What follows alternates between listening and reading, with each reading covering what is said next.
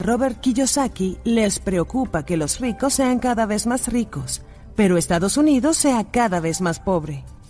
Así como los casquetes polares, la clase media está desapareciendo y Estados Unidos se está convirtiendo en una sociedad de dos clases. Pronto serás una persona rica o pobre. Alan Greenspan, el expresidente de la Reserva Federal de Estados Unidos, ha dicho que la brecha entre los ingresos de la población rica y el resto de la población ha crecido tanto y tan rápido que podría llegar a amenazar la estabilidad del capitalismo democrático. ¿Qué ve como la principal causa del problema? En una palabra, su respuesta fue educación.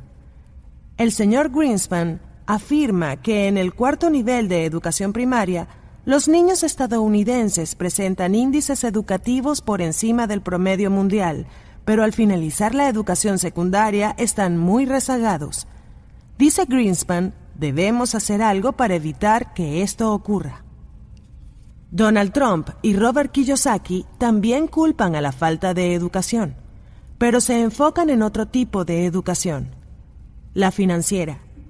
Señalan a este vacío en la educación como la causa principal por la cual Estados Unidos ha pasado de ser el país más rico del planeta a ser el más endeudado de la historia. Tanto Donald Trump como Robert Kiyosaki son empresarios e inversionistas exitosos. Ambos hacen negocios y son reconocidos internacionalmente. Ambos son docentes. Enseñan porque les preocupa tu destino y el de tu familia, el de este país y el del mundo. Este audiolibro no es un manual de instrucciones. Donald y Robert no te dirán en qué invertir tu dinero. Compartirán contigo sus pensamientos, por qué obtienen las ganancias que obtienen y cuál es su visión del mundo del dinero, de los negocios y de las inversiones.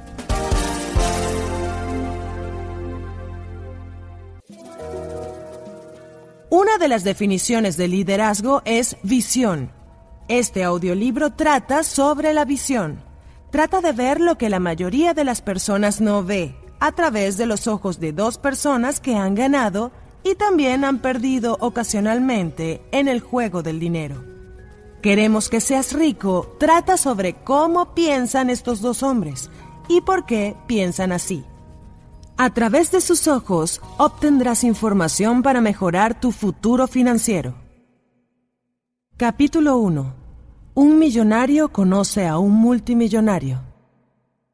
Chicago, 6 de noviembre de 2005. Es domingo en la tarde. Estoy en una enorme exposición sobre bienes raíces junto con decenas de miles de personas organizada por The Learning Annex en Chicago. El salón principal está lleno de exhibiciones y muestras de oportunidades de inversión y de creación de riqueza. En otros salones más pequeños hay instructores compartiendo sus conocimientos sobre cómo los participantes pueden construir sus propias fortunas personales. Estoy con mi compañera y coautora Sharon Lecter, en el Salón Verde, donde los oradores esperamos antes de salir al escenario. Así que no puedo ver llegar la limusina pero cuando veo a dos policías pasar frente a la puerta del Salón Verde, sé que Donald Trump está por entrar. Salgo apurado para abrirles paso a él y a sus acompañantes. Fuera del Salón Verde veo a una figura alta e imponente bajar de la limusina. Los que tenemos la suerte de tener pases para estar tras el escenario formamos dos filas de manera espontánea. Como si lo hubiésemos ensayado, Donald Trump pasa entre las dos filas de admiradores sonriendo y asintiendo. Bill Sanker, fundador y director ejecutivo de The Learning Annex, recibe a Donald, lo lleva al Salón Verde y cierra la puerta. ¿Estás listo para presentar a Donald? me pregunta Bill. Robert Kiyosaki, autor de Padre Rico, presenta a Donald Trump. El público aplaude, encantado. Poco después, Donald se dirige hacia donde estamos Bill y yo. Luego de unas palabras en privado con Bill, se voltea hacia mí y me dice, Hola, ¿tú me vas a presentar? Le respondo asintiendo. Bien, veo que sigues en la lista de bestsellers del New York Times. Es muy impresionante. Luego baja la voz ligeramente y me dice, quisiera hablarte de algo. ¿Tendrás tiempo ahora? Por supuesto, le respondo. Tú eres el autor número uno sobre finanzas personales y yo soy el autor número uno de negocios. Pienso que deberíamos escribir un libro juntos. ¿Qué piensas? Me quedo sin habla, sorprendido por la oferta. Es una gran idea, salta Bill Sanker, llenando el vacío que deja mi silencio. Sería definitivamente un bestseller. Al fin me recupero y respondo débilmente. Buena idea, hagámoslo. Sabiendo que Donald no acostumbra a dar la mano, me arriesgo a estirar la mía para ver si la propuesta va en serio. Así es, y nos damos la mano. Donald entonces voltea hacia Keith, su imponente guardaespaldas, y le dice, Dale a Robert mi tarjeta. Llámame la próxima vez que estés en Nueva York, así podemos reunirnos a estructurar el libro. Te presentaré a Meredith. Ella nos ayudará en el proyecto.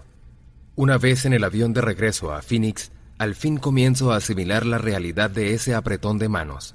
¿Quién soy yo para escribir un libro con Donald Trump? ¿Y de qué lo escribiríamos? Dos semanas después, Bill Sanker me llamó y me preguntó, ¿No has llamado a Donald? Eh, no, no lo he hecho, respondí. ¿Y por qué? Por cobarde, le dije, y comencé a cacarear como una gallina. Además, ¿de qué vamos a escribir? Él y yo estamos en diferentes ligas. Ay, basta ya, dijo Bill. Has vendido más de 26 millones de copias de tus libros. Te conocen en todo el mundo. Has estado en la lista de bestsellers del New York Times por cinco años. Cinco años. No te subestimes. Pues sí, respondí tímidamente. Robert, solo llama a Meredith y averígualo, dijo pacientemente Bill. Está bien, está bien, respondí. La llamaré ahora. Antes de que perdiera el valor, apenas colgué con Bill, marqué el número de Meredith. Hola, habla Meredith McIver. Y así nació esta obra. El 12 de diciembre de 2005 fui a Nueva York a grabar un programa de televisión para PBS y para una cita con Yahoo Finance. Como de todas formas tenía que estar en Nueva York, Meredith y yo habíamos acordado reunirnos para buscar un buen concepto para un libro. El 12 de diciembre, mi esposa Kim y yo tomamos un taxi a la oficina de Donald Trump. Si has visto el programa El aprendiz, tal vez estés familiarizado con la imponente entrada de la Torre Trump en la famosa Quinta Avenida de Nueva York. Ahí, parado como un pueblerino, empecé a mirar hacia arriba a las alturas de la torre, piso tras piso, hasta el punto en que el edificio se encuentra con el cielo. Recordaba cuando veía edificios como este la primera vez que vine a Nueva York, cuando comencé mis cursos en la Academia de la Marina Mercante en 1965. Yo era un chico pobre de Hawái que visitaba por primera vez la gran ciudad y en ese entonces no me hubiesen permitido la entrada a un lugar así. Y aquí estaba yo, 40 años después, invitado por Donald Trump a su oficina en su edificio. Respiré profundamente y entré con Kim a la Torre Trump. Nos dirigimos hacia los ascensores, donde esperaban unos guardias de seguridad. Una vez que pasamos seguridad, subimos a uno de los pisos más altos desde donde Donald dirige su imperio. Meredith nos recibió es la típica joven ejecutiva de Nueva York, una mujer atractiva que podría sentirse en casa en Londres, París, Sydney, Tokio, Toronto o Pekín. Extendió su mano y nos sonrió cálidamente. Qué bueno conocerlos al fin. Kim y yo seguimos a Meredith tras las puertas de vidrio a la sala de juntas. Luego de conversar unos minutos, Meredith me preguntó, ¿de qué te gustaría escribir? Bueno, me preocupa cómo los ricos son cada vez más ricos pero Estados Unidos como nación es cada vez más pobre. Podríamos escribir sobre el fin de la clase media y baja o de cómo los puestos de alta remuneración se están importando de China y la India. También he estado preocupado por mucho tiempo por la desaparición de las pensiones, la seguridad social y el Medicare, que se van a la quiebra justo cuando los baby boomers comienzan a retirarse. Al señor Trump también le preocupan esos mismos problemas, dijo Meredith escribió un libro al respecto, El país que merecemos, con sus reflexiones por estos asuntos, así como sobre la amenaza de los ataques terroristas aún antes de los sucesos del 11 de septiembre. Cualquier persona a quien le preocupen los asuntos globales y cómo resolverlos debería leer este libro. Pues tal vez el ángulo de este proyecto es que ambos son docentes, intervino Kim. Después de todo, ambos son emprendedores e inversionistas en bienes raíces. Meredith sonrió y asintió. A pesar de sus retos financieros, ambos han sido muy públicos con respecto a sus éxitos y sus fracasos. Dígame, ¿por qué ha sido tan abierto con respecto a sus problemas financieros? Porque yo quisiera que la gente supiera que esa es la forma en que he aprendido tanto. Yo quiero que la gente sepa que sin importar que sean ricos o pobres, todos tenemos problemas financieros, respondí. Exactamente. El señor Trump piensa igual. Él sinceramente quiere que la gente aprenda. Por eso comparte sus triunfos así como sus fracasos. Y ese es el punto en donde usted y el señor Trump se diferencian de otras personas ricas, sonrió Meredith. Al rato pasamos a la oficina. Bienvenidos, dijo Donald Trump, poniéndose de pie tras su escritorio. Mis disculpas por la espera. Luego de todos los cumplidos de rigor, nos sentamos a hablar de por qué nos queríamos reunir. Entonces, ¿de qué debería tratar nuestra obra? preguntó Donald. Bien, viendo nuestras respectivas situaciones financieras, pienso que hay una gran diferencia entre millones y miles de millones. Hoy en día existen muchos millonarios que de hecho están arruinados. Por ejemplo, sabemos que hay muchas personas cuyos hogares han aumentado de valor, pero sus ingresos no. Por ejemplo, tengo un compañero de clases de Hawái que heredó la casa de sus padres cuando fallecieron. Como los precios de la propiedad han subido al cielo y la casa estaba pagada, técnicamente es un millonario. Pero él y su esposa tienen dificultades, pues no llegan a 90 mil dólares al año en ingresos. Tienen tres niños en la escuela y no hacen más que pensar cómo pagar su educación universitaria. Así que son ricos en activos, pero pobres en efectivo, dijo Donald. Así es, si uno de ellos o los niños se enfermaran, fácilmente caerían en una situación de pobreza. Es cierto que eso le sucede a muchas personas, especialmente después de que se retiran y dejan de trabajar. Tienen que vender todo si llegan a enfermarse solo para sobrevivir, dijo Donald en un tono sombrío. Y el problema aumentará en la medida que la generación de los baby boomers llegue a la edad de retiro en unos años. Sí, lo sé, dijo Donald. Más que el Seguro Social, el Medicare es la mayor deuda de nuestro país. No sé cómo podremos pagar a 75 millones de nuevos jubilados los gastos de su salud, sus medicinas y cuidado para la vejez. Me preocupa la generación de mis hijos y cómo harán para pagar la dependencia financiera de nuestra generación en el gobierno. Cuando hablamos ante miles de personas en el Learning Annex, ¿no te sientes mal por esas personas?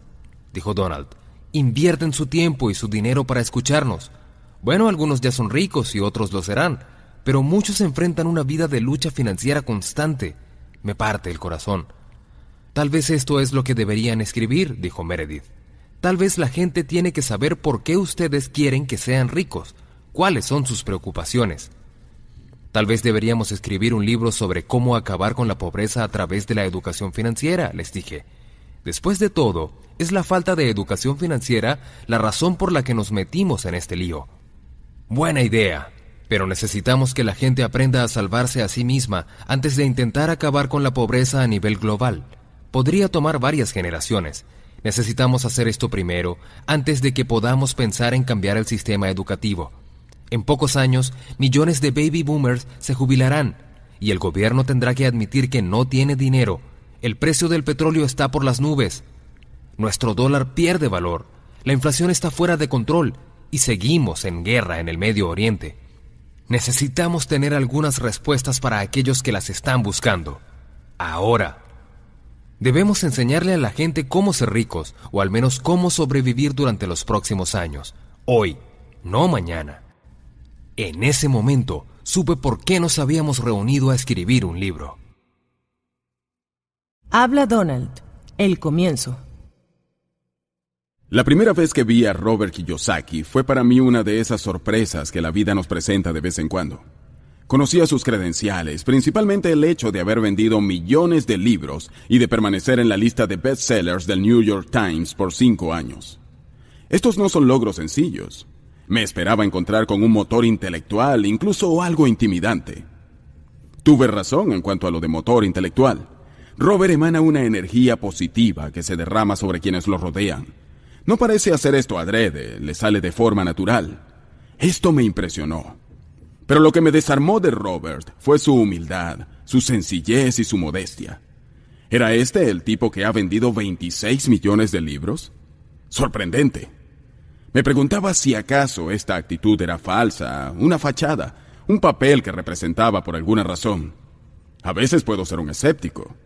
Pero no me tomó mucho tiempo descubrir la sinceridad de Robert. Luego de hablar algunas veces, sabía que era auténtico y que disfrutaba enseñar tanto como yo. Tal y como le dije cuando nos encontramos por primera vez, yo soy el autor número uno sobre negocios y él el autor más importante sobre finanzas personales. Juntos podríamos alcanzar a millones de personas. Pero más que eso, nos divertiríamos en el intento. Cuando leí Padre Rico, Padre Pobre hace años, antes de conocer a Robert, pensé que este autor tenía la capacidad de hacer las cosas fáciles de comprender. Él es una especie de narrador de cuentos, y eso es clave para hacer las cosas fáciles a las personas. La gente que me conoce se sorprendió al saber que iba a trabajar conjuntamente con otro empresario para escribir un libro. A nosotros los empresarios nos gusta tener el control, pero cuando conoces a alguien que está en la misma longitud de onda que tú, esto se convierte en un placer. Unir nuestras fuerzas nos hace más fuertes, no más débiles. El resultado de todo esto cobró vida propia y se convirtió en más que solo otro libro es el ejemplo viviente de todo lo que pasamos y vivimos desde nuestra primera reunión hasta que terminamos el primer borrador. Pronto, se convirtió en un esfuerzo conjunto para ofrecer educación a cualquier persona que esté en busca de una vida mejor, en un momento en que todos debemos estar equipados financieramente para el futuro que nos espera. Este libro es para todo aquel que quiera avanzar y salir de su zona de comodidad. Tal vez ya seas un millonario, o todavía no, pero las lecciones que escucharás son útiles para todos, sin importar su actual situación financiera. Espero que puedas ver este proceso como una oportunidad de aprender a la vez que te diviertes. Los negocios no tienen nada de aburrido, como pronto descubrirás. Robert y yo tenemos otra cosa en común. A ninguno de los dos nos gusta estar aburridos. Nos gusta que las cosas se hagan. Así que pon atención, mantente enfocado y disfruta. Queremos que seas rico. Dos hombres, un mensaje. Tiene mucho que ofrecer. Sintonízanos y mantente en sintonía. Capítulo 2. Nuestras preocupaciones compartidas. Dallas, Texas, 19 de febrero de 2006. Luego de nuestra última reunión, me leí el libro de Donald, El país que merecemos. En él Donald trata muchos de los problemas que enfrentamos como nación y como habitantes del planeta, como el terrorismo, la deuda pública y los servicios de salud. He aquí un extracto del capítulo dedicado al tema de servicios de salud. A diferencia de la seguridad social, el programa HI de Medicare está sufriendo un déficit en su flujo de caja desde 1992. Los impuestos han resultado insuficientes para cubrir los gastos del programa y el pago de beneficios. En esencia, Medicare ha pasado al punto en que requiere de reservas públicas, un umbral que no se espera para la seguridad social sino hasta el año 2013. El programa actual de Medicare es tanto económica como fiscalmente insostenible. Esto no es nada nuevo. Los miembros del Consejo de Administración advirtieron desde principios de los 90 que el programa es insostenible en su forma actual. Hay otro aspecto que prácticamente no se menciona, y que tiene que ver con la atención a largo plazo. Con la generación de los baby boomers a punto de jubilarse y sus padres ya jubilados, este es un problema enorme. Prácticamente uno de cada dos estadounidenses requerirá algún tipo de asistencia a largo plazo, pero solo uno de cada cuatro podrá pagar un hogar privado. Para 1999, el costo promedio para un hogar de retiro era de unos 41 mil dólares anuales. Solo 1% de los estadounidenses ha comprado seguros de asistencia a largo plazo, por lo que la mayoría confía en Medicaid. Tal y como están las cosas en estos momentos, les espera una gran desilusión. Luego de una pequeña contribución inicial, Medicaid desaparecerá del mapa y los recursos del paciente se consumirán hasta dejarlo prácticamente en estado de pobreza. Si los pacientes son tus padres, todo aquello por lo que han trabajado en su vida desaparecerá y hasta podría representar una carga financiera aplastante para las familias. El boomer, que planeaba navegar alrededor del mundo en su bote, puede que termine vendiendo su carro para mantener a su madre o a su padre en un hogar decente. Una vez que leí El país que merecemos, supe sin dudar cuáles eran nuestras preocupaciones en común, por qué somos maestros y por qué queremos que las personas sean ricas dibujé un diagrama de la seguridad social con 10 billones de dólares en pasivos y Medicare con 62 billones de dólares en pasivos. ¿Dices que hay 72 billones en deuda fuera del balance? preguntó Donald. Es muchísimo dinero. Es más que todo el dinero de todos los mercados bursátiles y de todos los bonos del mundo, le dije. Sabía que estábamos mal, dijo Donald, pero no creí que fuera tan grave. No podemos pagarlo. Solo si imprimimos más dinero, lo cual acabaría con los ahorros de todos. Una posibilidad es la hiperinflación, pero eso no resolvería el problema. No solo desaparecerían los ahorros, también desaparecerían las personas con ingresos fijos. Me temo que como país hemos desarrollado una mentalidad de Estado paternalista, y no me refiero solo a los pobres. Demasiadas personas, incluyendo el presidente y los congresistas, esperan una pensión del gobierno. En verdad me gustaría que pudiésemos resolver sus problemas, pero hacerlo significaría llevar a nuestro país a la bancarrota. Estoy de acuerdo.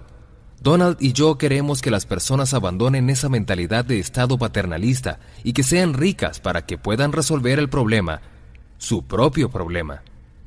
La mejor solución para este problema de malos resultados financieros es cambiar nuestra forma de pensar, pensar como ricos y no como pobres o clase media. Eso significa dejar de esperar que el gobierno se haga cargo de nosotros, ya seas militar, empleado del gobierno, maestro, asalariado o simplemente pobre. Si seguimos esperando que el gobierno cuide de nosotros, seguiremos obteniendo los mismos resultados. Una nación en bancarrota, llena de habitantes bien educados, pero con necesidades financieras. Albert Einstein definió la locura como hacer lo mismo una y otra vez y esperar resultados diferentes. En este caso, me parece una locura enviar a nuestros hijos a la escuela y no enseñarles acerca del dinero. En vez de terminar sus estudios con una sólida educación financiera, la mayoría terminan a veces ya endeudados, preparados solo para trabajar duro, ahorrar, liquidar sus deudas, invertir y diversificar. Escucha lo que dice Warren Buffett acerca de la diversificación. La diversificación es la protección contra la ignorancia no tiene sentido si sabes lo que haces. Y una de las claves para hacerse rico es saber lo que haces. La opinión de Donald. Pensamiento de grupo. Todos hemos escuchado la expresión pensamiento de grupo. Es esa mentalidad de rebaño que parece sacar a flote lo mejor y lo peor de las personas. Con lo mejor me refiero a que de vez en cuando sale a flote un pastor, pero es poco probable. Generalmente son lobos los que salen primero, y entonces el rebaño los sigue. Lo que estamos tratando de hacer es disolver el rebaño antes de que seamos incapaces de ver, escuchar, pensar y actuar por nosotros mismos. Aquellos que piensan por sí mismos difícilmente forman parte de un rebaño. Mientras conversamos sobre el pensamiento de grupo que impide que la gente piense por sí misma sobre sus finanzas y hace que entreguen su dinero a asesores financieros, me viene a la memoria otra historia. En mi programa de radio en el Clear Channel, decidí hablar sobre el objeto naranja, algo que está sucediendo en Detroit, Michigan. Detroit tiene un problema con las casas abandonadas, pues la ciudad ha perdido casi un millón de habitantes en los últimos 50 años. Un grupo de artistas de la ciudad se cansó de ver edificaciones abandonadas y en ruinas por todas partes y decidieron hacer algo al respecto. Para llamar la atención a este problema, estos artistas iban de noche por la ciudad pintando de color naranja brillante los edificios abandonados. Como es difícil pasar por alto un edificio abandonado pintado de color naranja, desde entonces varios de estos han sido demolidos, que era la meta inicial. Este es un buen ejemplo de personas que actúan ante un problema y logran su objetivo. Se hacen cargo del problema en vez de esperar a que otro lo haga. No es muy convencional, pero parece estar funcionando. En este sentido, el pensamiento fuera de serie se aplica al menos en Detroit. Los artistas no son los únicos con derecho a ejercitar esa parte del cerebro. Todos tenemos ese derecho. Tratemos de pensar de esa forma, sin importar dónde vivamos o qué hacemos. Lo peor que nos puede pasar, como individuos o como nación, es convertirnos en observadores pasivos, o que nos hundamos lentamente en nuestra zona de comodidad. Robert y yo queremos que expandas tu pensamiento. Todos nos podemos beneficiar de la sabiduría de Descartes. Pienso, luego existo. Piensa en grande. Capítulo 3. La clase media se encoge. La opinión de Robert aumenta tu coeficiente intelectual financiero. Hay muchas definiciones de inteligencia, pero una de las más prácticas la aprendí de mi padre rico, quien en verdad era el papá de mi mejor amigo. Él decía, la inteligencia es la capacidad de resolver problemas. Cuando se trata de dinero, cuanto más complicados sean los problemas de dinero que puedas resolver, mayor será tu inteligencia financiera. Hoy en día nuestro mundo enfrenta serios problemas financieros. Muchos están relacionados, unos son causa de otros. Algunos de los más apremiantes son 1. La caída del valor del dólar. 2. El aumento de la deuda pública. 3. La cercanía de la jubilación de los baby boomers. 4. El aumento del precio del petróleo. 5. El aumento de la brecha entre ricos y el resto de la población. 6. La disminución del valor de los sueldos. 7. La exportación de empleos. 8. La quiebra inminente de la seguridad social y el Medicare. 9. La desaparición de los ahorros. 10. La falta de educación financiera. Así, las preguntas urgentes son 1. ¿Qué podemos hacer? 2. ¿Cuáles son las soluciones de estos problemas? 3. ¿Es nuestro coeficiente intelectual lo suficientemente alto para resolverlos? 4. ¿Cómo evitar ser víctima de estos problemas? 5. ¿Cómo protegemos a nuestras familias para que no sean víctimas?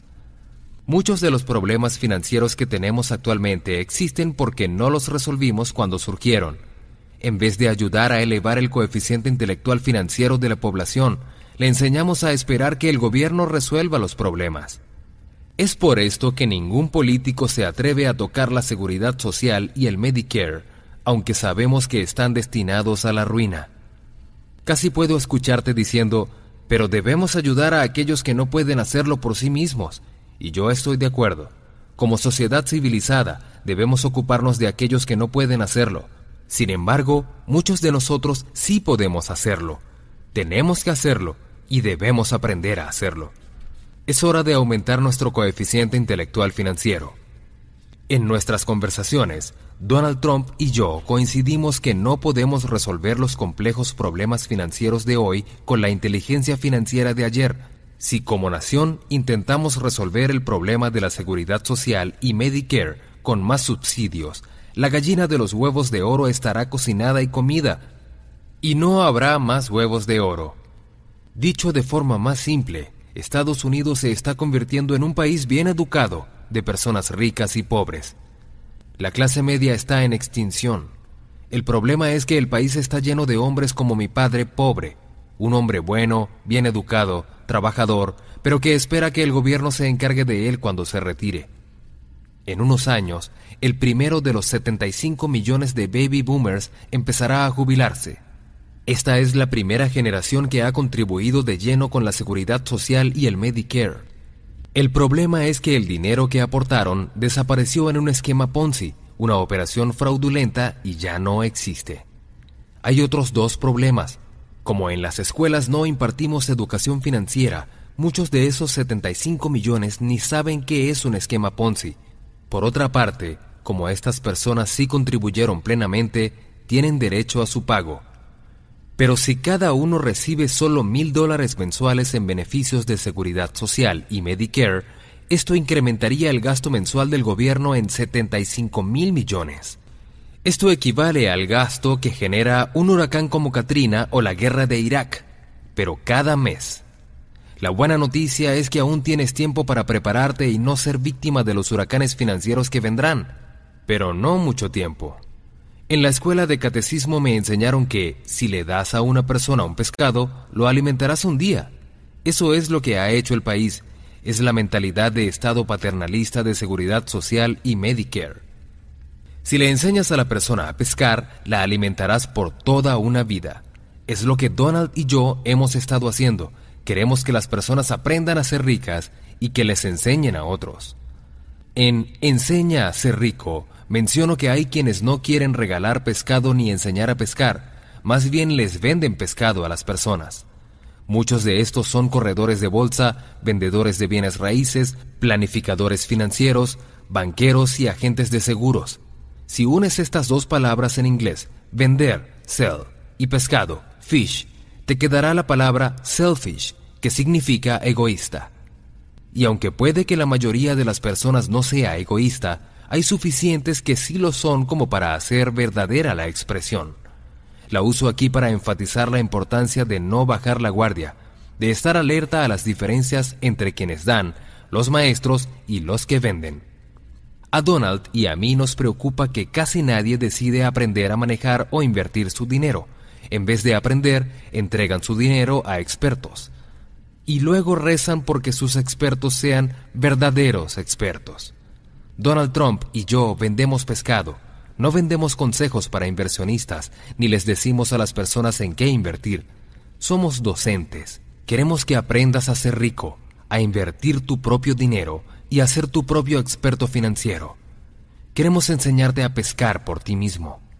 Queremos estimularte a que seas rico porque Estados Unidos y muchos otros países se están convirtiendo en sociedades de dos clases, ricos y pobres, clases o masas. Una razón, si no decides ser rico, las probabilidades son que te conviertas en pobre. En los países occidentales, la clase media está desapareciendo lenta e inexorablemente y de forma catastrófica. Si quieres continuar en la clase media, deberás considerar vivir en China o en la India. En vez de ahorcar a sus clases medias, China y la India están haciendo crecer sus clases medias. Sin embargo, las personas de las clases medias de China y la India no viven mejor que los pobres de Estados Unidos, así que tal vez prefieras hacerte rico en esta parte del mundo. La opinión de Donald. La clase media en desaparición. Cuando Robert y yo hablamos de la desaparición de la clase media, entendí que hay cosas que sí se pueden explicar. Es como un reloj de arena, donde la clase media es la parte más estrecha. ¿Qué pasa si volteas el reloj de arena? No importa cómo lo voltees. Los pobres alimentan a los ricos o los ricos alimentan a los pobres. Es de una u otra forma. No me gusta mucho esa visión, pues me recuerda las costumbres aristocráticas del viejo mundo contra las que Estados Unidos se rebeló. ¿Es que acaso estamos regresando a eso? ¿Fueron acaso los colonos solo un grupo de idealistas descarrilados? Estados Unidos ha sido una superpotencia por un tiempo relativamente corto. El mayor riesgo que enfrentamos actualmente es no estar preparados para el futuro.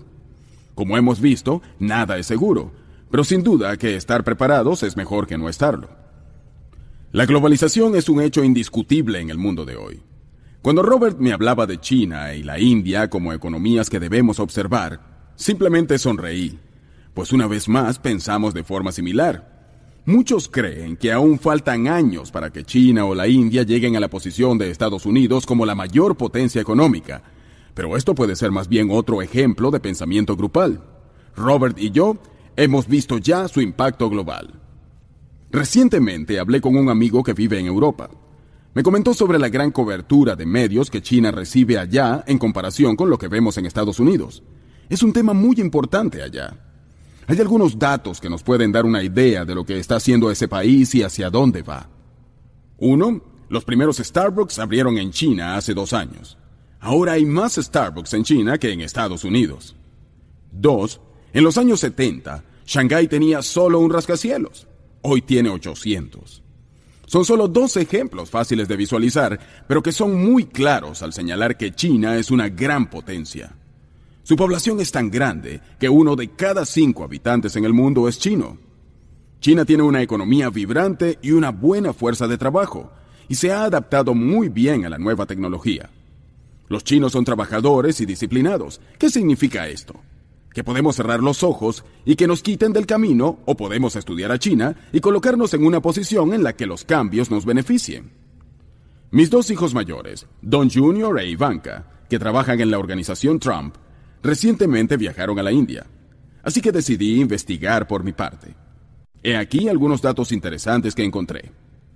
La India es la civilización más grande, antigua y continua del mundo.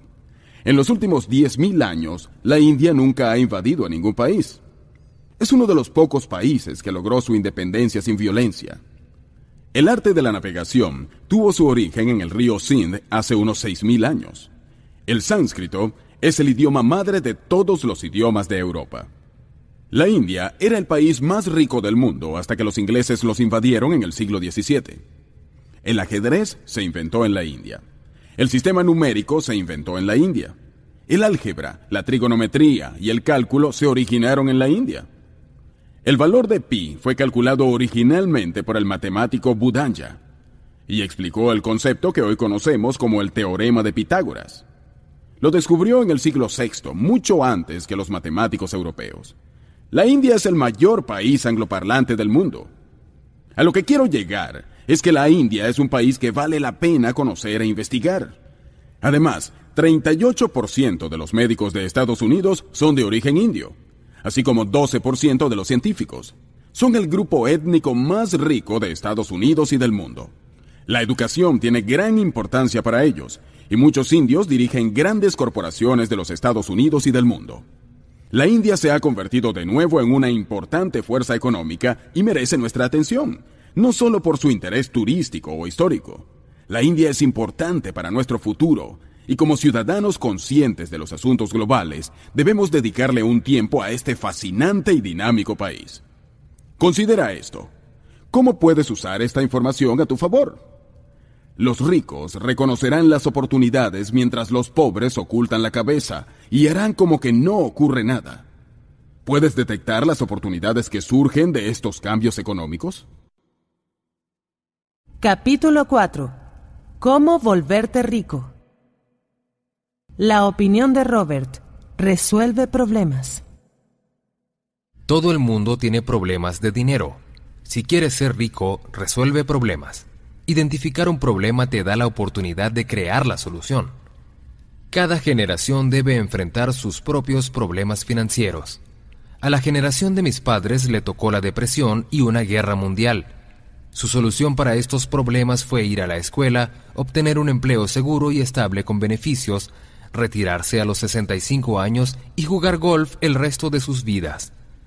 Muchas personas de la generación de la Segunda Guerra Mundial contaban con planes de retiro, ahorros, seguridad social y Medicare. Para muchas personas de la generación de mis padres, una buena educación y un buen empleo era lo necesario para sobrevivir financieramente. Mi generación, la generación de los baby boomers debe enfrentar problemas financieros diferentes. Hoy en día, una buena educación universitaria y un buen empleo no son suficientes. Y para empeorar las cosas, los empleos se están importando. Cada vez menos y menos compañías ofrecen planes de retiro con beneficios definidos. Como estos planes son tan caros, las compañías que los tienen los están cambiando o los descontinúan, simplemente para ahorrar dinero las compañías no quieren pagarles a sus empleados de por vida.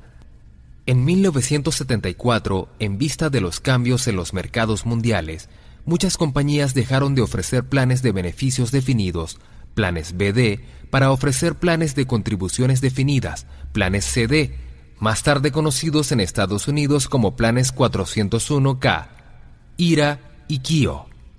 El problema de mi generación es que un plan BD es un verdadero plan de retiro, mientras que el plan CD no lo es.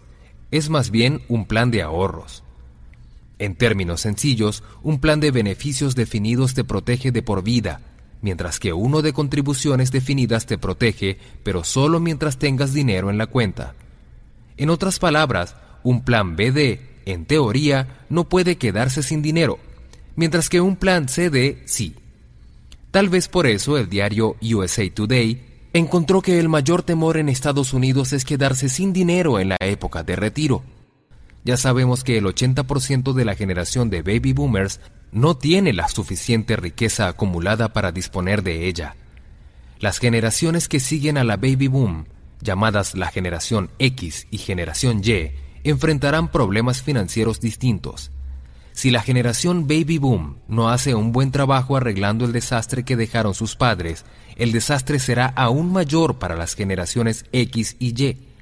Las generaciones X y Y no solo tendrán que manejar sus propios problemas financieros y la deuda pública, la mayor en la historia del mundo, también tendrán que lidiar con los problemas de sus padres y tal vez de sus abuelos, pues la expectativa de vida para todos nosotros es mayor. Al vivir más, esperamos alargar nuestra vida laboral y retirarnos más tarde, pero ¿qué ocurrirá si vivimos más y no podemos seguir trabajando? La magnitud de este problema creciente, que ya va por los billones de dólares, es desalentadora. Empujar el problema a la siguiente generación solo hace que el problema sea más grande y más complejo. Cuanto mayores y más complejos se vuelven los problemas financieros, se requiere un mayor coeficiente intelectual financiero para solucionarlos. Necesitamos todo el poder mental que podamos reunir para resolverlos. Donald y yo esperamos equivocarnos, pero sinceramente creemos que Estados Unidos está en problemas. Si Estados Unidos tiene dificultades, entonces el resto del mundo estará en problemas también. Uno de los mayores problemas actuales es el aumento del precio del petróleo. El petróleo es la sangre de la economía mundial. Si su precio es demasiado alto y no encontramos una alternativa energética, la economía mundial comenzará a morir si el precio del petróleo pasa de los 100 dólares, como creo que ocurrirá en el futuro cercano, la economía sufrirá, pero tú no tienes por qué sufrir. Puedes enfrentar el problema ahora y ser parte de la solución. Mi padre rico me enseñó, poco después de la crisis petrolera de 1973 y 74, que el petróleo y la riqueza están directamente relacionados. Siempre me decía, riqueza es igual a energía, desde que era un aprendiz en los buques petroleros de la Standard Oil en 1966, tenía interés en el petróleo. La explicación de mi padre rico era sencilla. Cuando el precio de la energía baja, nuestra riqueza sube. Y para la mayoría de las personas, cuando el precio de la energía sube, la riqueza baja. En 1974, el año en que empecé mi carrera de negocios como vendedor de Xerox, comprobé que la teoría de mi padre rico era cierta. En 1974, los altos precios del petróleo habían causado la contracción de la economía. No se alquilaban las copiadoras Xerox, más bien estaban cancelando los contratos de alquiler. En mi primera visita a un cliente, terminé de rodillas frente al cliente. Le rogaba que no cancelara su contrato de alquiler. En vez de ganar dinero durante los primeros dos años, yo le debía dinero a Xerox. Esto ocurrió porque cada vez que un cliente cancelaba un contrato, la comisión que se le había dado a quien había vendido el servicio se le cobraba al que había perdido el contrato. No estaba vendiendo, me estaba muriendo de hambre, y estuve a punto de ser despedido varias veces durante esos dos años. La buena noticia era que el reto de una economía en recesión me convirtió en un buen vendedor. Aunque no gané mucho dinero en ese entonces, mi entrenamiento en ventas aún me genera beneficios. Mis negocios son exitosos porque sé vender y porque entiendo la importancia de las ventas y el mercadeo. En tiempos difíciles para la economía, esto puede ser una ventaja. Como decimos Donald y yo, si te vas a dedicar a los negocios, debes aprender a vender. Como había escasez de petróleo, mi padre rico me sugirió que aprendiera más sobre la industria petrolera. Tomé un empleo con una petrolera en Oklahoma, que vendía refugios fiscales en el ámbito petrolero. En esos días, un inversionista podía invertir 100 mil dólares y cuadruplicar el monto con incentivos fiscales. Por ejemplo, 100 mil dólares equivalía a 400 mil en deducciones. Así, el inversionista ganaba más dinero por la producción de petróleo y pagaba mucho menos en impuestos, una razón por la cual los ricos se enriquecían más. Vender refugios fiscales durante la época de altos precios del petróleo me enseñó algunas lecciones importantes. La primera fue que no todos los negocios están mal debido a la crisis petrolera. Mis ojos se habían abierto a la realidad de que mientras unos se volvían más ricos, otros se empobrecían cada vez más. Con esa nueva experiencia, mi coeficiente intelectual financiero aumentó y percibí un mundo nuevo. Con mi experiencia vendiendo copiadoras Xerox a empresas y refugios fiscales a los ricos en mi tiempo libre, decidí que yo quería ser rico. La dura realidad es que cuando los precios de la energía aumentan, la riqueza del país disminuye excepto para aquellos que tienen un coeficiente intelectual tan elevado que les permite invertir su dinero de manera inteligente. Si eres rico, tu ecuación puede verse así. A medida que aumenta el precio de la energía, tu riqueza aumenta también. Puedes escoger. puedes decidir cuál de las dos ecuaciones quieres para ti.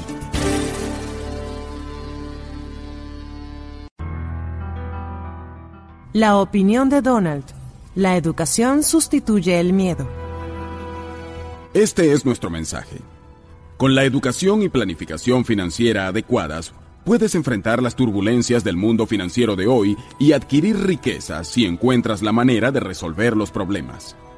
Algo que todos debemos recordar es que un pequeño esfuerzo es el mejor reemplazo para las excusas. Si todos nos esforzamos por comprender lo que sucede a nuestro alrededor, si hacemos este salto cuántico y usamos la parte más elevada y no conformista de nuestra inteligencia, podemos obtener algunas ideas brillantes. La capacidad de resolver problemas es el mejor resultado de la educación. Así como la comprensión puede disminuir el odio, la educación puede sustituir al miedo. Tal vez la ignorancia sea más fácil, pero suele dar como resultado el miedo. Como dijo Robert Frost, Nada me da más temor que las personas temerosas. Haz que disminuya tu miedo y siente tu valentía. Cuando escucho las ecuaciones de energía de Robert, pienso en cómo nuestra energía individual puede generar riqueza. Si tienes la perseverancia como para avanzar con la oportunidad, eso es por sí mismo una gran fuente de energía. Y con el enfoque adecuado, es muy probable que tengas éxito.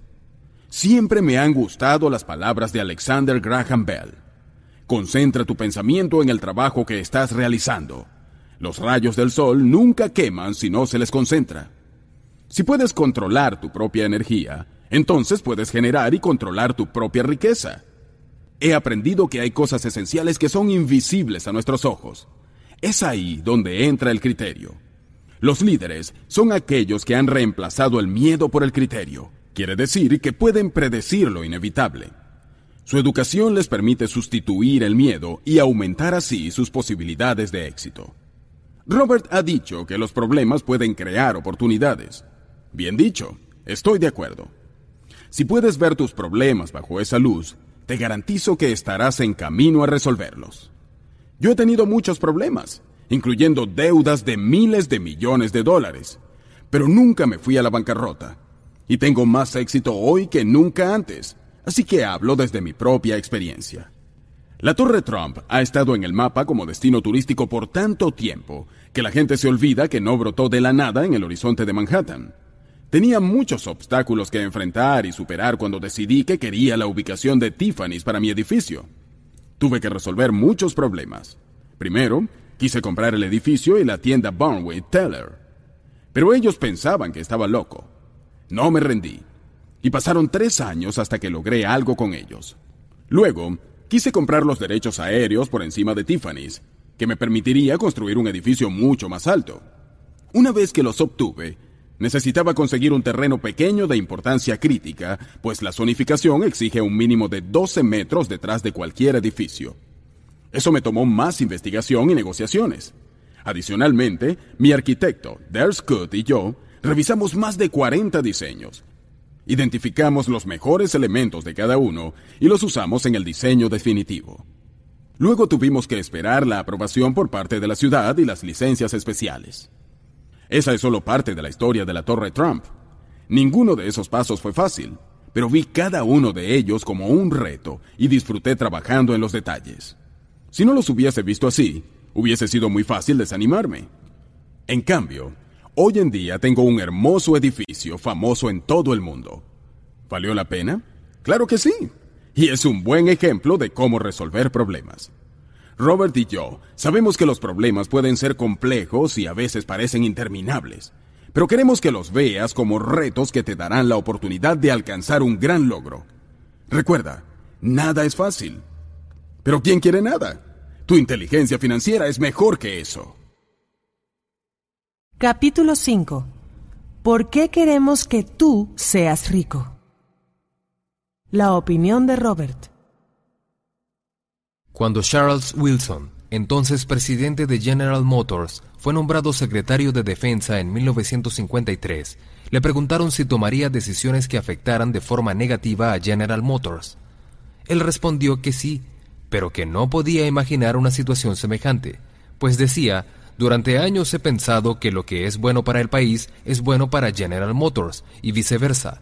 Lo que quiso decir es que los dos gigantes, General Motors y Estados Unidos, están entrelazados. Esto sigue siendo cierto aún hoy, pero no de la misma forma que lo era entonces. General Motors está en problemas, al igual que Estados Unidos. Los problemas de GM se deben a que sus carros no son tan buenos como debieran ser ha tenido problemas de gerencia por años y que, al igual que Estados Unidos, ha vivido de sus éxitos pasados posponiendo sus problemas en vez de resolverlos. Un ejemplo de lo mal manejada que ha estado esta compañía se menciona en el libro Buffettology de Mary Buffett, que dice, entre 1985 y 1994, GM ganó 17,92 dólares por acción y pagó dividendos por 20,62 dólares por acción. En el mismo periodo, la compañía gastó 102,34 por acción en mejoras de capital. Este pequeño ejemplo sobre GM no incluye la pérdida de participación de mercado que ha sufrido la compañía, la cantidad de empleados que no están trabajando pero que siguen recibiendo sueldo, los planes de pensiones sin suficientes fondos ni las deudas por atención médica. En otras palabras, al igual que Estados Unidos, el mayor fabricante de carros del mundo está al borde de la quiebra. Y a pesar de todo, millones de personas invierten en GM, apuestan su jubilación al futuro de la compañía y les hacen caso a corredores de bolsa y asesores financieros que les recomiendan invertir en compañías de mínimo riesgo como GM. ¿Cómo pueden ser tan ingenuos? Mi respuesta, falta de educación financiera. Warren Buffett tiene otra respuesta a esta pregunta. Wall Street es el único lugar al que las personas van en Rolls Royce buscando consejos de personas que viajan en metro. Donald y yo tememos que este país y su riqueza han sido muy mal manejados, así como GM ha estado mal manejada. Mientras que jugar con los números beneficia a los más ricos, haciéndolos más ricos, el precio lo paga las clases media y baja. Si has estado recientemente en Detroit, sabrás que ese lugar se siente como una casa funeraria. Los pueblos y los negocios están muriendo. En la medida que mueren los negocios, los precios de la propiedad caen y las familias sufren las consecuencias en muchos aspectos, además del financiero. Entonces, ¿lo que es bueno para GM es bueno para Estados Unidos? ¿Es Detroit lo que nos depara el futuro? Donald y yo coincidimos en que Estados Unidos se ha convertido en un país paternalista. Esto no quiere decir que sus habitantes no trabajen duro. Lo que queremos decir es que las personas esperan que el gobierno resuelva sus problemas, que les arreglen el futuro. Este país ha depositado demasiada confianza en los políticos y burócratas. La magnitud de los problemas va más allá de la capacidad de ningún gobierno. Esa es una verdad global esta mentalidad de paternalismo incluye a los ricos. Muchas corporaciones de gran tamaño reciben subsidios del gobierno. Muchas granjas y ranchos no sobrevivirían sin ayuda del gobierno. En lo referente a fondos de retiro, el presidente y los miembros del Congreso esperan dinero del gobierno. Así que cuando me refiero a la mentalidad paternalista, no solo hablo de los pobres. De hecho, hay más dinero del gobierno que va a los ricos que a los pobres revisemos algunos de los problemas que tenemos y la forma en que se relacionan. 1. El creciente déficit comercial. Se prevé que el déficit comercial de Estados Unidos para 2006 será de 423 billones de dólares. Esto significa que consumimos 423 billones de dólares más de lo que producimos. En una escala menor, esto sería como si una familia que gana 5 mil dólares al mes gastara 6 mil. Sabemos que esta familia solo está agravando sus problemas. Esto nos lleva al siguiente punto. 2. Una creciente deuda pública. Según la tesorería, 42 presidentes del país, desde George Washington en 1789 hasta Clinton en el año 2000, han pedido prestado a gobiernos e instituciones financieras un total de 1.01 billones de dólares. Entre 2000 y 2005, la Casa Blanca bajo el mando de Bush pidió prestado 1.05 mil millones, más que todas las administraciones anteriores juntas. Volviendo al ejemplo de la familia que gana 5 mil dólares al mes, muchas de ellas han tratado de resolver sus problemas hipotecando sus viviendas. Seguramente has visto comerciales en televisión que te dicen qué buena idea es cancelar las deudas de tus tarjetas tomando una hipoteca. Este es un pequeño ejemplo de cómo se corren los problemas. El presidente y el gobierno están resolviendo el problema de la misma manera, hipotecando nuestro futuro. Este problema nos lleva al siguiente. 3. Caída del dólar. En 1971, el dólar dejó de ser dinero real y se convirtió en un mero medio de cambio. Ese mismo año, el presidente Nixon trataba de resolver el problema, demasiado oro estaba saliendo del país. ¿Por qué? La respuesta está en el problema número uno, el creciente déficit comercial. Como estábamos comprando demasiados bienes japoneses y europeos, la diferencia entre lo que les vendíamos y lo que comprábamos se concentraba en oro. Pues en ese entonces nuestro dólar estaba respaldado por oro. Para resolver ese problema, el presidente Nixon simplemente convirtió nuestro dólar de un activo a un pasivo, un pagaré. Hoy en día, nuestro déficit comercial es más alto que nunca y nuestro pagaré al mundo es descomunal. En vez de respaldar nuestro dólar con oro, Estados Unidos puede simplemente seguir imprimiendo billetes, así como tú y yo podemos usar nuestras tarjetas de crédito o hacer cheques sin tener dinero en el banco, solo que a ti o a mí nos meterían en la cárcel por emitir cheques sin fondos. Si bien imprimir dinero en exceso tenía la intención de resolver el problema en 1971, no resolvió el problema del sobreconsumo. Como resultado, el cambio del 71 creó aún más problemas, problemas muy grandes que estamos empezando a pagar hoy. Entre 1996 y 2006, solo 10 años, el dólar ha perdido la mitad de su valor en comparación con el oro. En 1996, el oro se vendía aproximadamente a 250 dólares la onza. En 2006, solo 10 años después, el oro se estaba vendiendo a más de 600 dólares la onza. Como ejemplo, si hubieras guardado mil dólares en el banco en el 2006, ese dinero valdría menos de 500 dólares en oro. En cambio, si hubieras comprado cuatro onzas de oro con tus mil dólares, hoy tendrías 2.400 dólares en oro. Este cambio de reglas de 1971 implicó que los ahorradores se convirtieran en perdedores.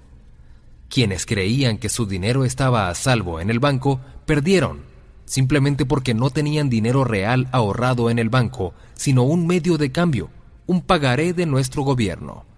Para aquellos que viven de un ingreso fijo, encontrarán que la vida es más cara. Su dólar no llega tan lejos. Lo que dice el gobierno a estas personas es que el problema es la inflación. Lo que no les está diciendo es que el verdadero problema es la devaluación. Nuestro dólar está perdiendo valor simplemente porque nuestro gobierno está imprimiendo más y más dinero para resolver sus problemas. Puede que para el año 2020 una rebanada de pan cueste 12 dólares, pero los cheques de las pensiones para aquellos que las reciban serán iguales. Esto nos lleva al siguiente problema. 4. Baby boomers sin dinero. En los próximos años comenzarán a jubilarse los 75 millones de baby boomers. Muchos no tienen los fondos adecuados para su retiro. Esta falta de ahorros se debe en parte a una ley conocida como la Ley Gresham. Esta ley establece que cuando entra dinero malo al sistema, el dinero bueno se esconde. Esto se ha dado a lo largo de la historia, tan atrás como el Imperio Romano. En 1964 el gobierno de Estados Unidos reemplazó las monedas de plata verdadera por plata falsa. Inmediatamente después desaparecieron las monedas de plata verdadera. Yo pienso que las personas no ahorran, pues saben, consciente o inconscientemente, que el dinero que reciben no es real así que lo gastan tan rápido como pueden. Somos un país de deudores simplemente porque muchos saben que su dinero vale cada vez menos. Entonces, ¿para qué ahorrar? Después de todo, los ahorradores son perdedores. Los estadounidenses tienen una de las tasas de ahorro más bajas del mundo. Viven más con menos dinero y menos oportunidades. Este problema nos lleva al siguiente. 5. Mentalidad de Estado paternalista. Como millones de personas carecen de recursos, ahora esperan que el gobierno resuelva sus problemas y se haga cargo de ellos. Si el gobierno no los cuida, ¿quién lo hará? Con los precios subiendo tanto, ¿quién tiene los recursos para cuidarlos? El problema no puede posponerse mucho más. Con la deuda del Seguro Social y de Medicare, pareciera que la única solución posible es seguir haciendo lo que siempre hacemos, gastar más de lo que ganamos, pedir prestado más de lo que podemos pagar e imprimir más dinero. Es un círculo mortal causado por la incapacidad de resolver el problema, un problema causado por la falta de educación financiera. Esto nos lleva al siguiente punto. 6. El alza de los precios del petróleo. El alza en los precios del petróleo no se debe a la falta de educación financiera, sino a intereses personales avaros y falta de visión financiera. A pesar de que tenemos la tecnología y fuentes energéticas alternativas para sustituir el petróleo, no lo hemos hecho. El país y el mundo sufrirán por esta avaricia y falta de visión. Los altos precios del petróleo crean un efecto dominó sobre los problemas anteriores. Estados Unidos pudo pedir todo el dinero prestado que quiso, pues nuestra economía estaba en crecimiento. Mientras estuviéramos creciendo, otros países e instituciones de préstamo estaban dispuestos a prestarnos. El problema con los altos precios de la energía es que causan que las economías se contraigan. Si la economía comienza a contraerse, aquellos que nos han prestado dudarán en prestarnos más. El castillo de naipes puede derrumbarse. 7 rebajas de los impuestos para los ricos. Todos conocemos la otra regla de oro, aquella que dice, el que tiene el oro hace las reglas. Es una tragedia que en Estados Unidos las clases media y baja han perdido su representación en el gobierno. Hoy en día, los ricos son los que hacen las reglas y es por eso que son cada vez más ricos. Hay una teoría monetaria que promueve las leyes que favorecen a los ricos bajo la premisa de que si los ricos tienen más dinero, lo invierten y crean más empleos. Así, el dinero se cuela hacia las clases media y baja. Esta teoría también se conoce como la economía vudú o el efecto goteo. Aunque suena bien en teoría, y si hay una parte del dinero que en efecto se cuela, el resultado general es que el dinero se queda en manos de los ricos. En muchos casos, el precio de los activos aumenta solo porque los ricos tienen más dinero. ¿Y por qué aumenta el precio de los activos? Porque eso es lo que compran los ricos, activos, y es una de las razones por la que son ricos. Cuando los activos aumentan de precio, los activos, las cosas de valor real y duradero, quedan fuera del alcance de las clases media y baja. Fíjate en los precios de los bienes raíces y pregunta a cualquiera que aún no haya comprado su casa si es más fácil comprar la casa de sus sueños hoy en día. Es duro comprar una casa con dinero que solo se cuela. Mi padre una vez se postuló a vicegobernador del estado de Hawái y no ganó. Esa experiencia me dejó con menos fe en el proceso político. Mi padre creía que podía cambiar el gobierno. Luego de su amarga derrota, decidí que lo mejor que podía cambiar era a mí mismo, en vez de tratar de cambiar las leyes, como por ejemplo tratar de hacer las leyes impositivas más justas, simplemente decidí ser rico y usar las leyes impositivas a mi favor. Si prefieres ser rico en vez de tratar de derrotarlos, entonces sigue escuchando. Este audiolibro es para ti. Si en cambio prefieres cambiar al gobierno, puede que este audiolibro no sea para ti. Donald y yo creemos que la mejor manera de cambiar las reglas es ganar primero el oro. Si tienes el oro, entonces tienes más poder. Si tienes el poder, entonces tienes la oportunidad de hacer cumplir la verdadera regla de oro. Haz a los demás lo que quieres que te hagan a ti. La opinión de Donald. Primero debes saber lo que ocurre y partir de ahí. Primero aprendes y luego actúas. Lo peor que puede pasar es que aprendas lecciones duras por actuar antes de aprender. Aprender ya es una inversión. Robert y yo estamos tratando de explicarte esto de forma accesible.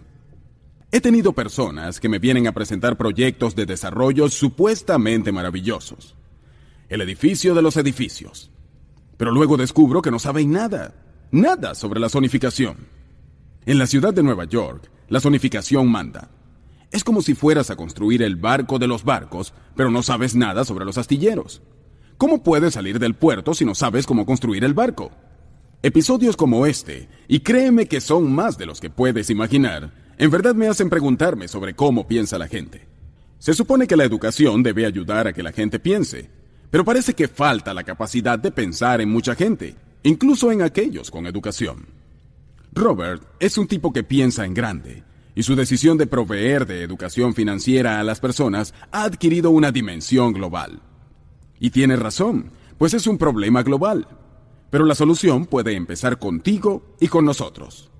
Cualquiera de los problemas que describía Robert significaría la ruina para cualquier país. Es más importante que nunca que te eduques financieramente, así como a tu familia, para que puedan protegerse para el futuro.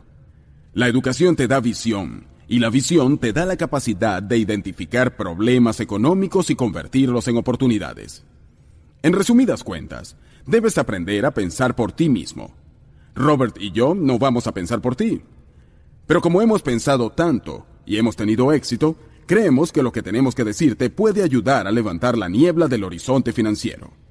Robert y yo hemos usado el término coeficiente intelectual financiero en nuestros respectivos escritos. Todos tenemos nuestras definiciones propias del coeficiente intelectual financiero, pero como es un término vivo, siempre cambia. Para mí, es la capacidad de mapear las aguas de la economía nacional e internacional, de ver más allá del presente hacia el futuro con base en esas reflexiones y evaluaciones. No es una empresa fácil y requiere de una disciplina diaria pero necesaria para tener éxito en el mundo actual. Quisiera resaltar la importancia de estudiar historia. El conocimiento es poder. Robert y yo somos aficionados a la historia, y una de las razones por las que nos conectamos es que usamos la historia como guía. Es mejor aprender de la historia que cometer los mismos errores. Como dice el refrán, el que no aprende de la historia está destinado a repetirla. Si el día de hoy se convirtiera en un recuerdo, ¿qué te gustaría recordar de él? Me vienen a la memoria dos citas. Ralph Waldo Emerson dijo, Lo que tenemos detrás y lo que tenemos delante es poca cosa comparado con lo que tenemos dentro. Albert Einstein dijo, La mente que se abre a una nueva idea nunca regresa a su tamaño original. La cita de Emerson me ayuda a no ser conformista, pues sé que hay mucho que debo aprender y lograr, y la cita de Einstein me mantiene pensando en grande. También creo que lo simple es lo mejor, y no es que lo simple sea fácil. Destilar algo hasta su esencia puede tomar mucho tiempo y pensamiento. Es una buena razón para leer a los grandes escritores y pensadores. En muchos casos ya nos han hecho el proceso de destilación. Te tengo una tarea. Piensa acerca de tus raíces y el por qué estás haciendo lo que haces hoy. Es una buena forma de comenzar a pensar por ti mismo. Robert y yo te hemos dicho por qué queremos que seas rico, pero lo que nosotros pensemos es irrelevante. Lo que importa es lo que tú quieras para ti y tu familia. ¿Quieres ser rico?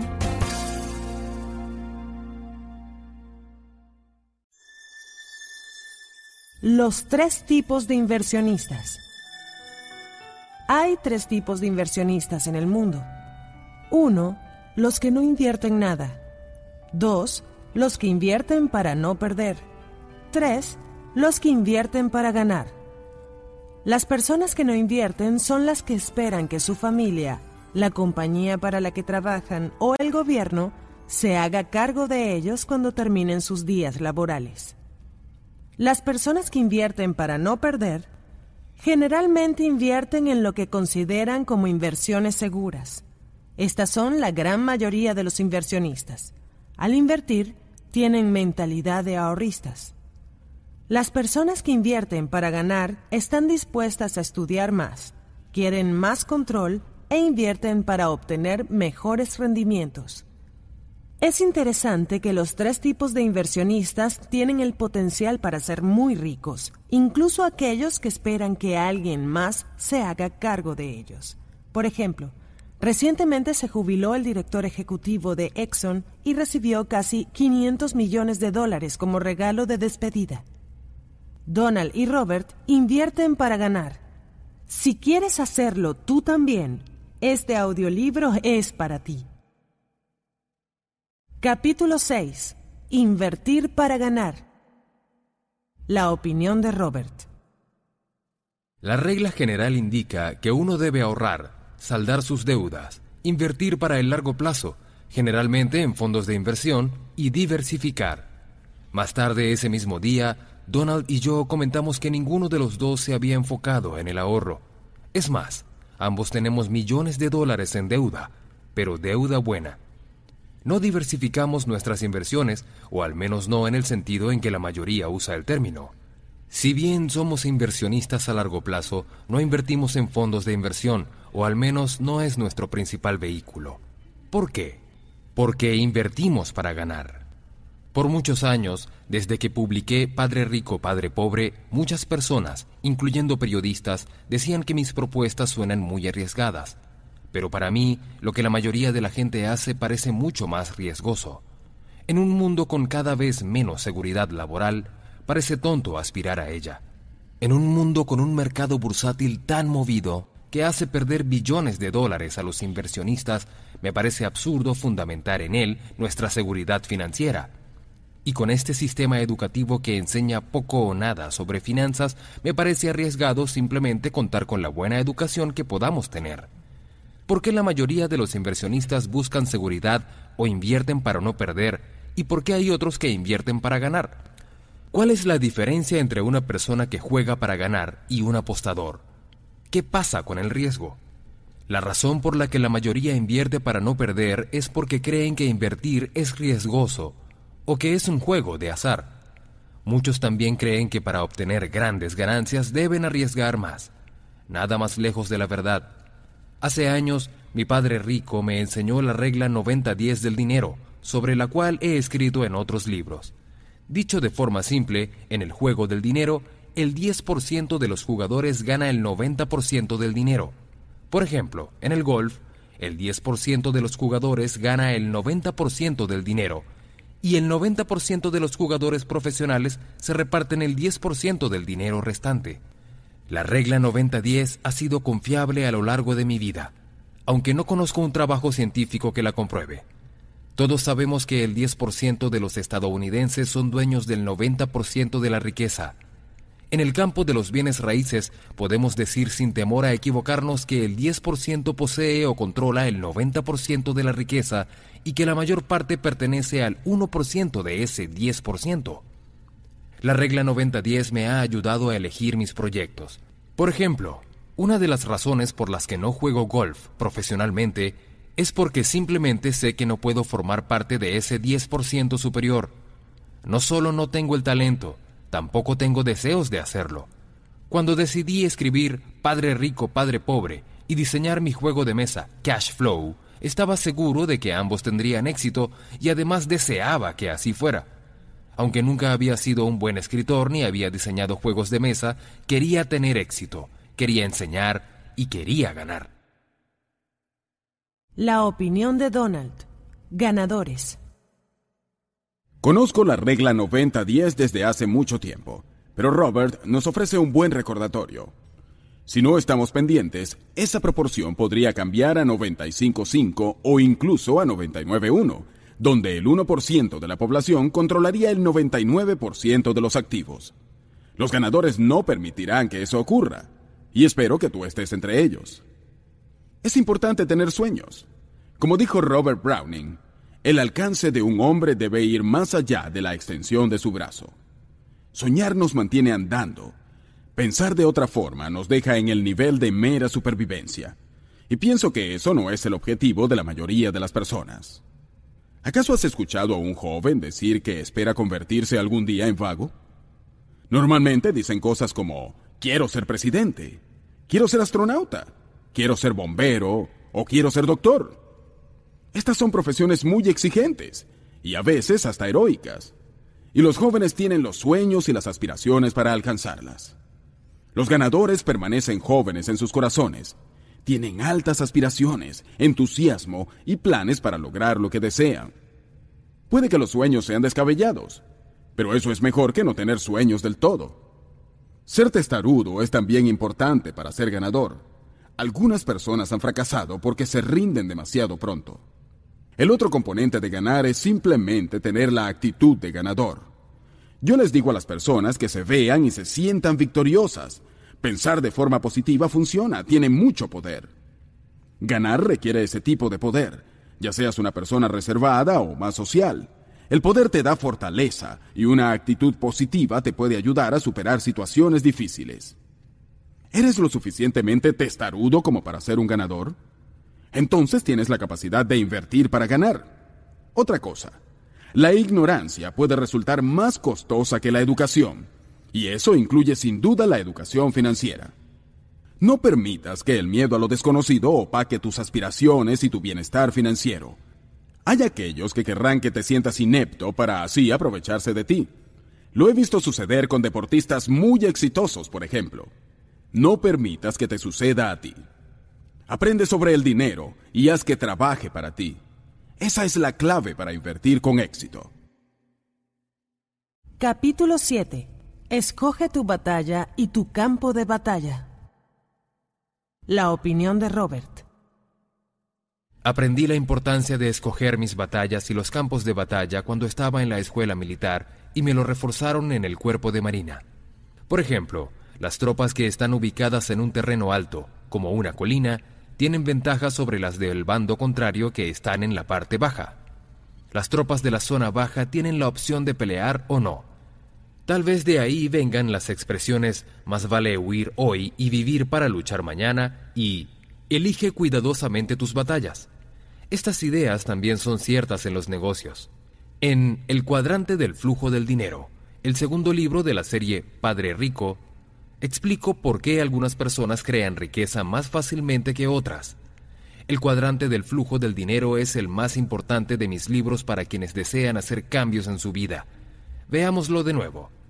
Imagina una línea horizontal bisecada por una línea vertical de forma que queda una cruz con cuatro cuadrantes.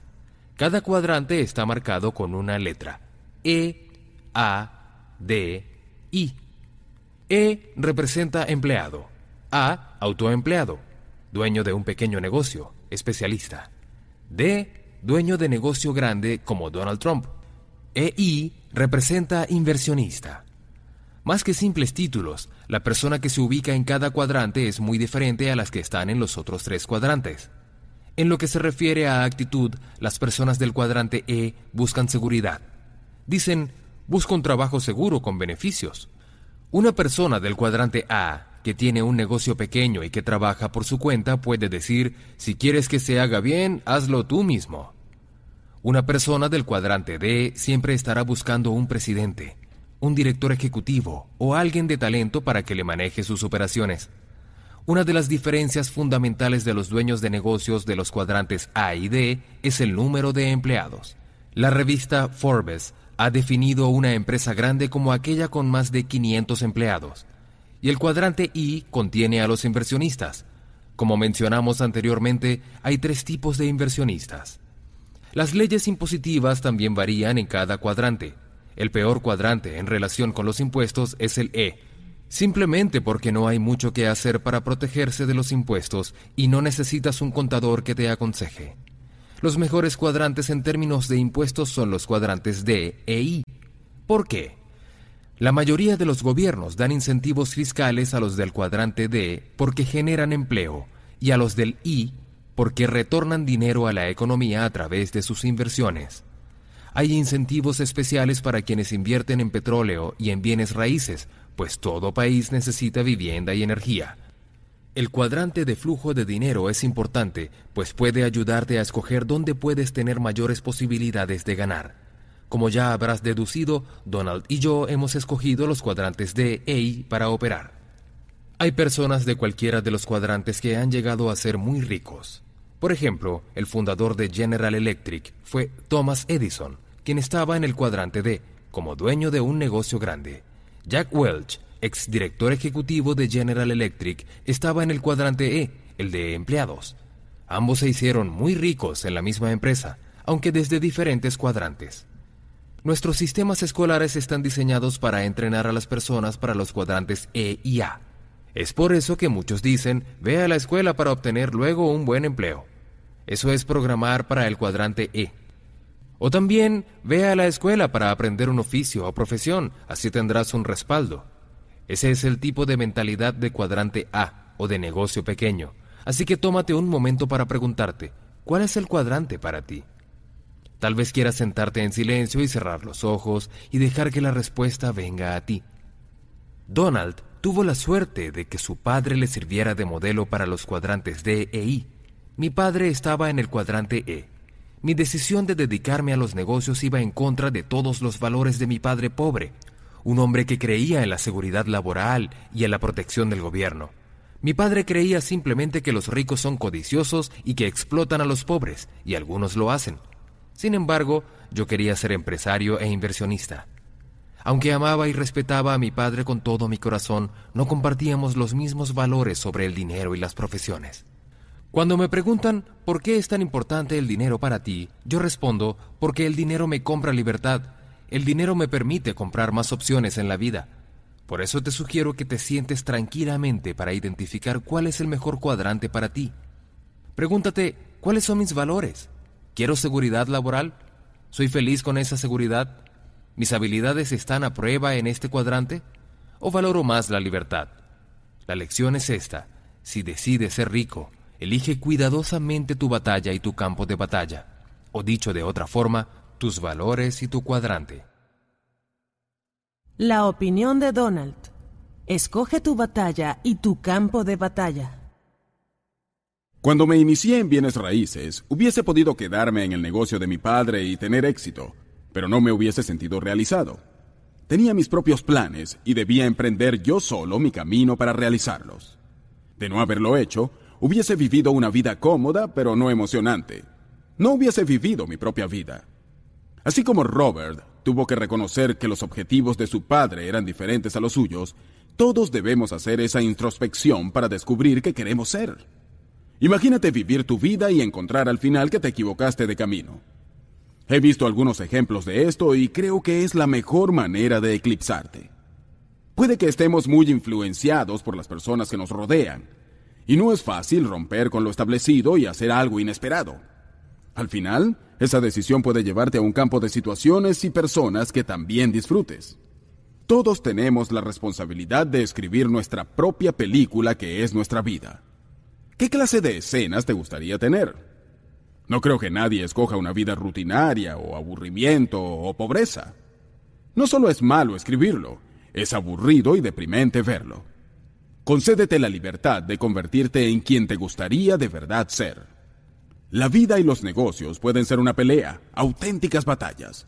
Pero asegúrate de escoger las batallas buenas y aléjate de las batallas y campos de batalla inútiles lo antes posible. No vivas ni uses tu energía en vano. Recuerda, escribe tu propio guion, prodúcelo y vive como quieres vivir. Eso es libertad, eso es el poder y eso es ganar. Ahora queremos saber tu opinión. Revisa y piensa en el cuadrante de flujo de dinero y cómo afecta tu propia vida. Ayuda a hacer un dibujo. Haz una cruz con dos líneas y coloca en cada cuadrante la letra correspondiente. E, A, D, I. Ahora hazte la pregunta de cuál cuadrante proviene la mayor parte de tus ingresos hoy en día. Ahora visualízate como la persona exitosa que siempre has soñado ser. ¿En qué cuadrante estás cuando has alcanzado la cima del éxito? Compara tus dos respuestas anteriores. ¿Ya estás en el cuadrante correcto? Si es así, entonces perfecciona tus habilidades y arranca. Si no, entonces haz un plan para que logres estar en el cuadrante en que te ves como persona exitosa. Solo tú puedes hacer este ejercicio para ti mismo. No es necesario que cambies de un día para otro, pero sí debes iniciar el proceso. Con tu plan en mente, ¿Cuáles son los pasos necesarios para que des el primer paso? Escribe cuáles son, priorízalos y comienza hoy mismo. Capítulo 8. La diferencia entre los ahorradores y los inversionistas. La opinión de Robert. Muchas personas invierten en fondos de inversión. Cuando hablo de no ser ahorradores, muchos me dicen, pero si yo invierto, tengo un portafolio de fondos de inversión y un plan 401k. También tengo acciones y bonos. ¿No es eso invertir? Entonces me explico un poco más. Sí, ahorrar es una forma de invertir. Así que cuando compras fondos de inversión, acciones o bonos, de alguna forma estás invirtiendo, pero lo haces desde una perspectiva de un ahorrador y desde el sistema de valores de un ahorrador. Veamos la filosofía de un inversionista pasivo. Los asesores financieros te sugerirán lo siguiente. Trabaja duro, ahorra, sal de tus deudas, invierte para el largo plazo, principalmente en fondos de inversión, y diversifica. Donald Trump y yo no te estamos diciendo que todos deberían cambiar y dejar de hacer esto. Es un buen consejo para cierto grupo de personas, aquellos que tienen la filosofía de ahorradores o que son inversionistas pasivos. En el ambiente actual, me parece que es el consejo financiero más riesgoso posible. Hay una palabra que distingue a los ahorradores de los inversionistas. Esa palabra es apalancamiento.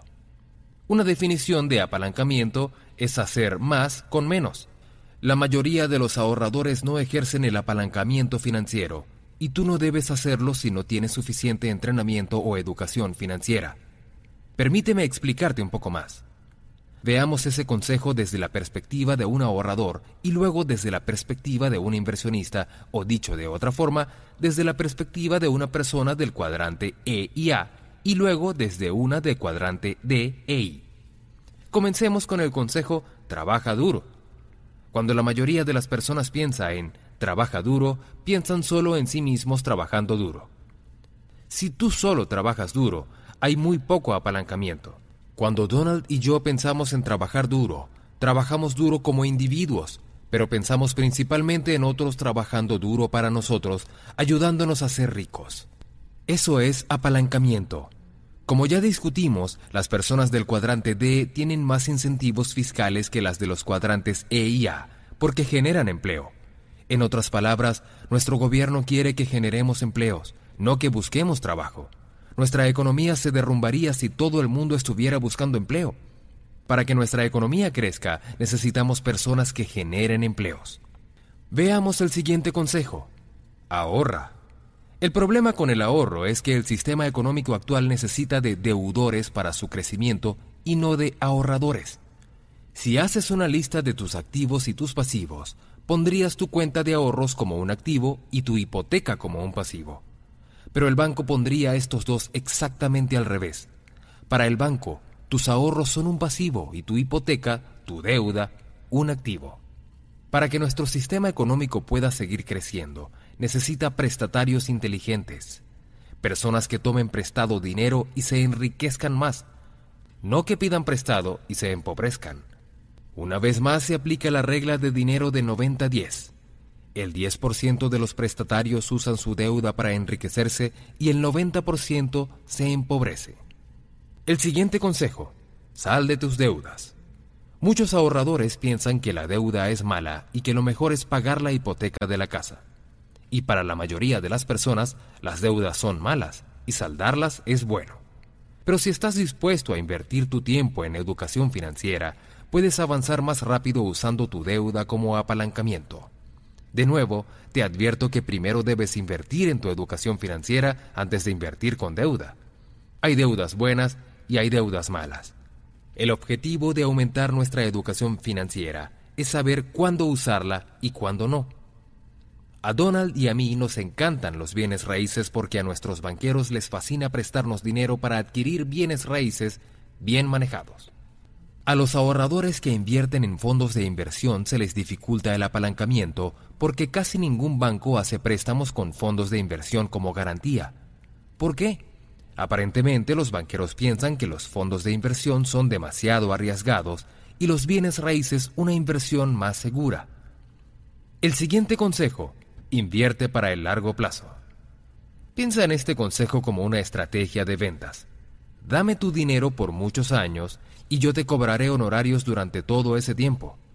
Es como pagarle a tu corredor de bienes raíces una comisión por venderte tu casa y luego pagarle una comisión residual por todo el tiempo que la ocupes. Los fondos de inversión no se desempeñan tan bien como otras inversiones, debido a los honorarios que hay que pagar por el manejo de los fondos. Si bien no me importa pagar honorarios, no me gusta hacerlo por un desempeño que no sea óptimo. Una de las diferencias entre los fondos de inversión y los fondos de cobertura es el apalancamiento. los fondos de cobertura trabajan con dinero prestado. ¿Por qué? Porque con el dinero prestado puedes incrementar el rendimiento de tu inversión, si eres un inversionista inteligente. En otras palabras, mientras más de tu dinero propio uses, menor será tu rendimiento. Hay un momento y un lugar para los fondos de inversión. Yo invierto en ellos ocasionalmente, pero para mí los fondos de inversión son como la comida rápida, buena de vez en cuando, pero no para hacer un hábito de ello. Finalmente está el consejo de diversifica, diversifica, diversifica. Warren Buffett, el inversionista más rico del mundo, dice lo siguiente, en referencia a la diversificación. La diversificación es como una protección contra la ignorancia. No tiene mucho sentido si sabes lo que estás haciendo. Entonces la pregunta es, ¿de cuál ignorancia hay que defenderse? ¿De la tuya o de la de tu asesor financiero?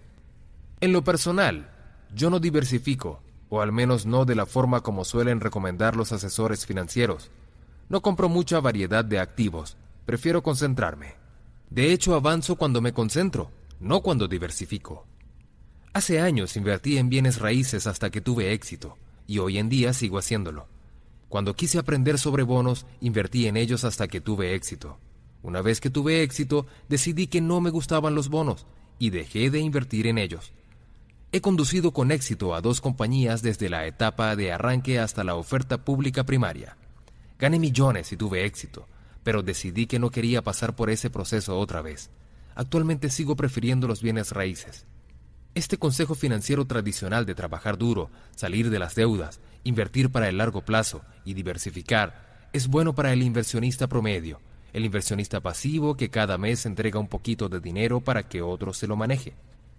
Es también un buen consejo para la persona que ya es rica, pero que no está interesada en invertir. Muchas estrellas de cine, profesionales ricos, deportistas profesionales y niños con grandes herencias caen en esta categoría. La clave es encontrar un buen asesor financiero. Debes saber que hay muy poco apalancamiento si sigues este camino, y el apalancamiento es la clave para los grandes éxitos financieros.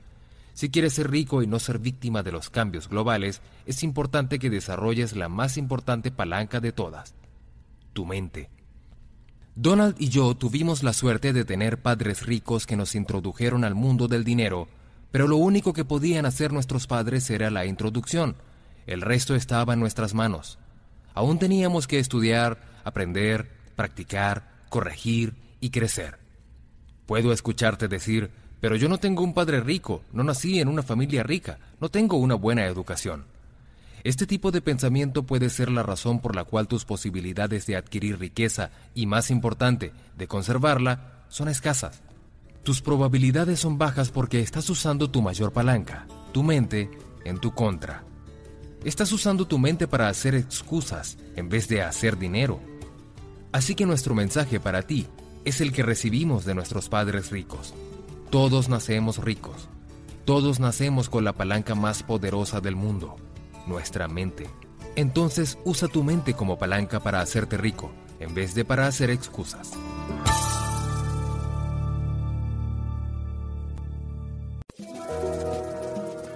La opinión de Donald. ¿Cuál es la diferencia entre un ahorrador y un inversionista? Yo veo a los inversionistas como ahorradores activos. Invertir es una manera de hacer dinero y puede que no ocurra de la noche a la mañana, pero ahorrando es seguro que no ganarás muy pronto. Las ganancias son mucho más altas si inviertes el dinero en vez de ahorrarlo. El dinero es como el talento. No haces nada si lo guardas. Hay que desarrollarlo, hay que nutrirlo, hay que usarlo adecuadamente. Toma tiempo, trabajo y paciencia. Invertir requiere de responsabilidad, responsabilidad continua. Ahorrar no. Invertir no es para todos. Pero como con cualquier habilidad, una vez que la pruebas y ves los resultados, puede ser muy emocionante. El miedo es una de las diferencias entre los inversionistas y los ahorradores. Los ahorradores viven en el mundo del miedo, mientras que los inversionistas han conquistado ese miedo y están cosechando los premios. Trata de identificar aquello que te da miedo y enfréntalo. Cuando comencé y me fui a vivir a Manhattan, el mercado de bienes raíces se había enfriado tanto que por primera vez la gente decía que la ciudad estaba en bancarrota. Este temor conllevó a más temor y los ciudadanos comenzaron a perder confianza en la ciudad. No era el ambiente idóneo para un promotor de bienes raíces que estaba comenzando. Pero yo vi el problema como una gran oportunidad, porque para mí Manhattan era el centro del mundo, y yo iba a formar parte de ese mundo sin importar la crisis financiera que para mí era temporal. Así que este temor en particular me sirvió para alimentar mi coraje y mi ambición, no para disminuirlos. Fue entonces cuando comencé a pensar en una enorme propiedad al lado del río Hudson. 100 acres de terreno frente al río sin desarrollar. La crisis financiera no interferiría con mis sueños, ni yo iba a guardar mis sueños para un mejor momento. El punto es que invertí mi tiempo y desarrollé mis ideas a pesar de la situación. No guardé mi plan, ni esperé a que las condiciones fueran perfectas. Los ahorristas esperan mucho tiempo, y eso los hace perder oportunidades.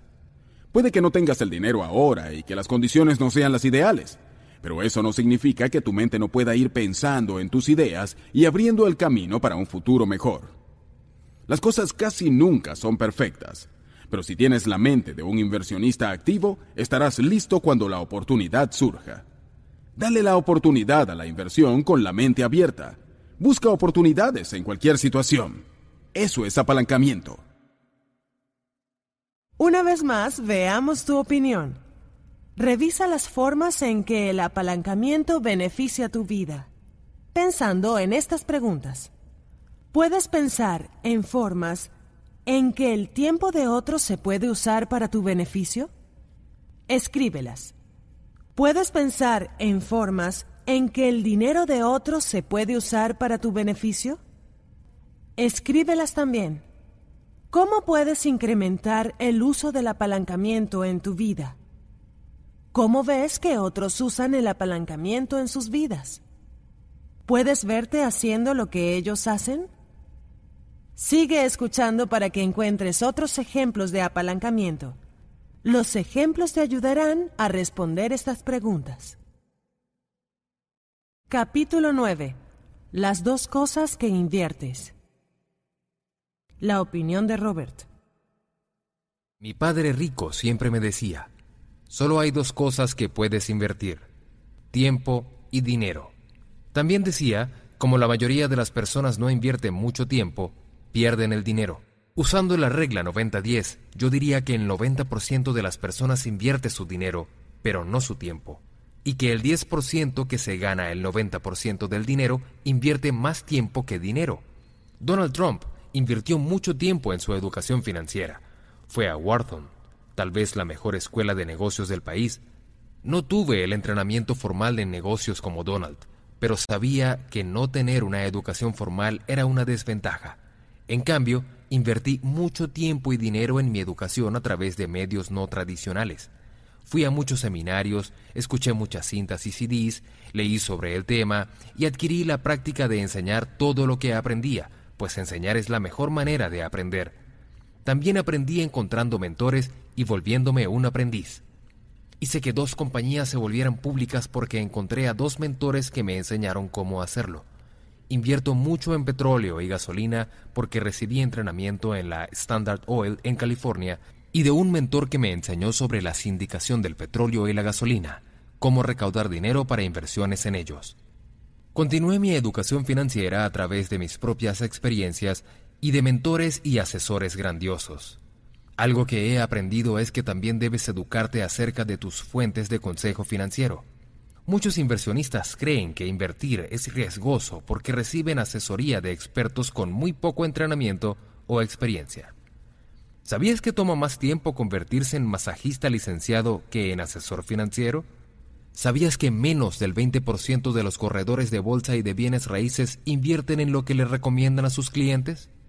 ¿Sabías que la mayoría de los periodistas que escriben sobre finanzas tienen muy poca educación o experiencia en el tema? ¿Sabes cuántas personas invierten con base en consejos que provienen de gente pobre, no de ricos? ¿Cuántos de nuestros políticos o legisladores tienen verdadera experiencia en inversiones? ¿Cuántos docentes tienen educación o experiencia verdadera en finanzas?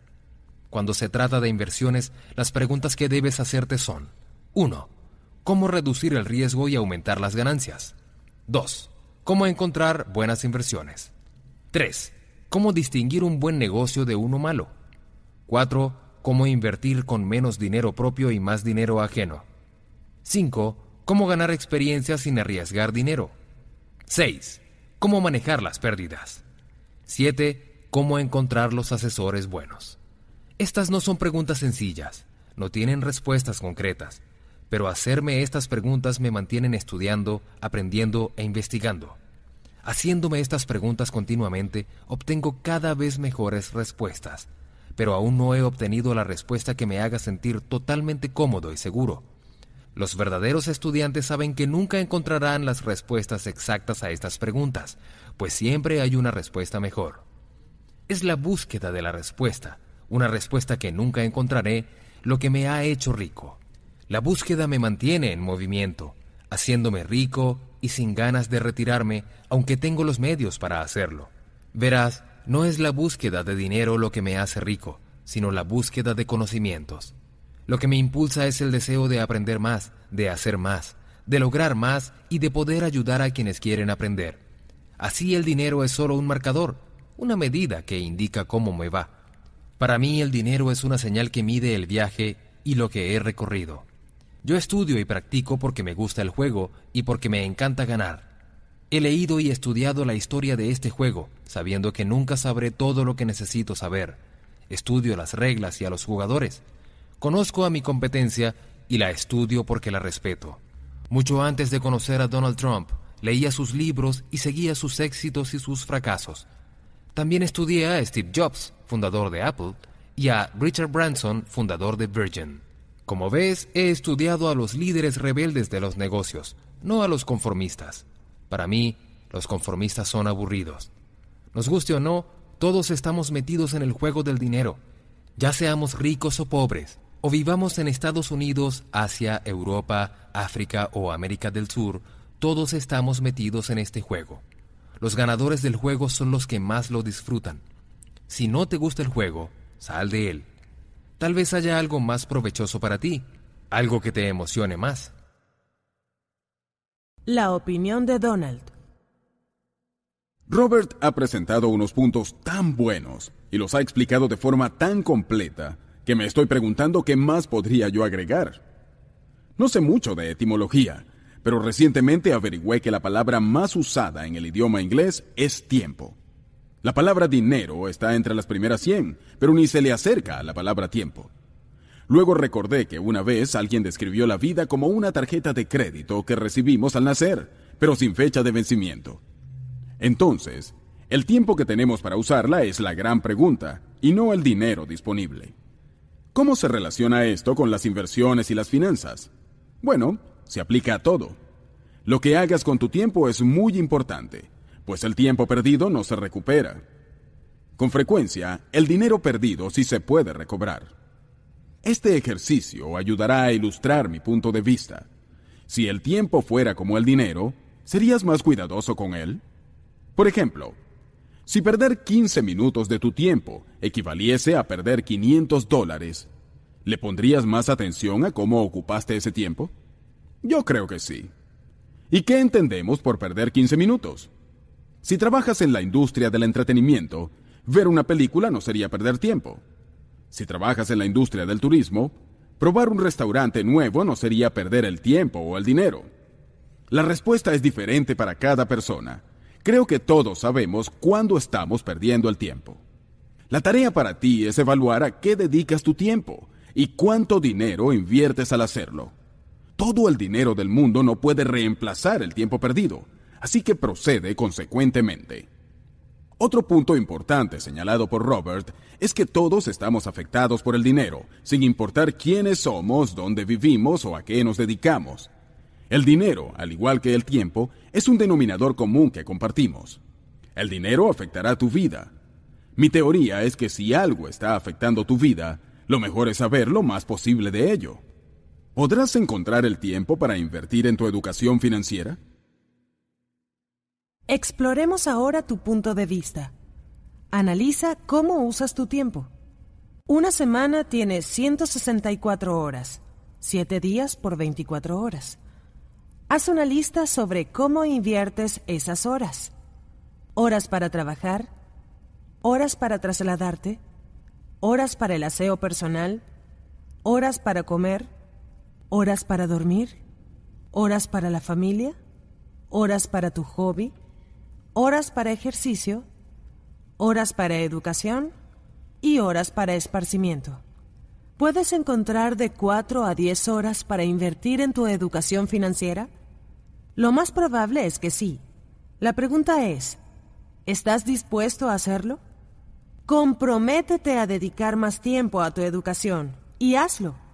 Escuchar este audiolibro es un buen comienzo. ¿Qué más puedes hacer? Capítulo 10. Los ganadores toman el control. La opinión de Robert. Una vez que entiendes el apalancamiento, la capacidad de hacer más con menos, lo más probable es que lo comiences a ver por todas partes. Tener socios es apalancamiento. En mi compañía Padre Rico, uno mi talento al de mi esposa Kim y mi socia y coautora Sharon Lechter, lo cual me da mucho más apalancamiento que si trabajara solo.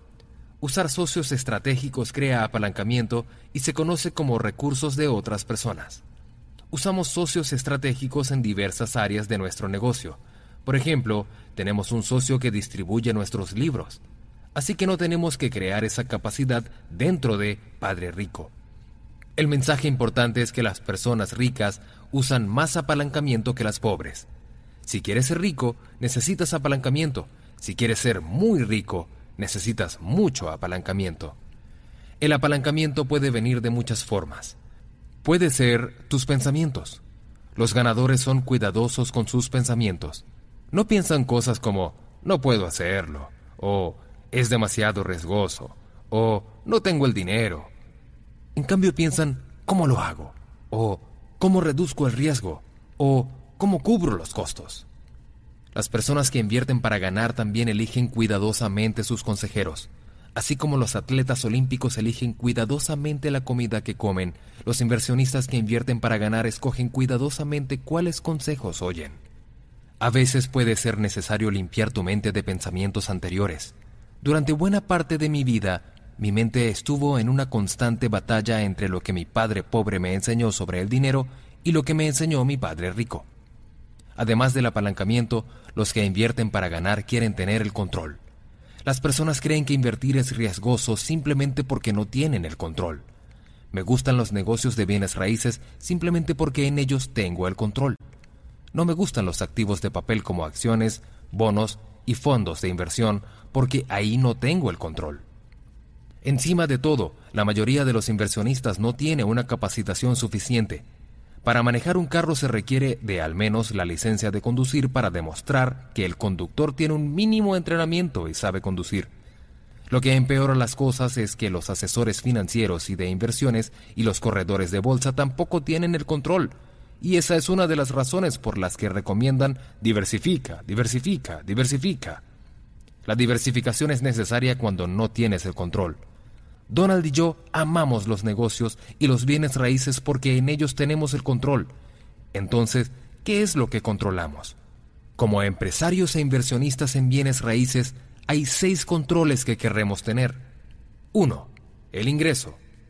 2. El gasto. 3. El activo. 4. El pasivo. 5. El manejo. Y 6. El seguro. Cuando hablamos de educación financiera, nos referimos a la educación que provee conocimientos para controlar estos factores. Por ejemplo, cuando se trata del seguro, es importante usar entidades corporativas para proteger los activos personales de impuestos y demandas. El control de estos seis factores es lo que diferencia a los ricos de los pobres. Otro ejemplo de control es la capacidad de aumentar las ventas y reducir los gastos.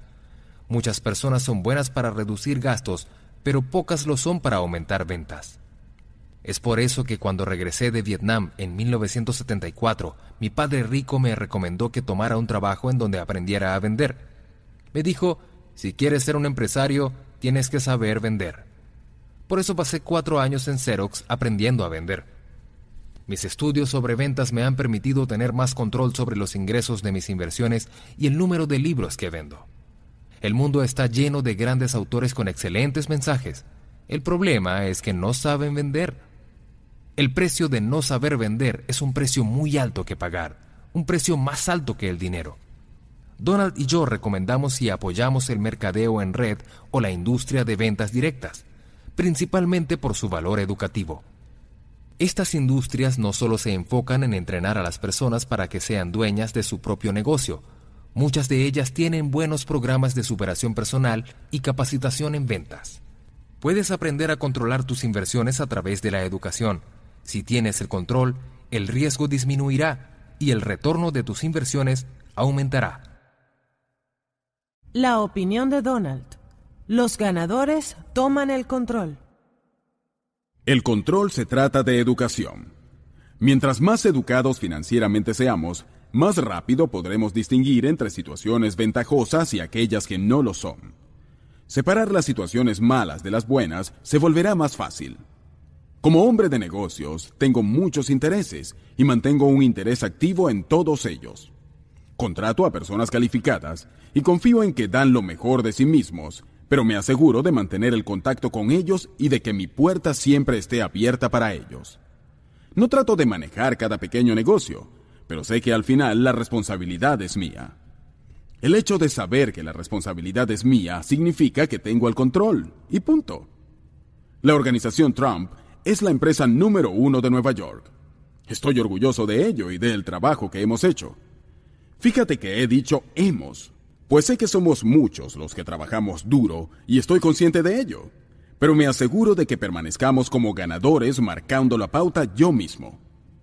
Puede que no tengas el control sobre muchas cosas, pero puedes comenzar contigo mismo. El poder del cerebro es el máximo apalancamiento. Tienes un cerebro, úsalo. Puedes llamarme un controlador fanático, pero no acepto excusas. Los ganadores toman el control al aceptar la responsabilidad. Veamos ahora tu punto de vista. Revisa tu vida de hoy. ¿Puedes elegir cómo pasas tu día o alguien te dice cómo debes hacerlo? ¿Puedes dirigir cómo se invierte tu dinero o se lo dejas a otra persona? ¿Qué cosas están bajo tu control? ¿Qué cosas no están bajo tu control? Con solo ser más activo en tu educación financiera y en tus inversiones, encontrarás que te sentirás más en control de tu vida. Si eres empleado y sientes que no tienes el control, piensa en qué puedes hacer con parte de tu tiempo para cambiar esa situación. Te sorprenderá lo rápido que aumenta tu confianza simplemente por sentirte en control de tu vida.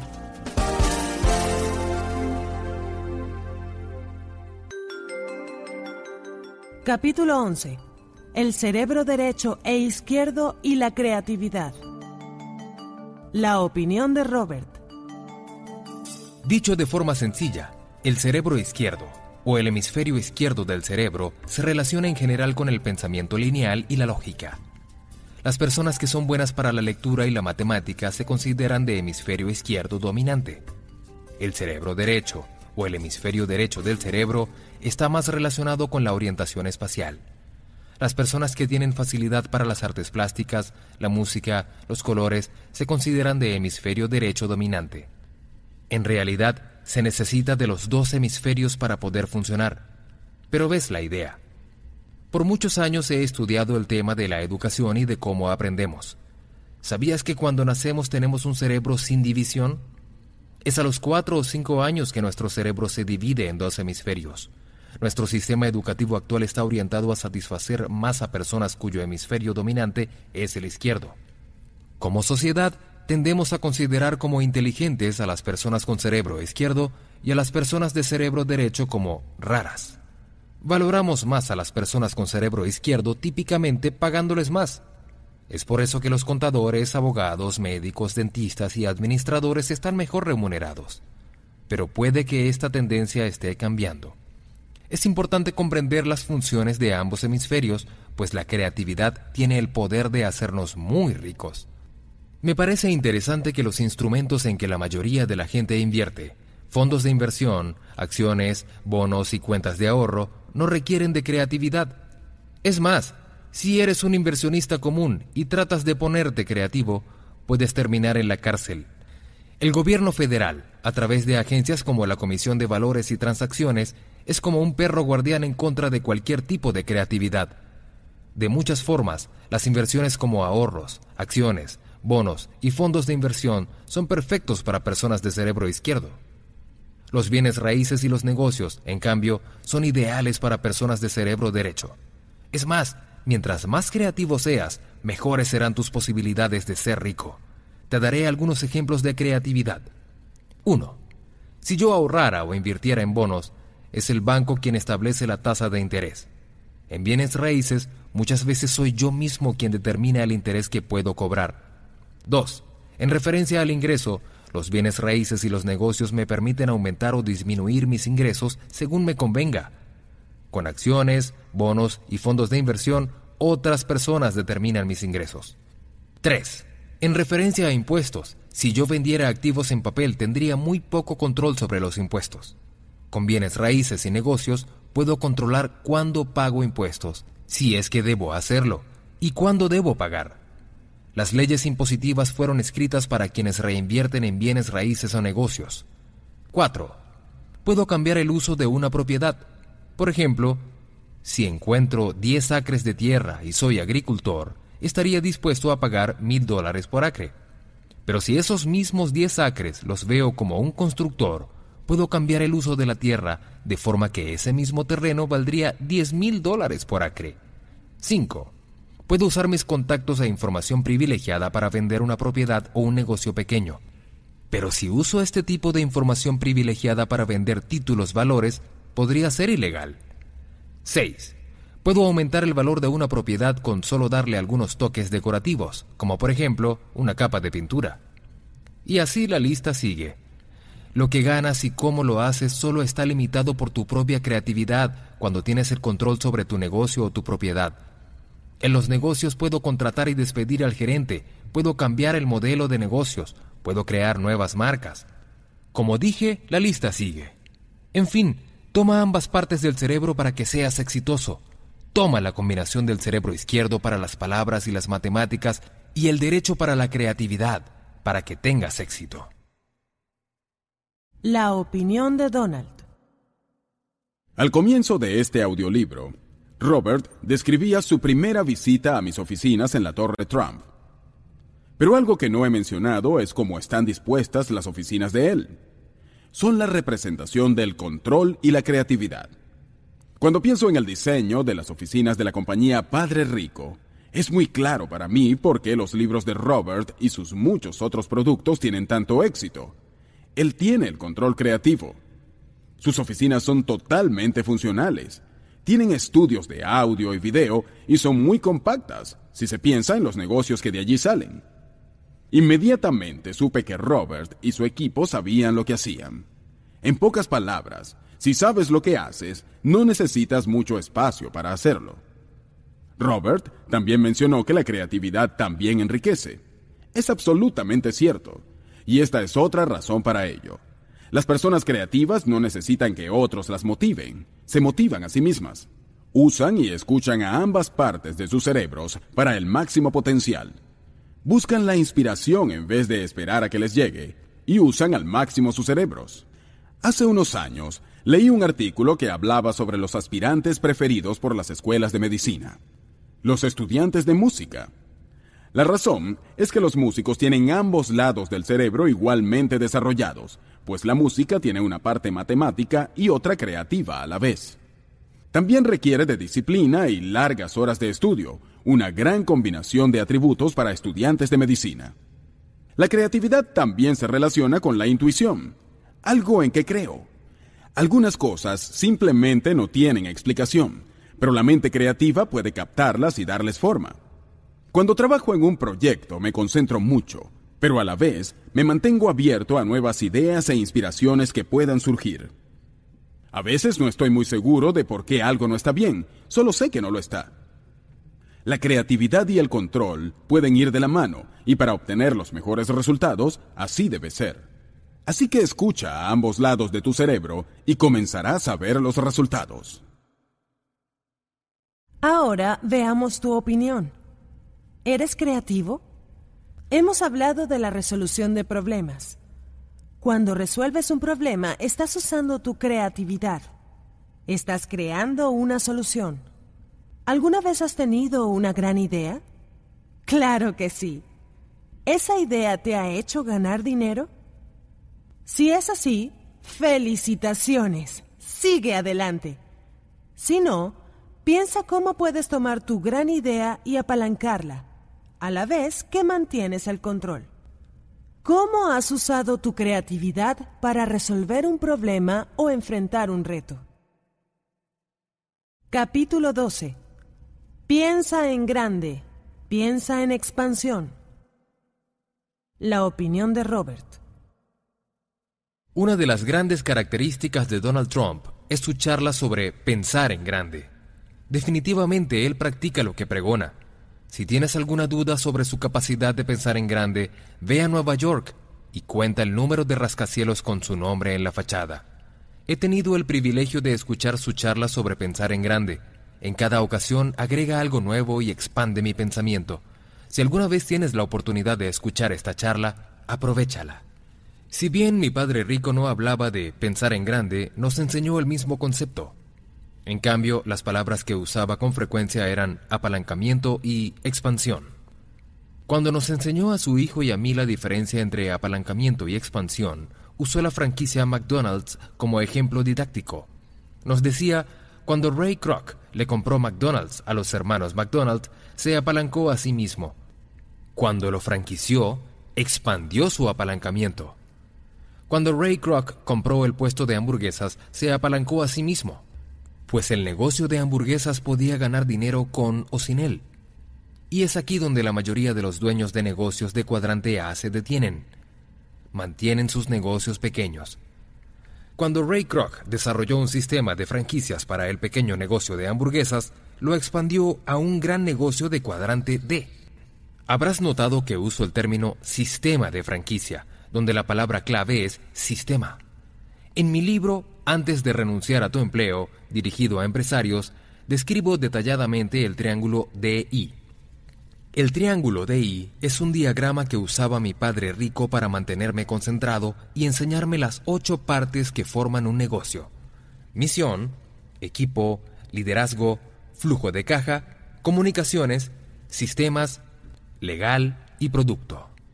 Las estadísticas demuestran que 9 de cada 10 negocios que se inician quiebran al cabo de 5 años. Muchos empresarios fracasan simplemente porque una o más partes del triángulo DI está débil o no existe. Cuando veo un negocio que está en dificultades, uso el triángulo DI como referencia para el análisis. De las ocho partes que componen el triángulo DI, la misión es la más importante. Es el corazón y el espíritu del negocio. Sin espíritu y corazón, los empresarios no lo lograrán, simplemente porque el camino por delante es difícil. Cuando estudias la mayoría de los negocios más exitosos, lo más probable es que encontrarás un triángulo de I completo y vibrante en acción, con todas sus ocho partes funcionando juntas. Un gran negocio tiene una misión fuerte, buen liderazgo, un equipo competente de gerentes que trabajan bien juntos, excelente flujo de caja y financiamiento. Comunicaciones para ventas y mercadeo son claras y efectivas, sistemas que funcionan eficientemente, documentos y acuerdos legales claros y bien hechos, y por supuesto, un gran producto. La mayoría de nosotros puede cocinar una mejor hamburguesa que las de McDonald's, pero pocos pueden construir un sistema de negocios mejor que el de McDonald's, lo que nos lleva de nuevo al término sistema. Una de las grandes diferencias entre un dueño de negocios de cuadrante A y uno de cuadrante D es el sistema. Típicamente, el dueño de negocio de cuadrante A es el sistema y por ello no se puede expandir. Hay demasiados negocios que dependen de personas. McDonald's, en cambio, depende de sistemas. Tiene sistemas bien diseñados. Sin importar dónde esté en el mundo, McDonald's es un negocio muy uniforme. Pero lo más importante, sus sistemas de negocios suelen estar administrados por personas con solo educación secundaria. Así de buenos y sólidos son sus sistemas. La opinión de Donald. Piensa de forma expansiva. La explicación de Robert acerca de pensar en grande y pensar en expansión es maravillosa, pero llevémosla más allá. No pensemos solo en grande, pensemos de forma expansiva. Para los empresarios, pensar de forma expansiva significa identificar lo que es posible y hacerlo realidad. Los empresarios ven la visión y la consideran sentido común e inevitable. El resto del mundo la llama innovación. Hace poco leí con interés sobre una innovación que me atribuían a mí. Me sorprendí pues nunca pensé en ella como una innovación, sino como una combinación de dos elementos que podían funcionar bien juntos. Hace años, cuando estaba construyendo el primer hotel y torre internacional Trump en el número uno de Central Park West, decidí que podría ser una buena idea combinar un hotel y un condominio juntos. Resultó ser un éxito impresionante, y esta fórmula se ha duplicado por muchos otros y por mí. Así, muchas veces la innovación es el resultado del sentido común unido con ideas poco comunes. Es creativo, pero es más una combinación de cosas de forma innovadora que otra cosa. Pensar de forma expansiva no es más que otra forma de innovar. A veces me pregunto, ¿qué más puedo incluir en mi proceso de pensar que lo haga más integral? ¿Hay algo que pueda agregar que mejore el proyecto o la idea que tengo dando vueltas en mi cabeza? Muchas veces me digo a mí mismo que algo está faltando, porque eso automáticamente abre las puertas para que nuevas ideas aparezcan. Me pregunto, ¿qué no estoy viendo? ¿Qué más es posible? A veces las respuestas resultan en ideas innovadoras. No necesariamente es un proceso secreto, pero es un proceso y requiere concentración. El club en mi campo de golf en California tiene un hermoso salón de fiestas con vista al Océano Pacífico pero este salón podía albergar menos de 300 personas. Hubo muchos eventos que no pudimos atender, como bodas, porque la capacidad era demasiado pequeña. La respuesta de mi equipo gerencial fue agrandar el edificio. Me vinieron con planes para remodelar y expandir el salón de fiestas. Hubiésemos tenido que pasar por el proceso de permisos y muchos meses de construcción, perdiendo así millones de dólares en ganancias encima de los millones para la remodelación. Un día estábamos ahí revisando el salón y noté que las sillas del salón eran muy grandes. Tuve una visión inmediata. Necesitamos sillas nuevas, sillas más pequeñas. Esta idea no solo me ahorró millones de dólares, incluso me hizo ganar dinero. El dinero que ganamos vendiendo las sillas grandes fue más de lo que costaron las nuevas sillas Chivari. Ahora podemos albergar a unas 440 personas cómodamente y hemos aumentado el número de eventos grandes en el salón y con ello nuestras ganancias. No fue necesario expandir el edificio, así que convertí algo que me hubiese costado millones en una ganancia. Ese es el primer paso del estatus del visionario. Ver algo y saber que puede ser distinto o mejor. Veamos ahora tu opinión. Piensa creativamente y luego apalanca esa creatividad. ¿Estás cómodo en el mundo en que vives? Trata de imaginar que lo expandes de forma de incluir nuevas aventuras, nuevos amigos, nuevos lugares. A medida que te expongas a nuevas experiencias, generarás nuevas ideas.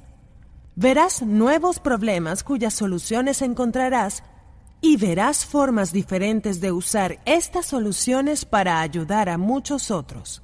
Todo esto es el resultado de expandir tu mundo y tu visión. Piensa y vive en grande. Dejando a un lado cualquier temor de riesgo, ¿qué visualizas? ¿En cuál área de tu vida podrías pensar más en grande? Nombra ese pensamiento. ¿En cuál área de tu vida podrías pensar de forma expansiva? Nombra ese pensamiento expansivo. ¿Qué harás al respecto?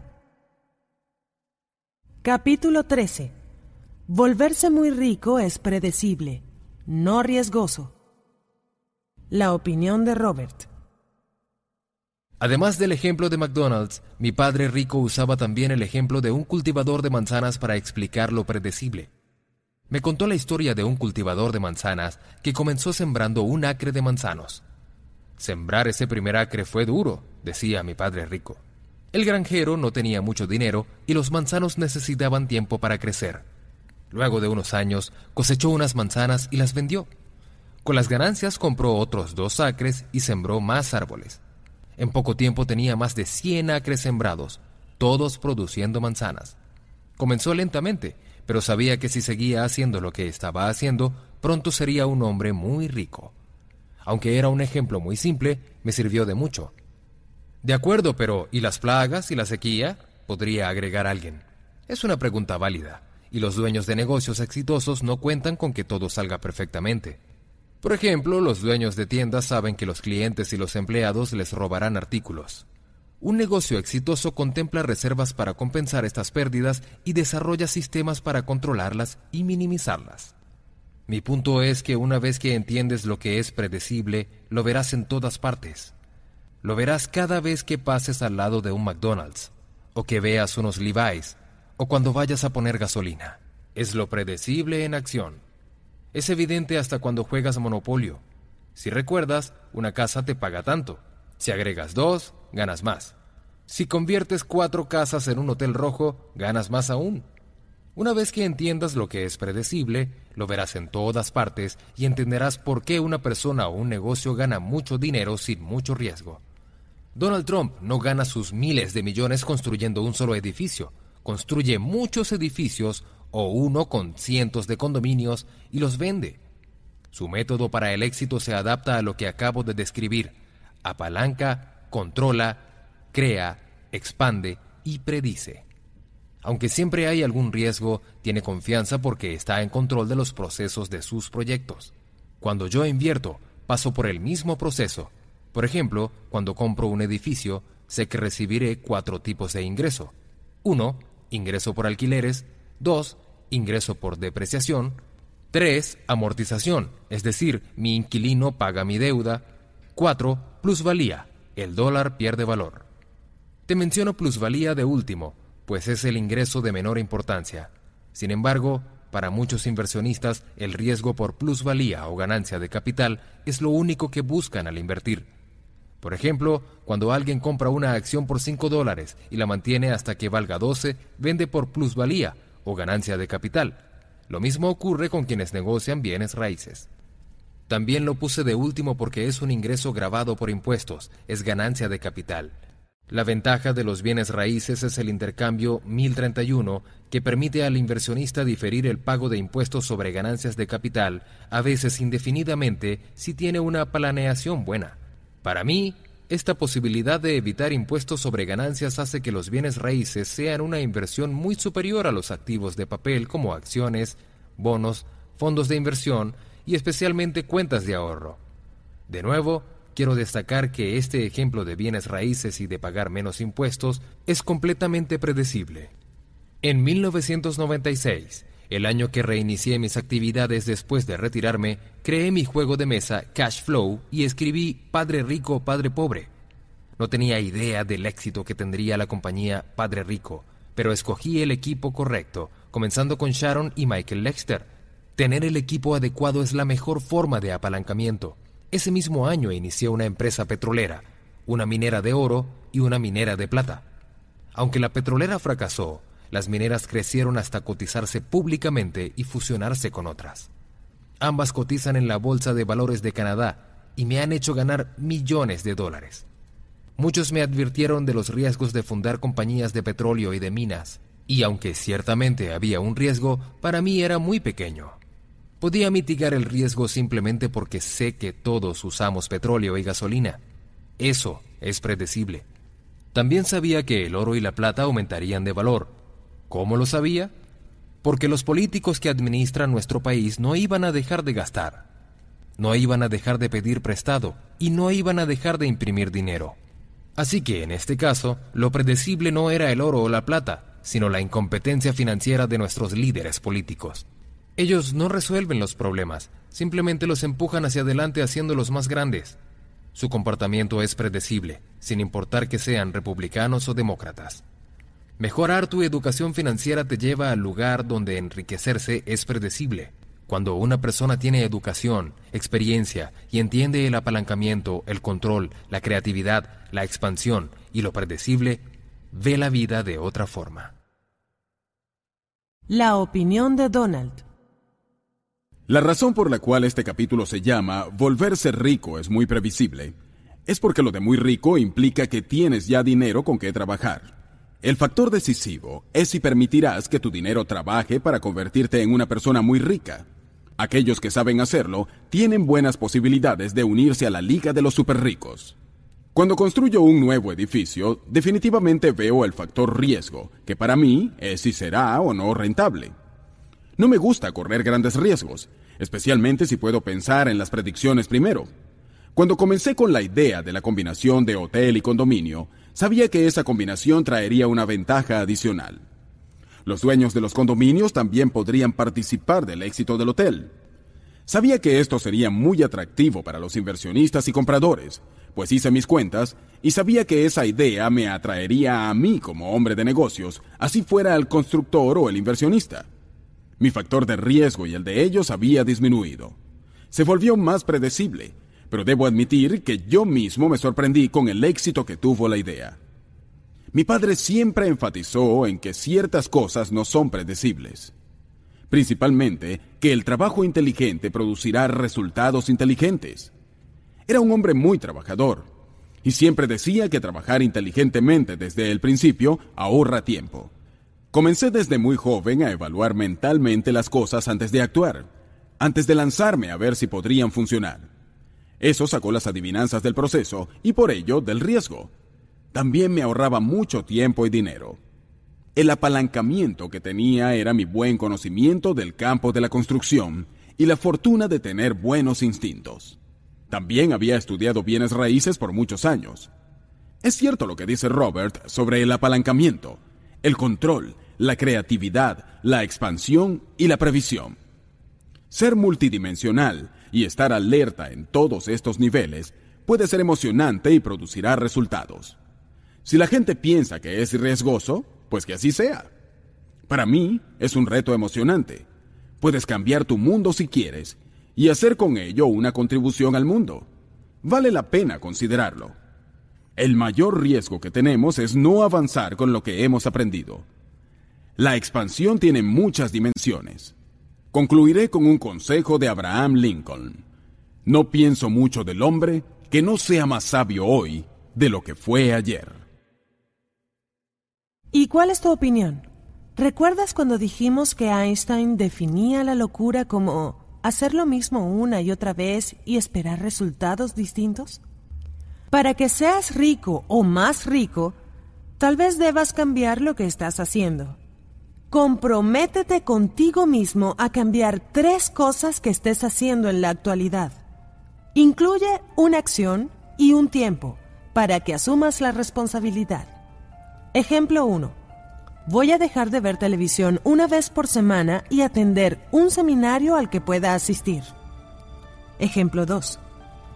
Voy a dejar de ser una papa de sofá y visitaré esta semana un asesor de negocios e investigaré qué negocios me pueden interesar.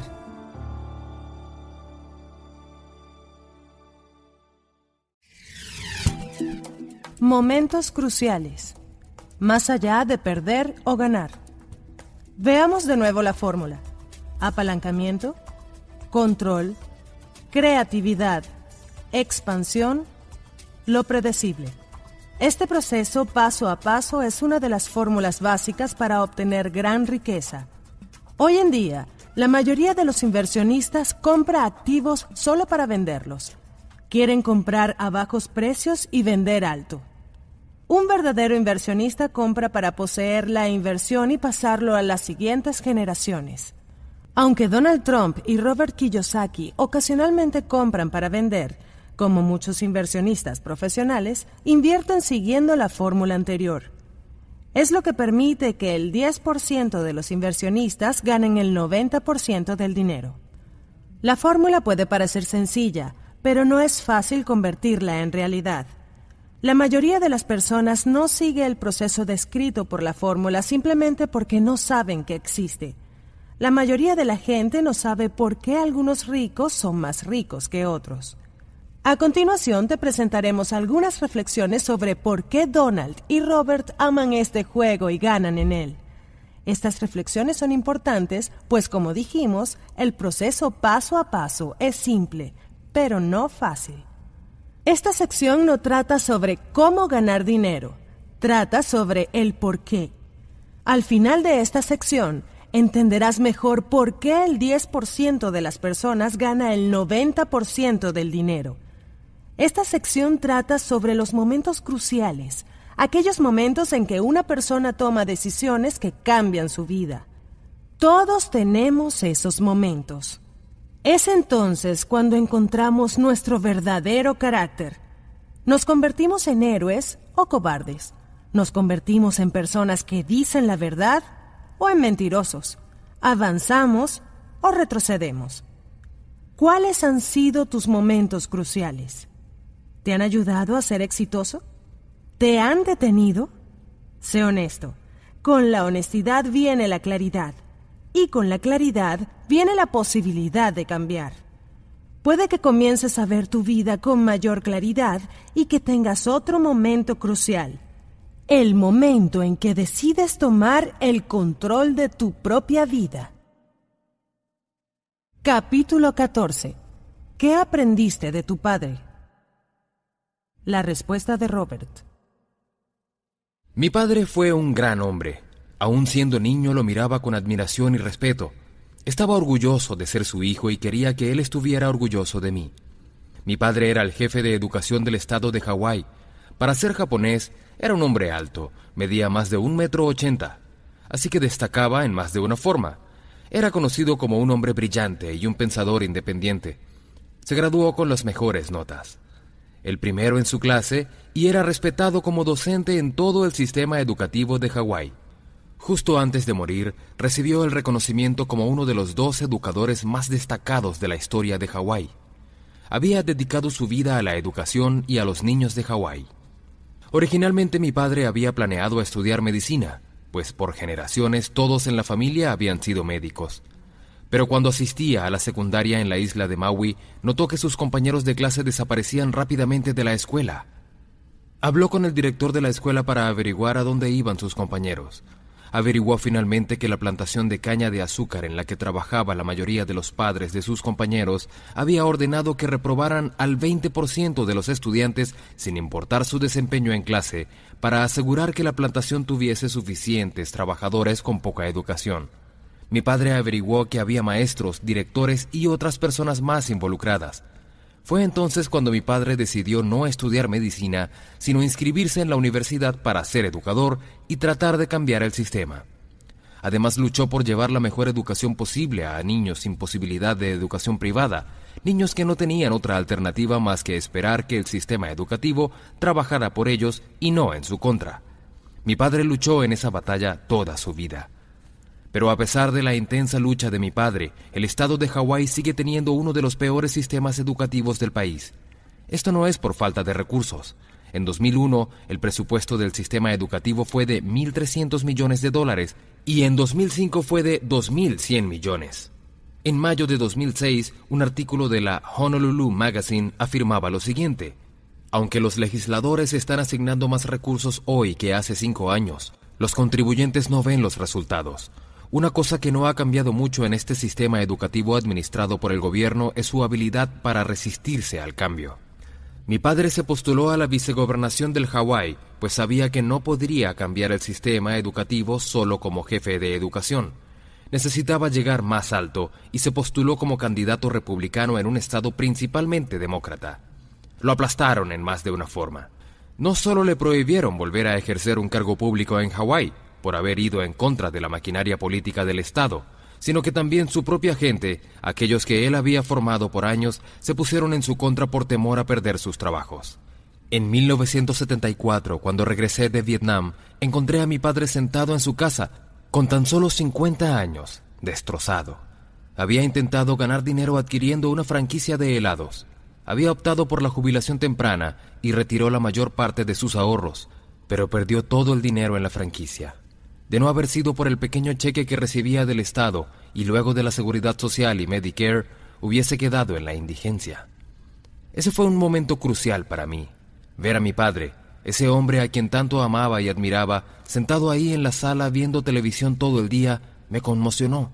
Ahí estaba, en el tope de su vida, con una educación brillante, pero con el espíritu derrotado. En ese momento me di cuenta de que la educación carecía de algo vital, nuestra educación tradicional no nos preparaba para el mundo real. nos preparaba para ser empleados. Ahí supe que seguiría los pasos del padre de mi mejor amigo, mi padre rico, y no los de mi verdadero padre. Decidí seguir los pasos de mi padre rico porque él no dejó que su falta de educación formal aplastara su espíritu de emprendedor, ni su deseo de enseñar tanto a su propio hijo como a mí. Este hombre llegó a ser uno de los más ricos de Hawái. 1974 fue un año crucial para mí, primero porque supe que no seguiría los pasos de mi padre. Al ver al mundo a través de los ojos de mi padre, supe que mi generación, la generación Baby Boom, enfrentaría los mismos problemas que tenía mi padre. Mi generación enfrentaría al mundo como personas bien educadas, honestas y trabajadoras, pero necesitadas del apoyo del gobierno o su familia sin saber cómo sobrevivir financieramente por sí mismos. En los próximos años habrá millones de personas en el mundo que, al igual que mi padre, enfrentarán al mundo sin mucho dinero, después de toda una vida de trabajo, y que vivirán con el temor de que se les acabe. Escribí el libro Padre Rico, Padre Pobre para tomar la antorcha que mi padre había llevado y continuar luchando por las reformas y cambios necesarios en nuestro sistema educativo que está obsoleto, desconectado del mundo real y, en mi opinión, no prepara a la juventud para el mundo que les espera. He dicho durante años, ¿por qué nuestro sistema educativo no enseña nada acerca del dinero? Sin importar que seamos ricos o no, que seamos inteligentes o no, el denominador común es que todos usamos dinero. La revista Time publicó un artículo con un titular muy llamativo acerca de la deserción escolar en Estados Unidos. El artículo describía cómo los administradores de la educación disfrazan el número real de jóvenes que se retira de forma similar como Enron ocultaba sus pérdidas. El artículo afirma con precisión que el problema es mucho más grave hoy que en el pasado, porque los desertores ahora no tienen la posibilidad de empleos bien pagados en fábricas. Hoy en día, sus únicas opciones son empleos de baja paga como oficinistas o como dependientes de restaurantes de comida rápida, pues Estados Unidos se ha convertido en un país de consumidores, no de productores. Pagaremos las consecuencias de este problema masivo en los años por venir. Un problema generado por un sistema educativo obsoleto y desconectado de la realidad que se resiste a cambiar. Tal vez sepas que la compañía Padre Rico tiene varias iniciativas educativas en marcha. Hemos desarrollado en sitio web www.richkidsmartkid.com. Niño rico, niño listo, para niños en edad escolar, padres y maestros. Se incluyen juegos, planes de estudio y guías para instructores, todo gratuito y sin publicidad. Los juegos son creativos y atractivos y hacen del aprendizaje una experiencia interactiva y divertida. Para el nivel universitario, la compañía Padre Rico ha creado dos planes de estudio, curso Cash Flow para finanzas personales y el curso Inversión en bienes raíces. Estos planes de estudio, así como las lecciones, materiales adicionales y clases en video, también son gratuitos y están a la disposición de las universidades en cualquier parte del mundo. Si quieres saber cómo traer estos cursos a tu comunidad, visita college.richdad.com. La respuesta de Donald. La influencia de mi padre. El legado que me dejó mi padre se puede resumir en esta frase. A quien mucho se le da, mucho se le exige. Me obligo a trabajar porque siento que es mi deber. Hace poco, Robert me llamó y me hizo la siguiente pregunta. Donald, ¿qué harías si te quitaran todo? Dijo que Henry Ford había respondido que recuperaría todo en cinco años y Picasso seguiría pintando.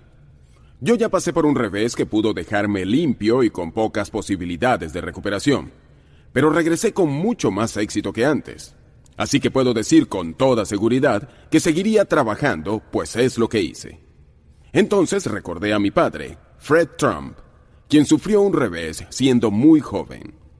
Su padre murió cuando apenas tenía 11 años, dejándolo como el hombre de la casa, a cargo de sus dos hermanos y su madre.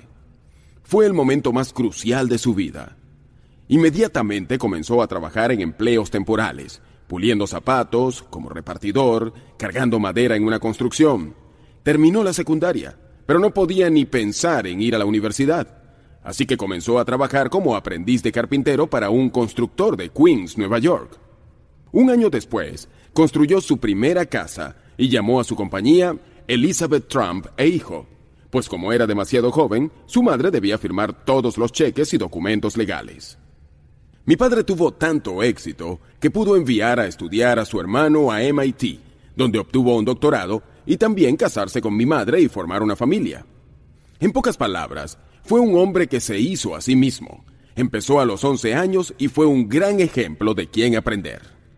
Mi padre nunca tuvo el tiempo para quejarse. Simplemente trabajaba. Eso es algo digno de aprender. Cuando pasé por los tiempos difíciles, solo recordaba lo que había pasado mi padre y simplemente seguí trabajando hasta superarlos. Puedo decirte por experiencia que lo que se requiere es perseverancia. Creo que Henry Ford sabía esto del trabajo y Picasso también. Robert mencionó a sus dos padres, uno rico y uno pobre. Él tuvo dos ejemplos para aprender, observar y para escoger uno como mentor. Del que aprendió más fue el que no tenía una educación avanzada. Él había aprendido a resolver las cosas por sí mismo de forma similar a lo que tuvo que hacer mi padre. He ahí una buena lección para todos. Por más que valoro la educación formal, a veces la escuela de la vida forma personas con sentido común por encima del promedio. Mi padre era un hombre listo, y eso, combinado con su ética de trabajo, lo convirtió en un auténtico dinamo. Cuando me preguntan por qué pienso que soy exitoso, lo primero que me viene a la mente es mi educación y la influencia de mi padre. Sí, fui a Wharton, pero antes de Wharton estaba mi padre. Si él pudo lograr lo que logró sin el apoyo financiero de su familia y sin educación formal, mis expectativas de mí mismo debían exceder las de mi padre, simplemente porque comencé con mucho más de lo que él tuvo. Ambos teníamos los mismos estándares de desempeño y la misma ética laboral, pero las condiciones fueron diferentes. Literalmente no podía aceptar lograr nada menos que lo que hago, pues no tengo una sola excusa para no hacerlo.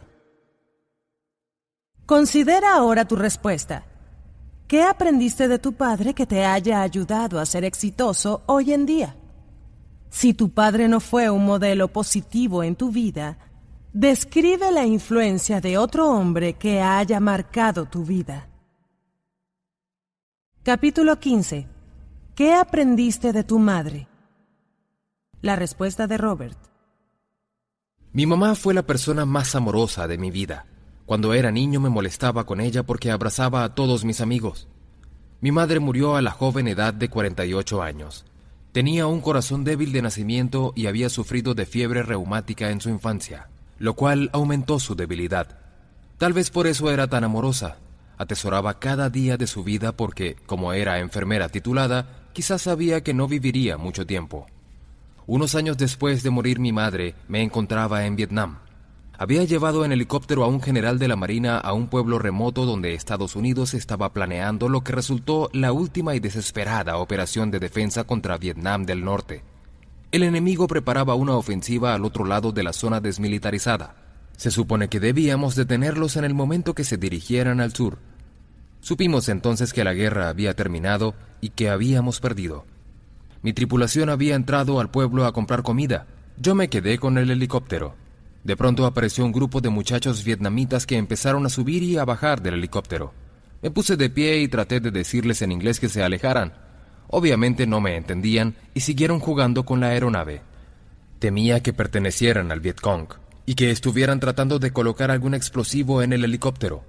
El miedo se apoderó de mí y comencé a actuar con más fuerza para apartarlos.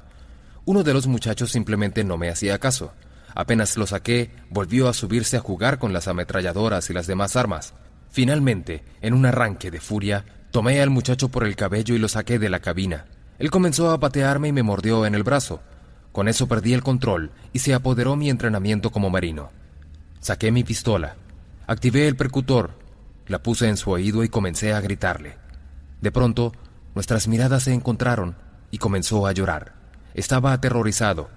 Sabía que yo estaba furioso y enloquecido. Parado ahí con mi pistola en su cabeza, lo miré a los ojos y vi su alma. Hay un dicho entre los matones a sueldo. Si vas a matar a alguien, no lo mires a los ojos. Al mirar a los ojos de este muchacho que lloraba, empecé a llorar también. Me detuve. No disparé cuando me detuve, escuché a mi madre. Aunque había muerto hace años, escuché su voz con toda claridad. Detente, me dijo. Te he pedido toda la vida que seas más amable. Detente, por favor. No te di la vida para que le quites el hijo a una madre. Miré al niño a los ojos y le hice saber que no lo mataría y guardé la pistola. Al despegar ya con el general a bordo, fuimos atacados por el enemigo. Estoy bastante seguro de que esos muchachos avisaron al enemigo de nuestra presencia. Ellos eran el enemigo. Esa noche me quedé solo en la plataforma de aterrizaje y reflexioné sobre lo que sucedió ese día. ¿Escuché a mi mamá? Me preguntaba una y otra vez. Finalmente entendí que eso no era lo importante. Lo que importaba era que al fin la había escuchado, había entendido su mensaje. Ese día en el campo a las afueras de un pequeño pueblo de Vietnam fue un momento decisivo, crucial en mi vida. Mientras volaba de regreso al portaaviones, aun cuando me habían disparado, sabía que mis días en la Marina habían terminado. Como dijo una vez Joseph, el gran jefe indio estadounidense, no pelearé más por siempre. No es que no quiera luchar, es que no lucharé con armas ni con violencia. En cambio, lucharé con la sabiduría de mi padre y con la compasión de mi madre. La respuesta de Donald la madre de los consejos. Mi madre era descendiente de escoceses, y un día me dio un sabio consejo que he tratado de seguir siempre. Confía en Dios y sé fiel a ti mismo. Es un consejo tan breve que es fácil de recordar. Tal vez pensaba en mi madre la primera vez que dije, piensa en grande. Se dice que la brevedad es el alma del ingenio, pero también es la clave de la buena memoria. Mi madre siempre tenía tiempo para obras de caridad y causas para los necesitados, así que sus intereses eran diversos y bien balanceados. Me gusta pensar que yo soy así también, y soy un donante silencioso en muchos casos. Mi hermano mayor, Fred, murió a los 42 años. Esto tuvo un profundo impacto en mí, y pude ver la profunda tristeza que colmó a mis padres. Perder a un hijo nunca es fácil, no importa su edad siempre es un impacto que te afecta por el resto de tu vida. Pienso que me di cuenta del verdadero valor de la vida y decidí hacer que la mía fuera lo mejor posible para mí y los que me rodean. Fue un momento crucial en mi vida. Esa es una de las razones silenciosas por las que soy como soy. Tal vez el resultado final no sea tan silencioso, pero el gran impulso está ahí debido a esta pérdida. Me sentí más cerca que nunca de mis padres y me sentí responsable por su bienestar y felicidad después de este terrible evento en sus vidas. Sí, fue duro para mí, pero lo fue mucho más para ellos. Mi madre era una persona devota y vivía su fe. Fue un gran ejemplo para mí como niño y como adulto. Era una mujer fuerte y a la vez gentil, y también muy humilde. Dio todo de sí sin reservas. Por ello, si me oyes hablando con tanta admiración de ella, es porque tengo buenas razones para hacerlo. Ahora tu respuesta. ¿Qué aprendiste de tu madre que ha ayudado a tu éxito? Si tu madre no fue un modelo positivo para tu vida, describe la influencia de otra mujer que haya marcado tu vida.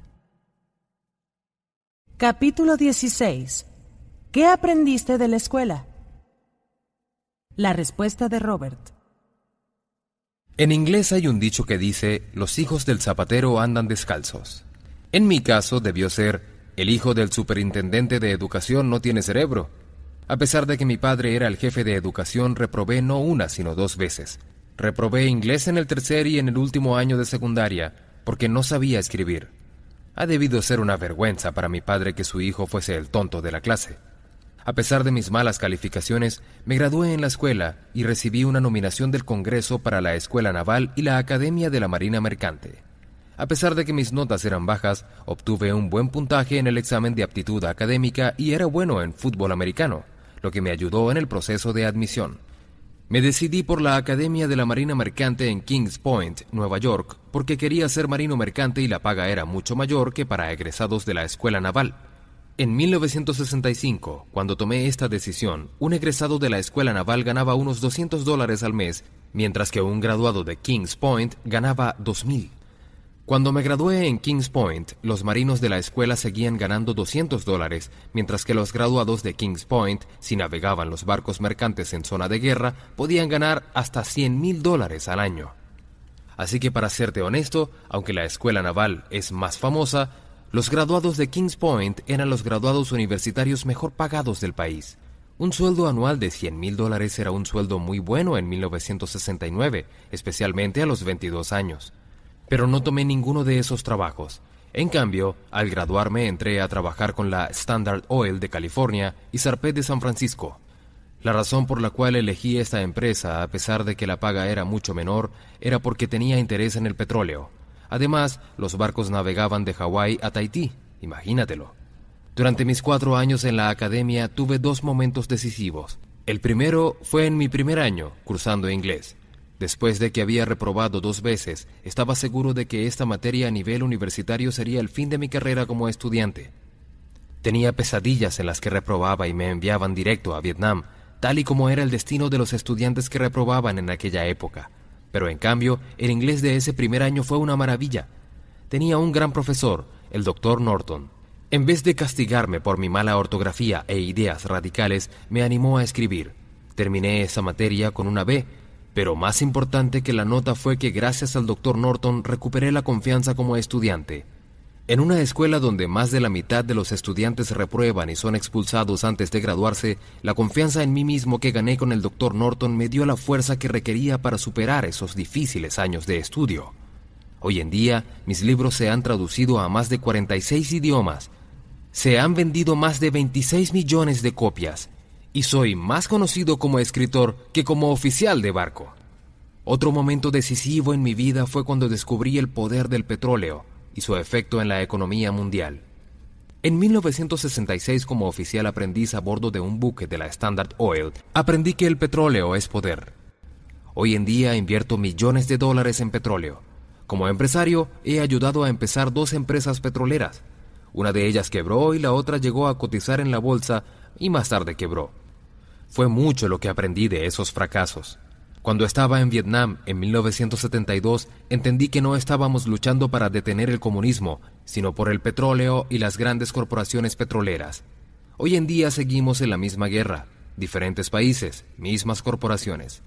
En los años 80 fui uno de los miembros fundadores de una organización llamada GENI, las siglas en inglés de la Red Internacional de Energía Global.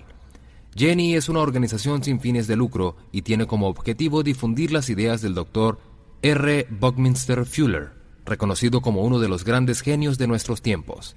Según el Dr. Fuller, el mundo cuenta con la tecnología para autoabastecerse de energía renovable y no contaminante.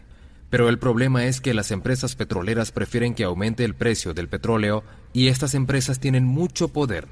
Tal vez te suene como un hipócrita, pero sigo siendo un capitalista. Sigo ganando mi dinero con el petróleo pero sigo apoyando su reemplazo con energías renovables y no contaminantes que puedan elevar la calidad de vida en el mundo y reducir los niveles de pobreza y las guerras. Como dice la canción de John Lennon, Imagine, puedes decir que soy un soñador, pero no soy el único. You may say I'm a dreamer, but I'm not the only one.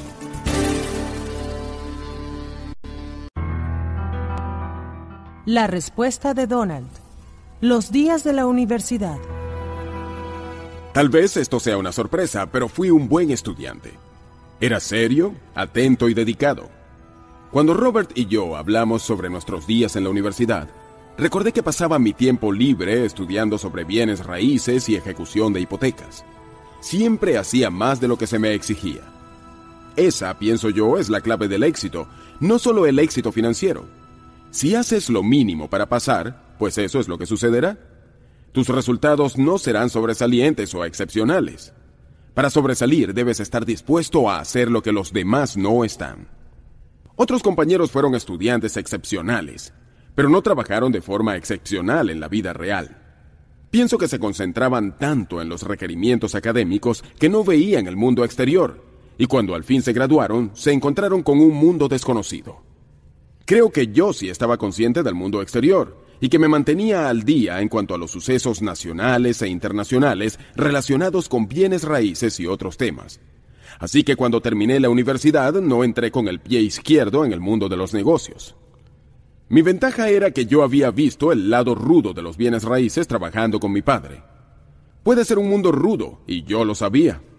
Había aprendido a hacerme un lado en las entradas de las casas cuando iban a cobrarles la renta para evitar que me dispararan. Yo sabía a lo que me enfrentaba. Mi padre tenía la sabiduría de la calle y la sabiduría de los negocios. Y considerando que yo asistía a Wharton, una gran escuela de negocios, pues tenía a mi alcance lo mejor de los dos mundos. Tal vez no todos tenemos la misma suerte. Puedes aprovechar al máximo lo que está a tu alcance y el lugar donde estás. Solo debes estar listo para hacer más. Lo que estés dispuesto a hacer puede determinar hasta dónde estés dispuesto a llegar. Yo estudié horas extra en la universidad sin recibir créditos ni palmadas en la espalda. Lo hice solo, y creo que es una de las razones de mi éxito. Veamos ahora tu respuesta. ¿Qué aprendiste en la escuela que te ha ayudado a tener éxito? ¿Hubo algún profesor en especial que tuvo una influencia positiva en tu vida? ¿Qué lecciones de la escuela has aplicado en tu vida? ¿Cuáles fueron los resultados? Capítulo 17. La influencia de la escuela militar en mi vida. La respuesta de Robert. Hay tres razones por las cuales asistí a la escuela militar. Cuando tenía 10 años, mi maestro de quinto grado me hizo estudiar la historia de los grandes exploradores, Colón, Cortés, Magallanes y da Gama. Estudiarlos despertó en mí el deseo de ver y explorar el mundo.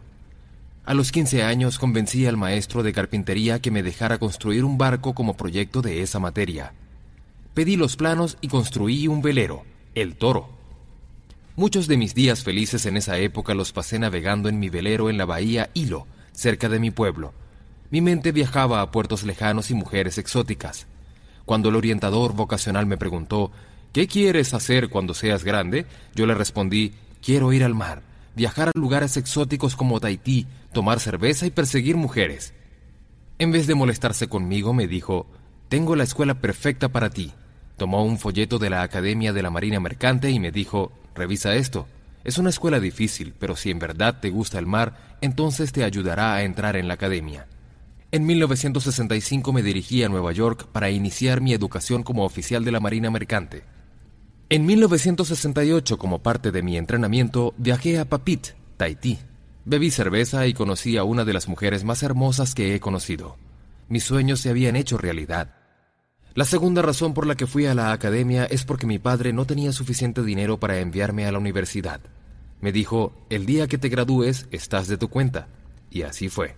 El hecho de asistir a la academia implicaba que tenía una beca completa, habitación, alimentación y una asignación para ropa y reembolsos por gastos de viaje. Además teníamos una pequeña asignación mensual en efectivo. La tercera razón, y tal vez la más importante, fue la disciplina. Mientras cursaba la secundaria, pasaba más tiempo surfeando que asistiendo a mis clases. Aun cuando mi padre, el jefe de educación, me había capturado en mis escapadas, no podía evitar seguir escapándome cada vez que el oleaje estaba bueno para surfear. Sabía que necesitaba la disciplina. Si hubiese asistido a la Universidad de Hawái, nunca hubiese terminado. Y vaya que aprendí disciplina en la academia, por la vía dura. Los castigos eran frecuentes y eran severos. El aspecto académico era más fuerte de lo que había esperado. Sin un estricto sistema militar, jamás me habría graduado. Después de cuatro años en la academia, me ofrecí de voluntario para el cuerpo de Marina porque seguía la guerra de Vietnam. Fue en la escuela de pilotos de la Marina donde aprendí dos lecciones cruciales que me han servido en la vida. La primera vino en el entrenamiento de vuelo. Una de las partes más emocionantes del entrenamiento era aprender a pilotar en enfrentamientos avión contra avión. El avión que pilotábamos era un Trojan T-28, un monomotor clásico de la Segunda Guerra Mundial que era grande, rápido e inclemente. Muchos estudiantes murieron porque el avión estaba diseñado para ser ágil y maniobrable, y si no eras buen piloto, el avión te podía matar. Un día volaba solo en busca de mi instructor que me iba a atacar de sorpresa. De pronto, escuché a través de los audífonos de mi casco bang, bang, bang. Era el instructor indicándome que la batalla había comenzado. De inmediato comencé a hacer las maniobras que me habían enseñado, tratando de despegarme del enemigo. En vez de perderlo, escuché en el audífono, ¡Bang, bang, bang! ¡Te atrapé, idiota! No podía despegarme de mi instructor. Subí, giré, me lancé en picada, pero nada funcionó. Casi no podía ver por el sudor que empañaba la visera de mi casco. Por casi diez minutos mi instructor me persiguió sin que pudiera liberarme de él con mis maniobras. Ya de regreso en tierra, repasamos la misión. Mi instructor describía mi vuelo con las manos y empecé a sentir náuseas no solo por las violentas maniobras que había realizado, sino porque entendí lo malo que era como piloto y lo mucho que me faltaba por aprender. En ese momento, mi instructor dijo algo que nunca olvidaré. El problema con este negocio es que no hay segundo lugar, solo uno de los pilotos regresa a casa con vida. Ese fue un momento crucial en mi vida. Después de ese día, practiqué y practiqué y practiqué. Gano en el mundo de los negocios no porque sea brillante o porque nunca fracaso, es porque en mi mundo no hay segundos lugares. Supongo que Donald tiene una filosofía similar. El otro momento crucial tuvo que ver con el riesgo. Cada vez que escucho a alguien decir es demasiado riesgoso, sé que en realidad esa persona no está preparada ni está a la altura del reto. Después de ese día en el aire con mi instructor me di cuenta de que el combate es la prueba máxima de la voluntad y la instrucción. No hay segundos lugares y el ganador es el que está mejor preparado. Cambié mi forma de pensar a combatir no es riesgoso, el riesgo es no estar preparado. En los negocios y las inversiones soy fanático de la práctica y la preparación. Practico para reducir el riesgo, mejoro mi habilidad para reducir el riesgo, estudio para reducir el riesgo, juego para ganar, y el premio lo gana el que juega con menor riesgo y mayor confianza. Antes de invertir por primera vez en bienes raíces, asistí a un taller para inversionistas. Después de ese taller revisé unos 100 negocios disponibles. A donde quiera que fuera en Hawái, los corredores me decían, eso que buscas no existe. Después de meses buscando, al fin encontré una pequeña propiedad en la isla de Maui. Era un condominio de una sola habitación, cerca de la playa, y por solo 18 mil dólares. Esa fue mi primera inversión. Desde entonces he revisado decenas de miles de negocios de bienes raíces, pero he comprado solo unos cuantos. Casi todas las personas invierten dinero, pero no tiempo. Donald y yo invertimos mucho tiempo antes de invertir dinero. Nos preparamos para invertir. Como dije, ser empresario no es riesgoso. No estar preparado sí lo es. La respuesta de Donald. La influencia de la vida militar en mi vida.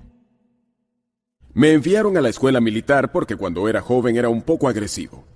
Pero lo que aprendí ahí tuvo más relación con el arte de la negociación que con la disciplina o la canalización de la energía. Fue una gran lección de negocios disfrazada. Tuve una confrontación con un ex sargento instructor de la Marina, y me di cuenta de que no podría enfrentarlo o ganarle físicamente, así que tuve que usar mi cerebro para manejar la situación. Debía ganarme a este sargento, y no estaba yo dispuesto a ceder, así que pensé en la forma de lograrlo encontré mi primera oportunidad. Yo era muy buen jugador de béisbol, era el capitán del equipo, y él era nuestro entrenador. Yo sabía que mejoraría su imagen si jugaba lo mejor posible. Y eso hice. Teníamos un buen equipo y aprendí a dirigirlo eficientemente. Ese fue el primer paso. El segundo paso era demostrarle que lo respetaba, que no era difícil, pues sí lo respetaba en verdad, pero que no me dejaría intimidar por él. Pienso que eso le generó respeto y que se dio cuenta de que no tenía caso seguir persiguiéndome.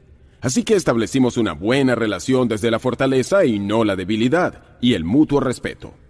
Ahí estaba otra gran lección de negocios, especialmente para la negociación. Ambos ganamos.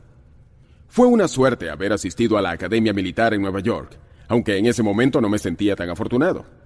Más adelante descubrí que había disfrutado de los retos y la disciplina y nunca perdí el respeto por el tiempo que allí aprendí.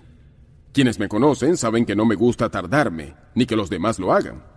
Otra lección importante de la escuela militar fue que las excusas son inaceptables. Uno aprende a no quejarse y en cambio a mantener el equilibrio y perseverar. Más adelante, cuando me enfrenté con dificultades y presiones, no me dejé vencer. Sabía que la mejor forma de enfrentar los problemas era tan solo seguir adelante, persistir y seguir trabajando en las soluciones. Esa es una valiosa lección para aprender. Otro momento crucial que vivía en la escuela militar tenía que ver con la historia. Tenía un compañero que le gustaba leer sobre la Segunda Guerra Mundial. Era fanático de la historia y además un alumno muy serio. Un día me le acerqué y le dije, Debes ser experto en la Segunda Guerra Mundial, con todo el tiempo que dedicas a leer sobre ella. Su respuesta nunca la olvidaré. No, solo me he dado cuenta de lo mucho que desconozco. Me explicó entonces que para entender la Segunda Guerra Mundial debía entender la Primera Guerra Mundial, y para entender esta debía comprender la situación mundial anterior. Era un proceso muy largo. Entonces me dijo, la historia me ha hecho humilde sé que nunca llegaré a saberlo todo. Viniendo de alguien tan leído como él, este comentario causó una gran impresión en mí. Como resultado, Me puse a estudiar historia en mi tiempo libre y a leer tanto como pudiera. Adquirí el hábito que tengo aún hoy, que es preguntarme, ¿qué puedo aprender hoy que hasta ahora no sabía? Es mi forma de mantener mi mente curiosa y alerta. Años después, cuando entré en Wharton, me ayudaron mucho los hábitos que adquirí en la escuela militar. Dedicaba mi tiempo libre a estudiar bienes raíces y ejecución de hipotecas y todo lo demás que pudiera estudiar, además de las materias obligatorias. No quería simplemente sobrevivir haciendo lo mínimo, quería más. Y cuando terminé la universidad me sentía listo para el mundo real, donde hacer lo mínimo en realidad no es suficiente. Y ahora tu respuesta. ¿Qué aprendiste en la escuela militar que haya sido decisivo en tu vida? Tal vez no asististe a la escuela militar. ¿Formaste parte de los Scouts o de otro grupo donde te hayan enseñado la importancia de la disciplina y del liderazgo?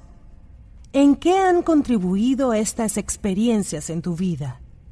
¿O en qué área de tu vida te hubiese beneficiado tener más destrezas de autodisciplina y liderazgo? ¿Qué aspecto de tu vida mejoraría si tuvieras mayor disciplina? Por ejemplo, administración del tiempo o del dinero, o más habilidades de liderazgo.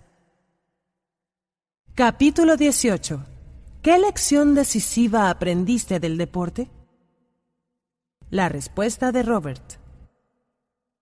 He aprendido muchas lecciones importantes del deporte, pero la más importante que recuerdo fue jugando fútbol americano en la secundaria.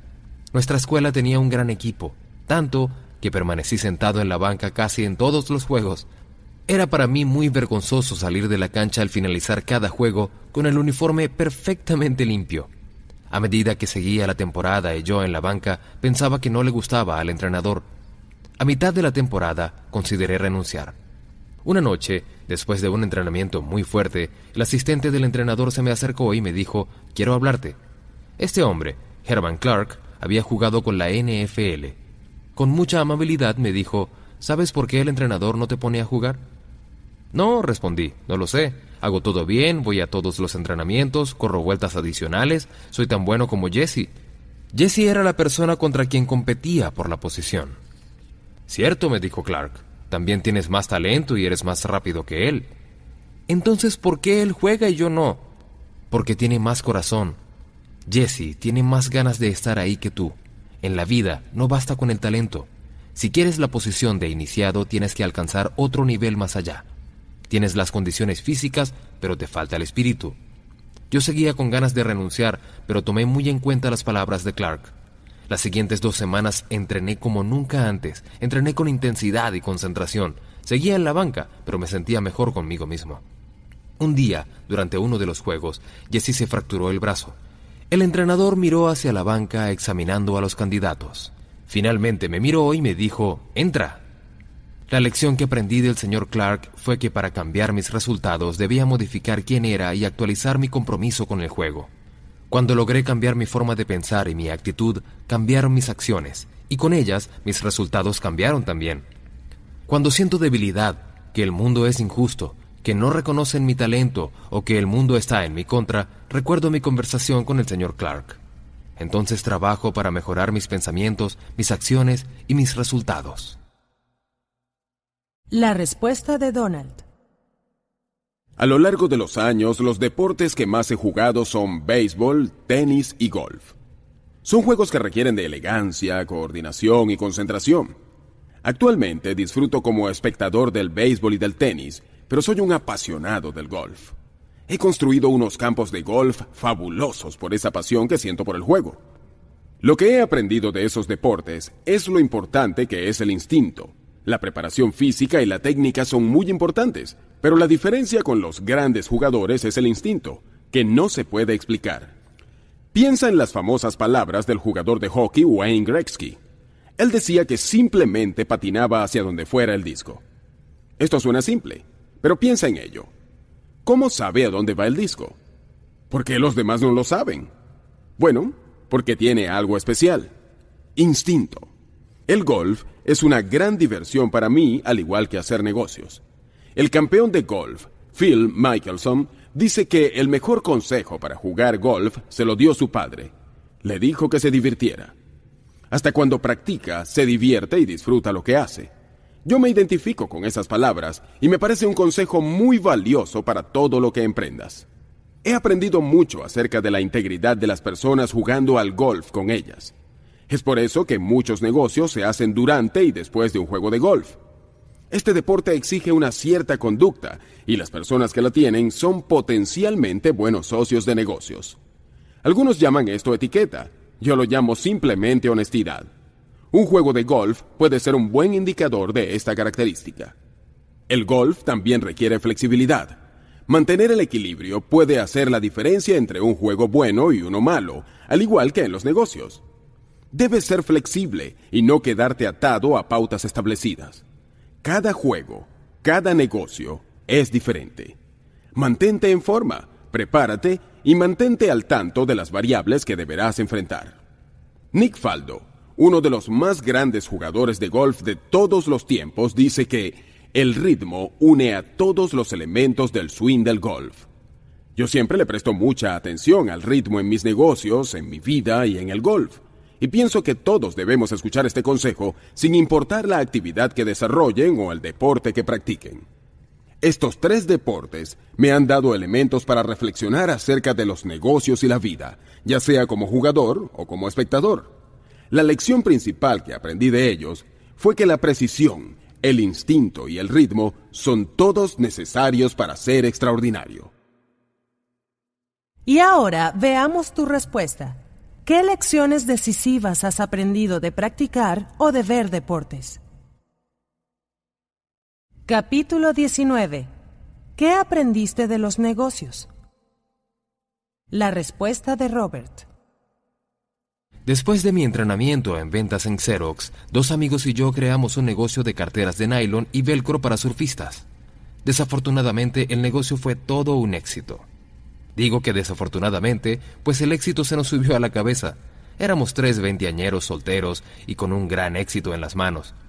Nuestros productos aparecieron en las revistas Runner's World, GQ y hasta en Playboy.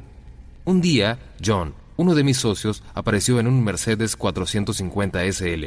Somos ricos, dijo. ¿Por qué no compran el carro de sus sueños? Y eso hicimos.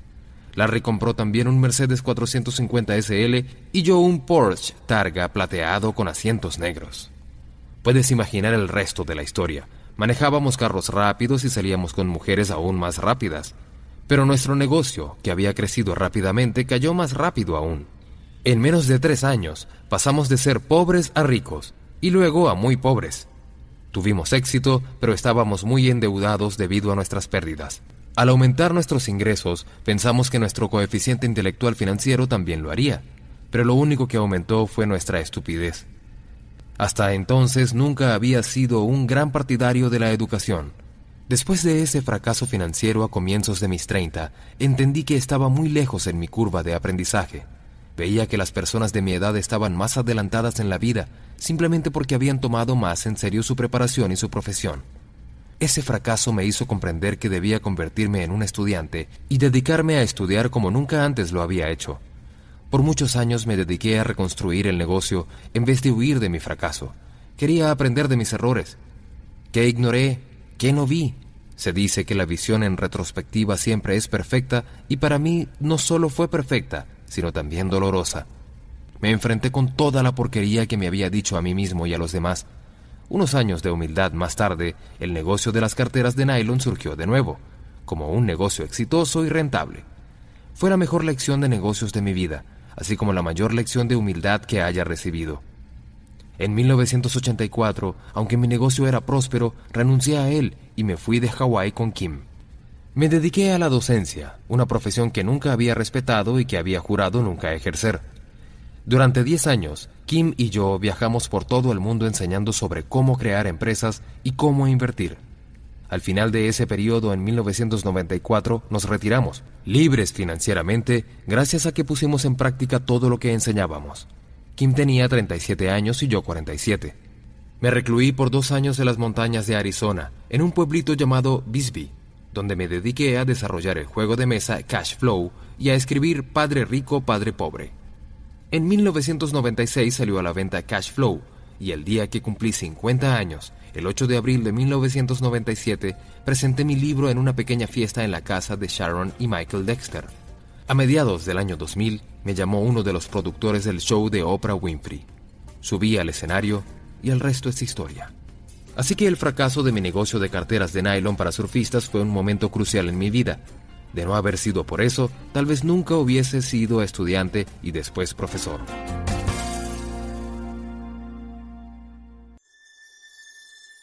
La respuesta de Donald. Ser visionarios.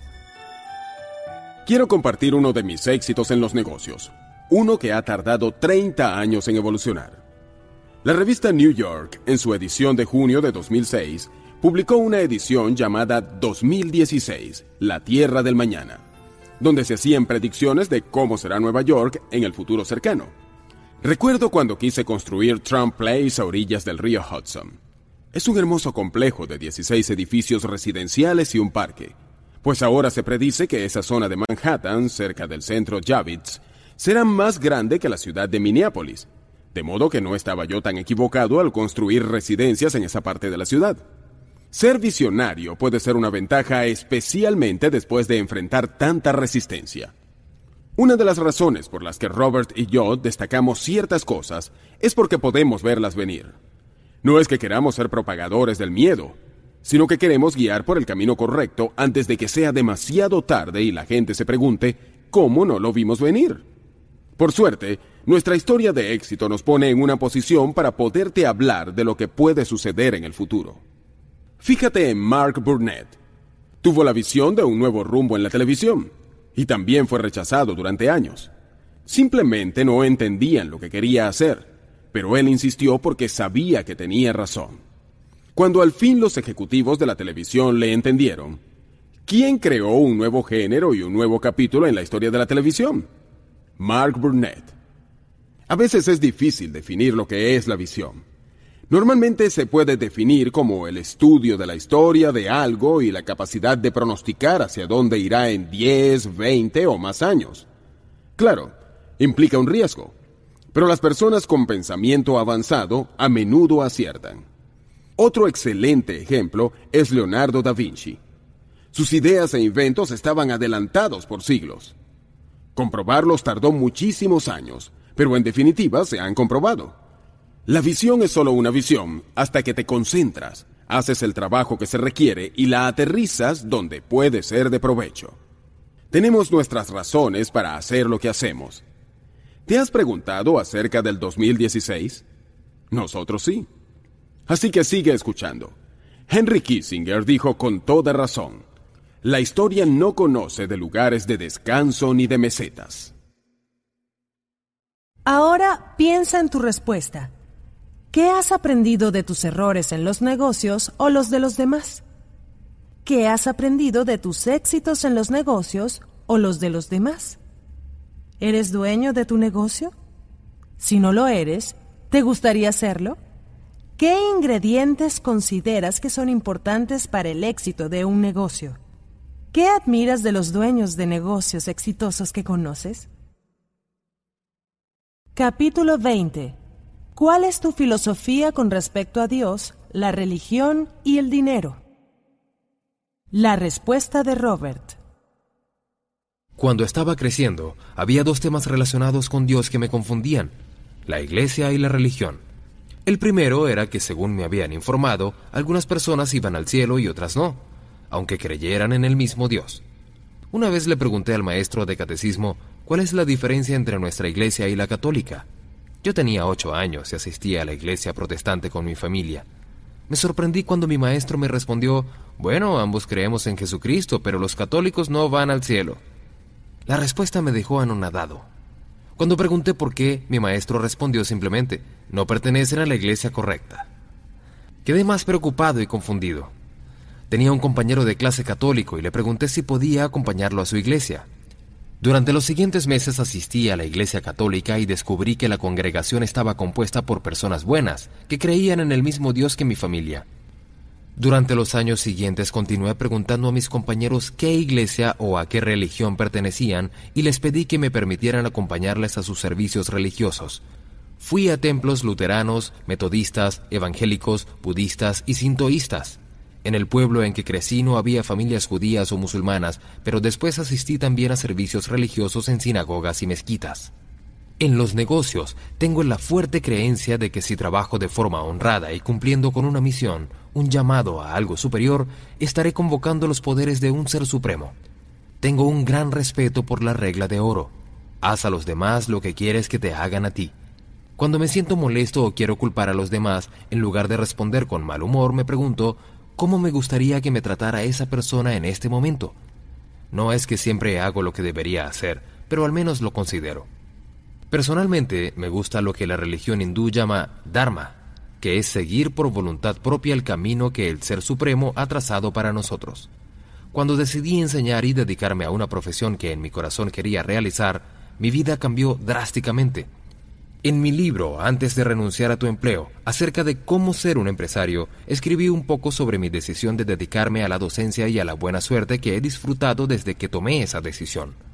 Uno de los regalos que recibí del cielo fue que mi esposa Kim llegó a mi vida apenas tomé la decisión de enseñar. Tengo una gran confianza en Dios, en un poder superior. En mi opinión, nuestra tarea principal es lograr que la vida en la tierra se parezca un poquito más al cielo. La otra confusión que tenía se relacionaba con Dios y el dinero. No sabía si querer ser rico era ir en contra de Dios. Me preguntaba si los pobres iban al cielo y los ricos no. Estaba atormentado por esta confusión entre Dios y el dinero. La respuesta la encontré en un campamento de verano de la iglesia. Llegó un joven ministro para la juventud de la comunidad. Los líderes mayores se quedaron sin habla cuando lo vieron llegar con una guitarra colgada a la espalda, jeans, camiseta y botas vaqueras. Permíteme recordarte que esto era Hawái a comienzos de los 60, donde los únicos que vestían de esa forma eran los delincuentes juveniles en las películas. Claro que a los muchachos el nuevo ministro les agradó de inmediato. En vez de darnos sermones sobre qué debíamos o no hacer, el ministro nos puso a cantar y bailar. En vez de enseñarnos a sentir culpa o vergüenza, nos enseñó a sentirnos bien con nosotros mismos.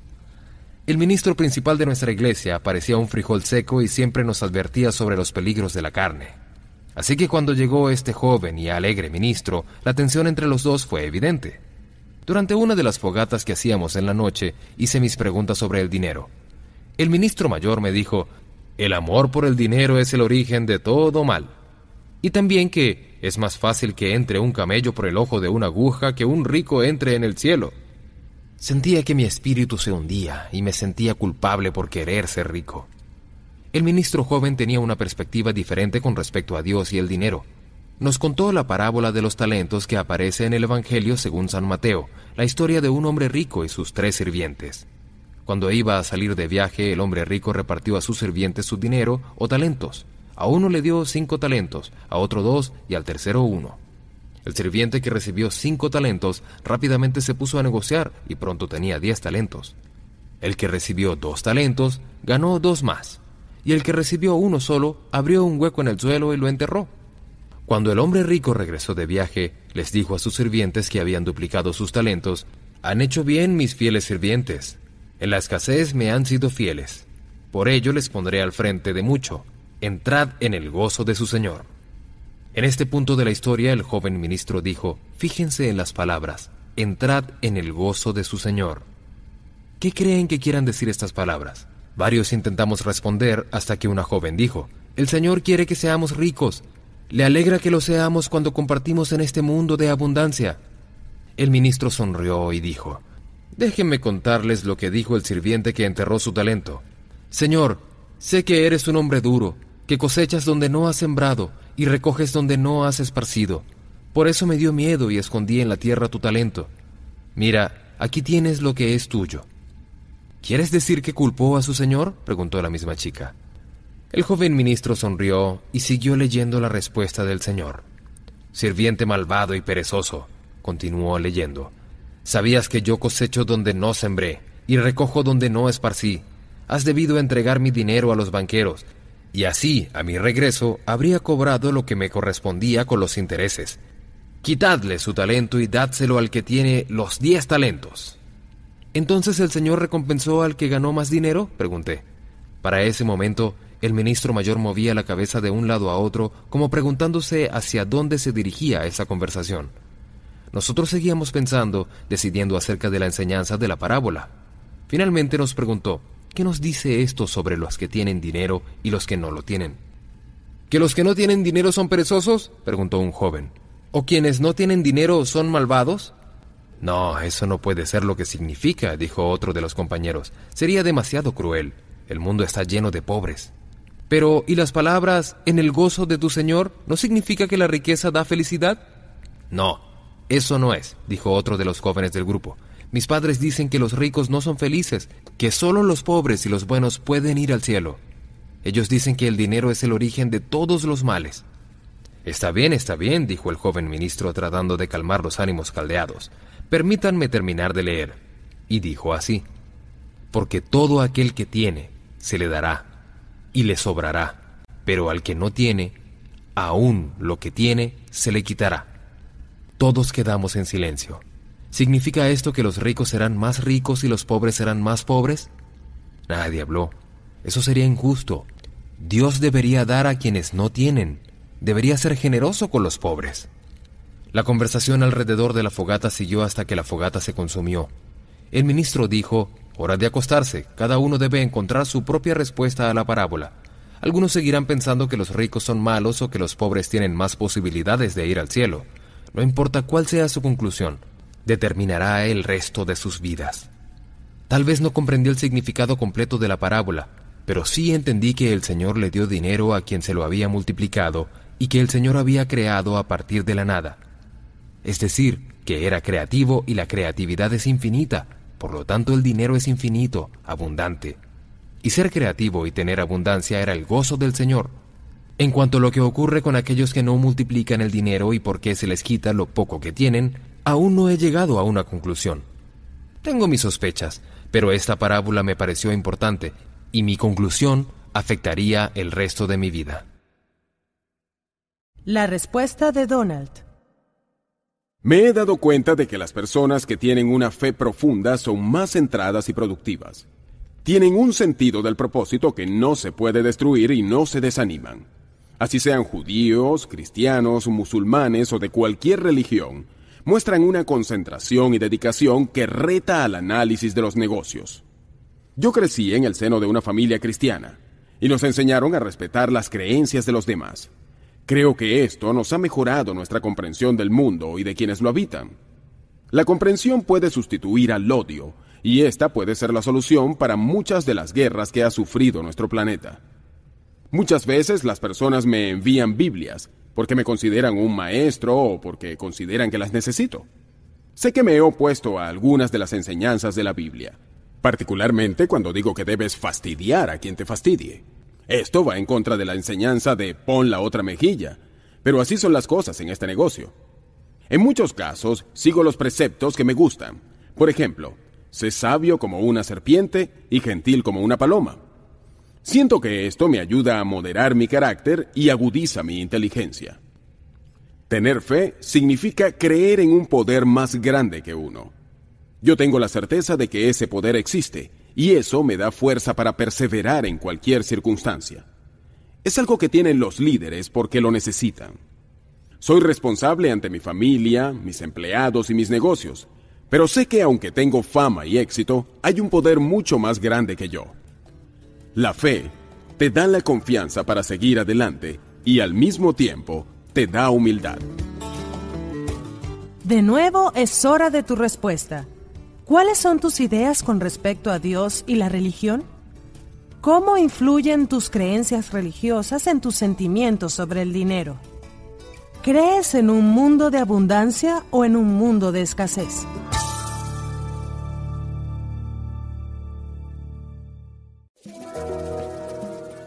Si estuvieras en mis zapatos, ¿qué harías? Una de las cosas más peligrosas que puedes hacer en la vida es decir, tengo 10 mil dólares, ¿qué debo hacer con ellos? El problema es que cuando anuncias que no sabes qué hacer con tu dinero, atraes a miles de personas que sí saben qué hacer, llevárselo. Las personas que buscan una respuesta mágica con frecuencia son aquellas que invierten para no perder. Les aterra equivocarse. Si te asusta cometer errores, entonces busca a una persona que tenga la respuesta mágica para ti y entrégale tu dinero. Donald y Robert creen en la educación y preparación financiera, no en respuestas que se ajusten a las preguntas. También quieren trabajar para expandir sus ganancias y no vivir por debajo de ellas. En esta parte del libro, Donald y Robert aconsejan sobre cómo tomar la delantera a través de la educación y preparación financiera. Capítulo 21. Aún estoy en la escuela. ¿Qué debo hacer? La respuesta de Robert. Si estás en la secundaria o eres más joven, te sugiero que te concentres en divertirte. Me apena ver a los niños cuyos padres están constantemente preparándolos para Harvard desde el kinder. Si eres un niño que eres parte de una familia o círculo social en que querer ser rico es considerado malo o pecaminoso, quédate callado no discutas con los adultos, no vale la pena.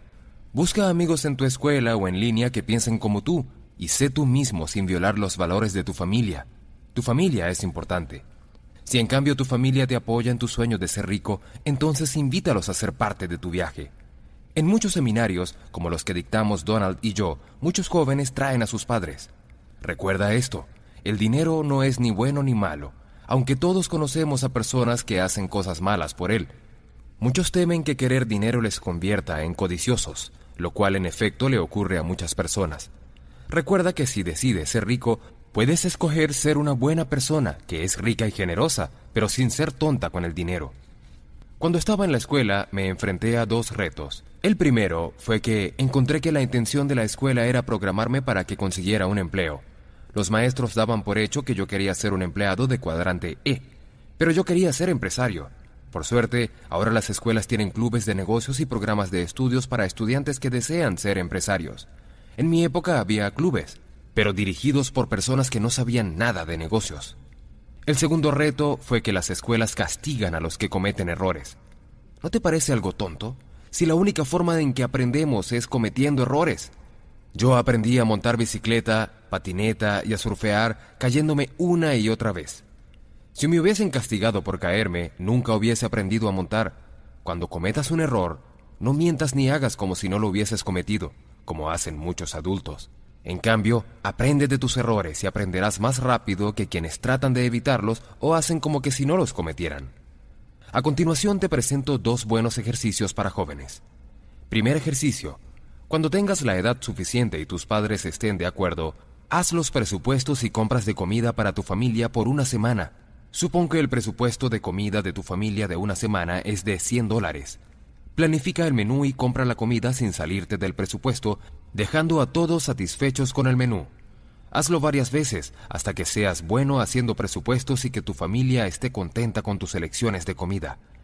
Este es un maravilloso ejercicio de la vida real para aprender a presupuestar. Ejercicio 2. La mayoría de las personas tiene problemas con el dinero porque en la escuela solo aprenden a trabajar para ganar dinero, pero pocas aprenden a que el dinero trabaje por ellas. Una vez que aprendes a presupuestar la comida, puedes aprender a ganar dinero con el dinero.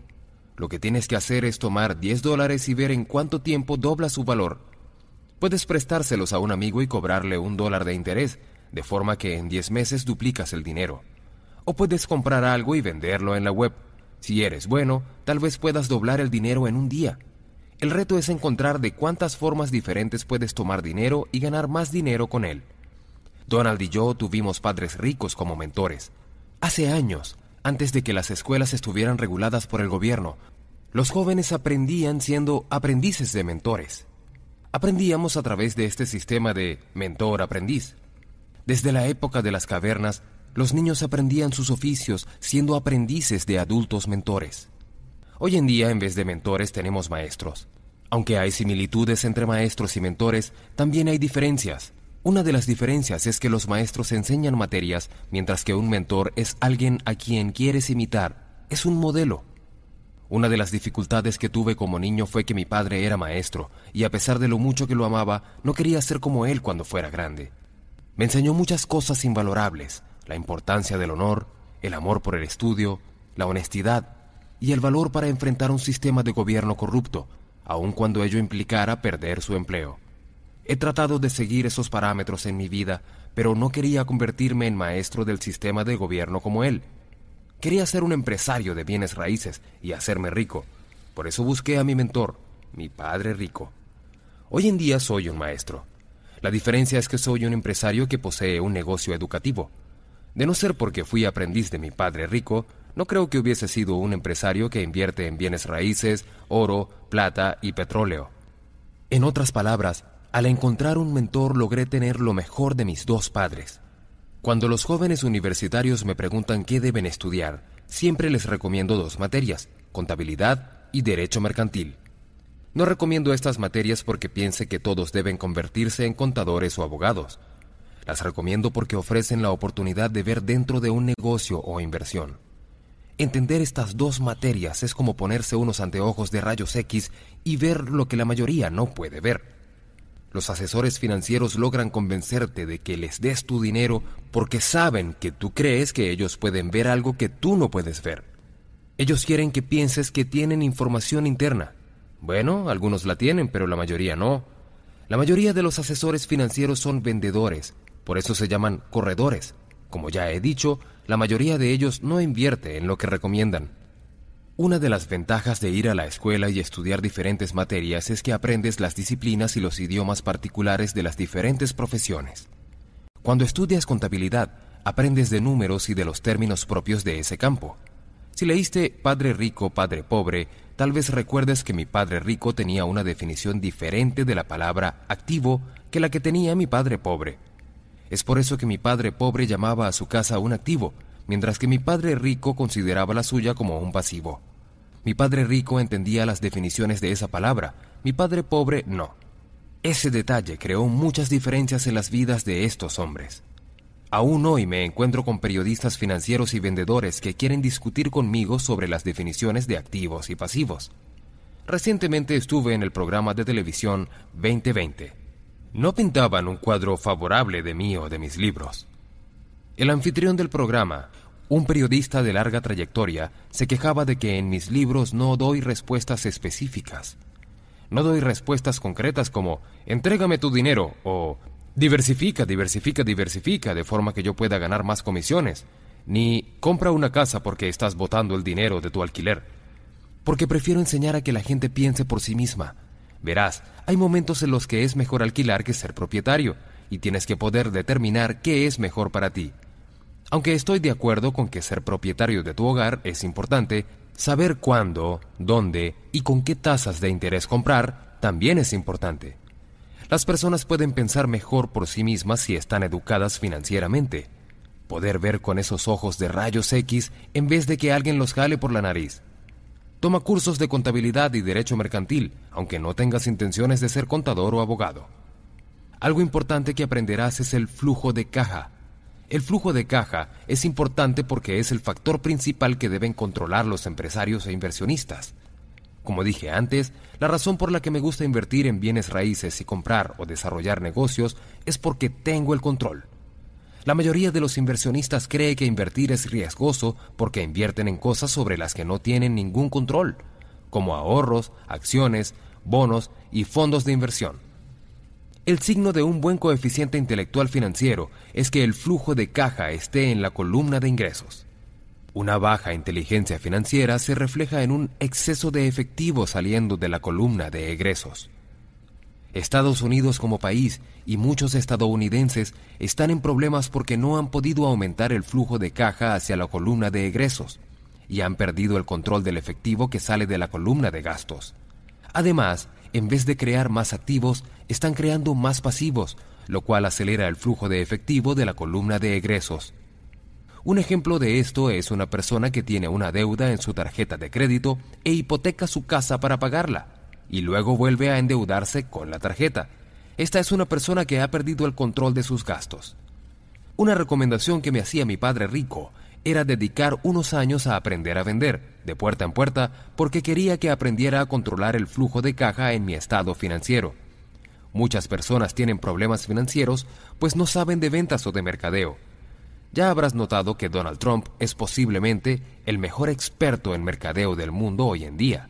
Su marca implica dinero y atrae dinero.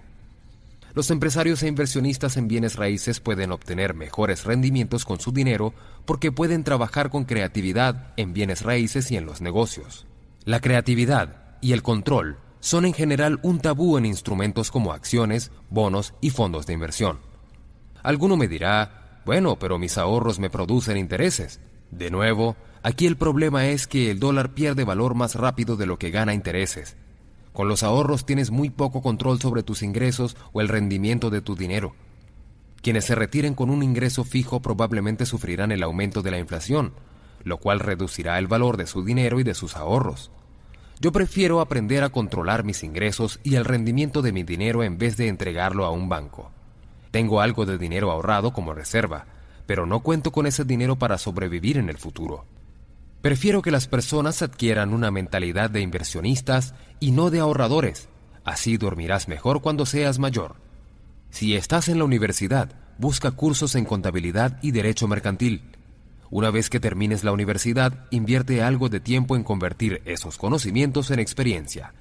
En teoría, aprender a controlar el flujo de caja de ingresos, egresos, activos y pasivos suena fácil, pero en la práctica no lo es es vital convertir la teoría educativa en experiencia práctica.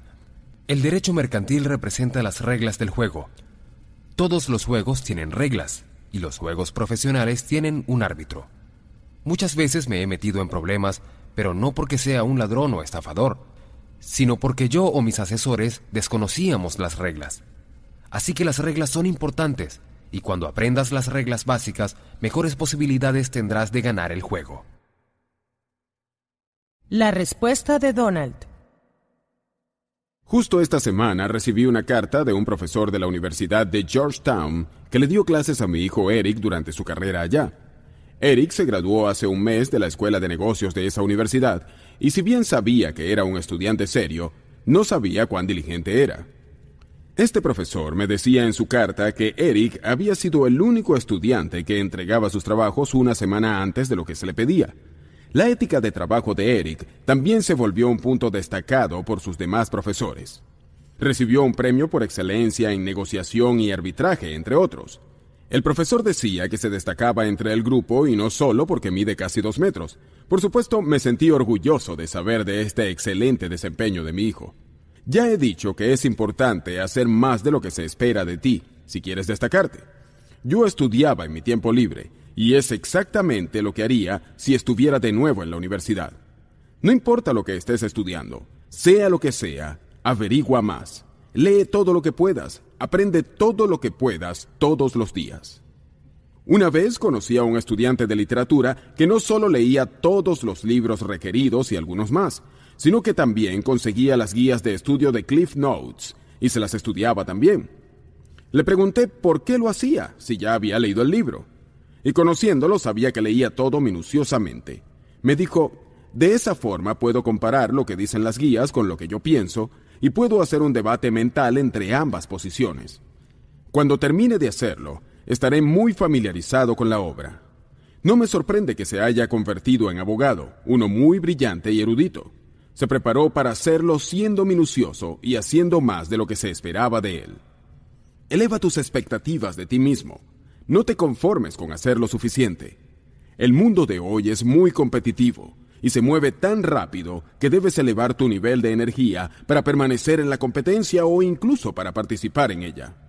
Adicionalmente, hoy en día la tecnología cambia y progresa constantemente y es necesario estar al día. Tienes que saber qué está pasando y con tantas cosas que están sucediendo, ya tienes una gran tarea. La segunda gran tarea es tan solo mantenerse al día con los eventos mundiales. No seas negligente con esto. Todos hemos escuchado acerca del mercado global. Bueno, ya está aquí. Así que empieza a conectarte con él. Lee y mantente al tanto de los asuntos internacionales. Si estás en la universidad y quieres destacarte en la arena mundial, pon atención y haz un esfuerzo extra cada día de tu vida. No esperes a que las oportunidades vengan a ti como dijo Luis Pasteur, el azar favorece a la mente preparada. En tercer lugar, no dejes de lado las habilidades de tu vida que deben incluir una dosis saludable de educación financiera. Tu inteligencia financiera puede tener un impacto profundo en tu calidad de vida sin importar cuáles sean tus intereses. No permitas que la ignorancia sea un obstáculo o que arruine tu proyecto de vida. Es útil pensar como un constructor y saber que cada centímetro de un edificio o cada aspecto de tu vida debe tomarse en cuenta. En construcción no podemos hacer las cosas a medias o simplemente esperar a que las cosas salgan bien. Eso es preparar el escenario para el desastre. Tenemos que saber. No veas a tu educación financiera como solo una posibilidad a menos que quieras tener problemas más adelante. Comienza por hacer una revisión de tu estado financiero una vez por semana. Haz de esto algo tan necesario como lavar tu ropa. Finalmente, dedica tiempo al objeto de tu concentración. Debes descubrir cuál es tu pasión o tu ambición, si es que no lo has hecho. Una buena pregunta que puedes hacerte es, ¿qué harías si no necesitaras dinero? Y otra pregunta para ayudar a concentrarte, ¿qué harías si supieras que no puedes fallar? Tu respuesta puede ser totalmente descabellada o sensata, o puede sorprenderte incluso a ti. Tal vez prefieras guardarla en secreto. Hace 100 años, si alguien hubiese dicho que quería caminar en la luna, lo hubiesen tildado de loco. Hoy sabemos que sí era posible. Si trabajas en tu concentración, puede que descubras que tienes algo de visionario. Poner tus ideas en acción requerirá de recursos, Así que de nuevo estamos con tu inteligencia financiera, también conocida como tus habilidades para la vida. Aprende sobre el dinero y cómo puede trabajar para ti. Luego, actúa para que tus sueños se conviertan en realidad. Capítulo 22. Soy adulto y no tengo mucho dinero. ¿Qué debo hacer? La respuesta de Robert. Para la generación de mis padres, la generación de la Segunda Guerra Mundial, las reglas del éxito eran bastante simples. Ve a la escuela, consigue un empleo, trabaja intensamente y cuando termines tu vida laboral, la compañía o el gobierno cuidará de ti. Recibían aumentos y promociones de forma regular porque la economía de Estados Unidos estaba creciendo, el petróleo era barato y éramos los líderes del mundo libre. Nuestro dólar era fuerte y después de la guerra muchos países nos debían dinero. Ahora casi todo esto se ha invertido. Las reglas del dinero han cambiado. Como ya se mencionó, en 1971 nuestro dólar dejó de ser una moneda para convertirse en un medio de cambio, lo que significa que el gobierno puede imprimirlo más rápido de lo que tú puedes ahorrarlo.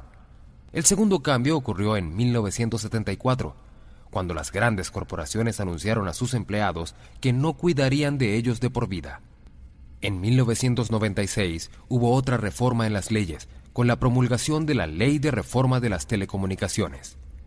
La razón por la cual esta ley afecta a las reglas del dinero es porque facilita que las empresas contraten trabajadores en China, India, Irlanda y otros países del mundo. Muchos centros de atención telefónica ya no están en Estados Unidos, sino en países como la India. Esto se debe a que la ley de reforma de las telecomunicaciones permitió que compañías como Global Crossing que ya no existe, tendiera miles de kilómetros de fibra óptica por todo el mundo. Ahora es más barato llamar a alguien en Asia o en Europa del Este que en otra ciudad de Estados Unidos. Las personas de los cuadrantes D, E, I se benefician de esta ley, pero los del cuadrante E, I, A se ven afectados. Muchos se han quejado por el hecho de que nuestros trabajos se han ido a otros países. Hoy en día hasta los médicos, abogados y contadores tienen sus ingresos amenazados por este cambio. En 2001 también ocurrió algo más. China ingresó a la Organización Mundial del Comercio. De nuevo, esto favorece a los cuadrantes D e I, pero amenaza a los E y A. El significado de la aprobación de la Ley de Reforma de las Telecomunicaciones y el ingreso de China en la OMC implica que hoy en día pedir un aumento puede costarte el empleo. Sin importar que seas un obrero o trabajador de oficina, las personas que compiten por tu puesto pueden vivir a miles de kilómetros de distancia, y esto ocurre en un momento en que la inflación sube, la gasolina sube y los precios de la vivienda están por el cielo. Algunos dirán, bueno, pero mi empleo es seguro. Soy maestro de escuela y alguien tiene que estar en el salón de clases para enseñar. Sí, hay muchos puestos de trabajo de este tipo, como policía, recepcionista, bombero, mesero, conserje y otros. Algunos empleos hasta están protegidos de los extranjeros. Pero piensa en esto. Si los obreros y oficinistas están perdiendo sus puestos, ellos se convertirán en competidores locales para el tuyo. Si eres adulto y no tienes mucho dinero, tienes dos posibilidades básicas. 1. Vive con menos de lo que ingresas. O 2. Aumenta tus ingresos. Tengo varios amigos que se han simplificado, han disminuido su estándar de vida. Una pareja que conozco que vive al sur de Arizona construyó su propia vivienda de adobe, así que no tiene más gastos de hipoteca están fuera de la red de suministros, así que tienen su propia fuente de energía, un pozo, crían ganado y están fuertemente armados. El esposo recibe una pensión de los militares y va a la ciudad una vez al mes por lo esencial. Llevan una vida simple y son muy felices. Muchos baby boomers se están yendo a vivir a México o Costa Rica en busca de la vida simple a un menor costo. Donald y yo escogimos un estilo de vida más complejo, Hacemos negocios 24 horas al día los 7 días de la semana porque tenemos intereses en todo el mundo. Tenemos varias casas y estamos en comunicación permanente con nuestros centros de operaciones y viajamos con frecuencia. La mayoría de las personas tiene un estilo de vida que se ubica entre estos dos extremos. El momento para elegir un estilo de vida simple o complejo es ahora, pues cualquier estilo requiere de tiempo, dinero y planificación. Conozco muchos a quienes les gustaría desconectarse de la red de suministros y salir del apremiante bullicio de la ciudad, pero no tienen el tiempo ni los 100 acres que se requieren. Como adulto, debes saber cuál es el estilo de vida que quieres. Ninguno es bueno o malo. Mi punto es que debes empezar a planificar ahora antes de que sea demasiado tarde, especialmente si quieres vivir en un terreno o una isla tropical. Te sugiero que empieces a buscar tu paraíso ahora. La vida es demasiado corta para no soñar con tu paraíso, sea como sea para ti. Hay cosas más importantes que el dinero. Si no estás listo para retirarte al rancho o a la playa y te atrae un estilo de vida más agitado y más rico en el aspecto financiero, tal vez debas aumentar tu complejidad. Esto quiere decir incrementar tu conciencia financiera del mundo a tu alrededor, así como de tu mundo inmediato. Por ejemplo, cuando me despierto, necesito saber cómo están los mercados de Asia y Europa. ¿Cómo va el yen con respecto al dólar? ¿Cómo está el petróleo? ¿Cómo va el gas natural, el oro, la plata y mis compañías en China y Sudamérica? También significa leer libros y revistas de negocios como Forbes, Fortune, Time y The Economist, solo para mantenerme sintonizado. La complejidad competitiva significa ser estudiante del mundo del dinero, las personas y los negocios, todos los días a todas horas. No conozco un juego más emocionante, frustrante, a veces decepcionante y más veces gratificante. Si eres un tonto, el juego te quita todo lo que has ganado. Si eres listo, el juego te abre las puertas y el dinero brota a montones para ti. Si eres adulto, es el momento de sincerarte y preguntarte, ¿estoy en la delantera del mundo o me estoy quedando atrás? Si te estás quedando atrás y quieres quedarte así, entonces comienza a simplificar tu vida. Tal vez debas vivir por debajo de tus medios, como recomiendan los asesores financieros. Si decides sumarte a la globalización y ser más complejo, te recomiendo los siguientes pasos. 1. Busca amigos, nuevos o viejos, o únete a un club de personas que piensen como tú. 2. Viaja más. Viaja para aprender y madurar. Ve el mundo. 3. Lee los siguientes libros. El mundo es plano, por Thomas Friedman. La crisis del dólar, por Richard Duncan. A Whole New Mind por Daniel Pink. The Common Economic Collapse por Stephen Loeb. Y The America We Deserve por Donald Trump. Si no estás al día con la información, lee y estudia estos libros lo más pronto que puedas. Te darán una visión interesante del mundo muy distinta a la que describen los políticos y asesores financieros. Si lees estos libros, preferiblemente en grupo, verás un poco más allá verás el mundo que está surgiendo y la infinidad de oportunidades que ofrece para que seas más rico de lo que jamás imaginaste. En vez de vivir como un avestruz como la mayoría de las personas, tal vez quieras volar como un águila y disfrutar de la vida que solo el 10% de la población conocerá. Si decides vivir en el complejo mundo de nuestra sociedad global, te sugiero que aprendas las siguientes materias. 1. Inversión fundamental. Es la habilidad de leer números, si vas a invertir en negocios, bienes raíces o acciones, es muy importante que sepas leer los números. Es una parte fundamental de la educación financiera. Yo creé el juego de mesa Cash Flow 101 para enseñar lo básico de la inversión fundamental. 2. Inversión técnica. La inversión técnica es esencial en este mundo volátil de hoy. La inversión técnica requiere saber cómo invertir cuando los mercados suben y cuando los mercados bajan. Más importante, la inversión técnica es esencial para enseñar a los inversionistas a invertir con seguridad. Como he dicho en muchas oportunidades, los inversionistas profesionales invierten con seguridad, los aficionados no. Una de mis preocupaciones con los fondos de inversión es que además de que no puedes conseguir dinero prestado para comprarlos, no puedes comprar un seguro contra una caída brusca de las bolsas. Y eso es extremadamente riesgoso. Cash Flow 202 fue diseñado para enseñar los detalles de la inversión técnica.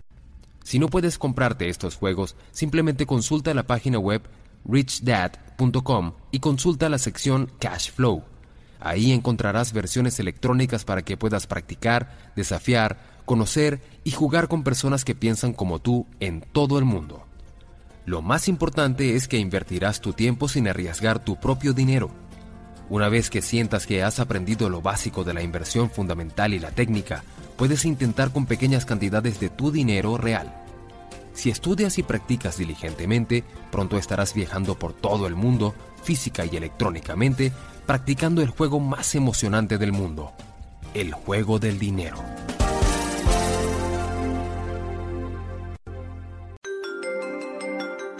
Te sugiero que analices profundamente tu estilo de vida y la clase de persona que eres.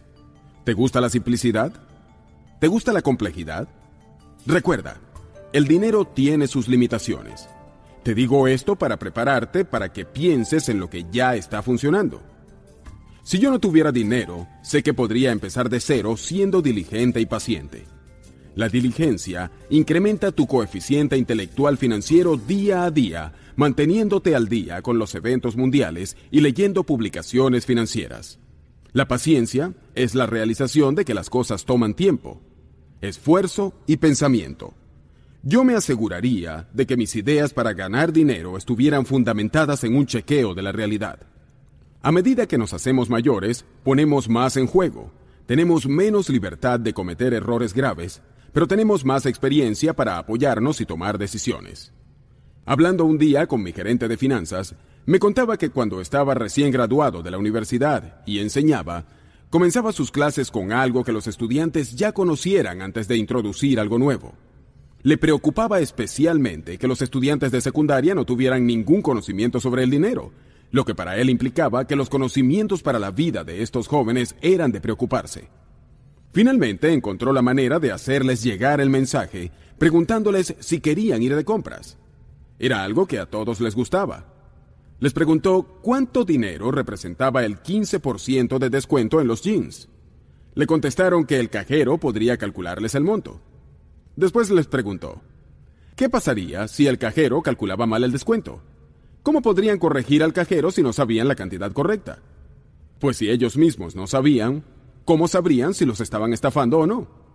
Pues bien, a los muchachos no les gustaba la idea de que los estafaran, Así que empezaron a calcular cuál sería la cantidad de descuento.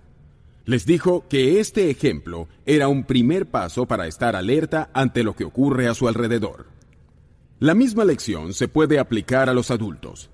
Debemos dedicar un tiempo para comprender las cosas por nuestra cuenta, o terminaremos a merced de personas que voluntaria o involuntariamente tienen prioridades diferentes de lo que nos conviene más a nosotros. Revisa tus habilidades, intereses, tus inclinaciones y concéntrate en cambiar tu situación. Mantente abierto a ideas que normalmente no considerarías. Fíjate que las oportunidades se presentan en diferentes empaques y que muchas cosas maravillosas han llegado después de momentos difíciles. Puede que no sea fácil, pero puede suceder. Pero hagas lo que hagas, no te rindas. Evalúa lo que te funciona bien y sigue adelante. Todos tenemos algo que ofrecer. Cada persona es única. Y como ya he dicho, yo no acepto excusas. Cuando se trata de tu vida y la de los tuyos, tú tampoco debes aceptarlas. Capítulo 23. Si soy un baby boomer y no tengo mucho dinero, ¿qué debo hacer? La respuesta de Robert. La generación Baby Boom, esas personas nacidas entre 1946 y 1964, fue una generación muy afortunada en muchos sentidos. Estas personas nacieron justo cuando Estados Unidos se convertía en el principal poder militar y económico del mundo. Ahora están presenciando el declive, aunque no en lo militar, pero sí en lo financiero.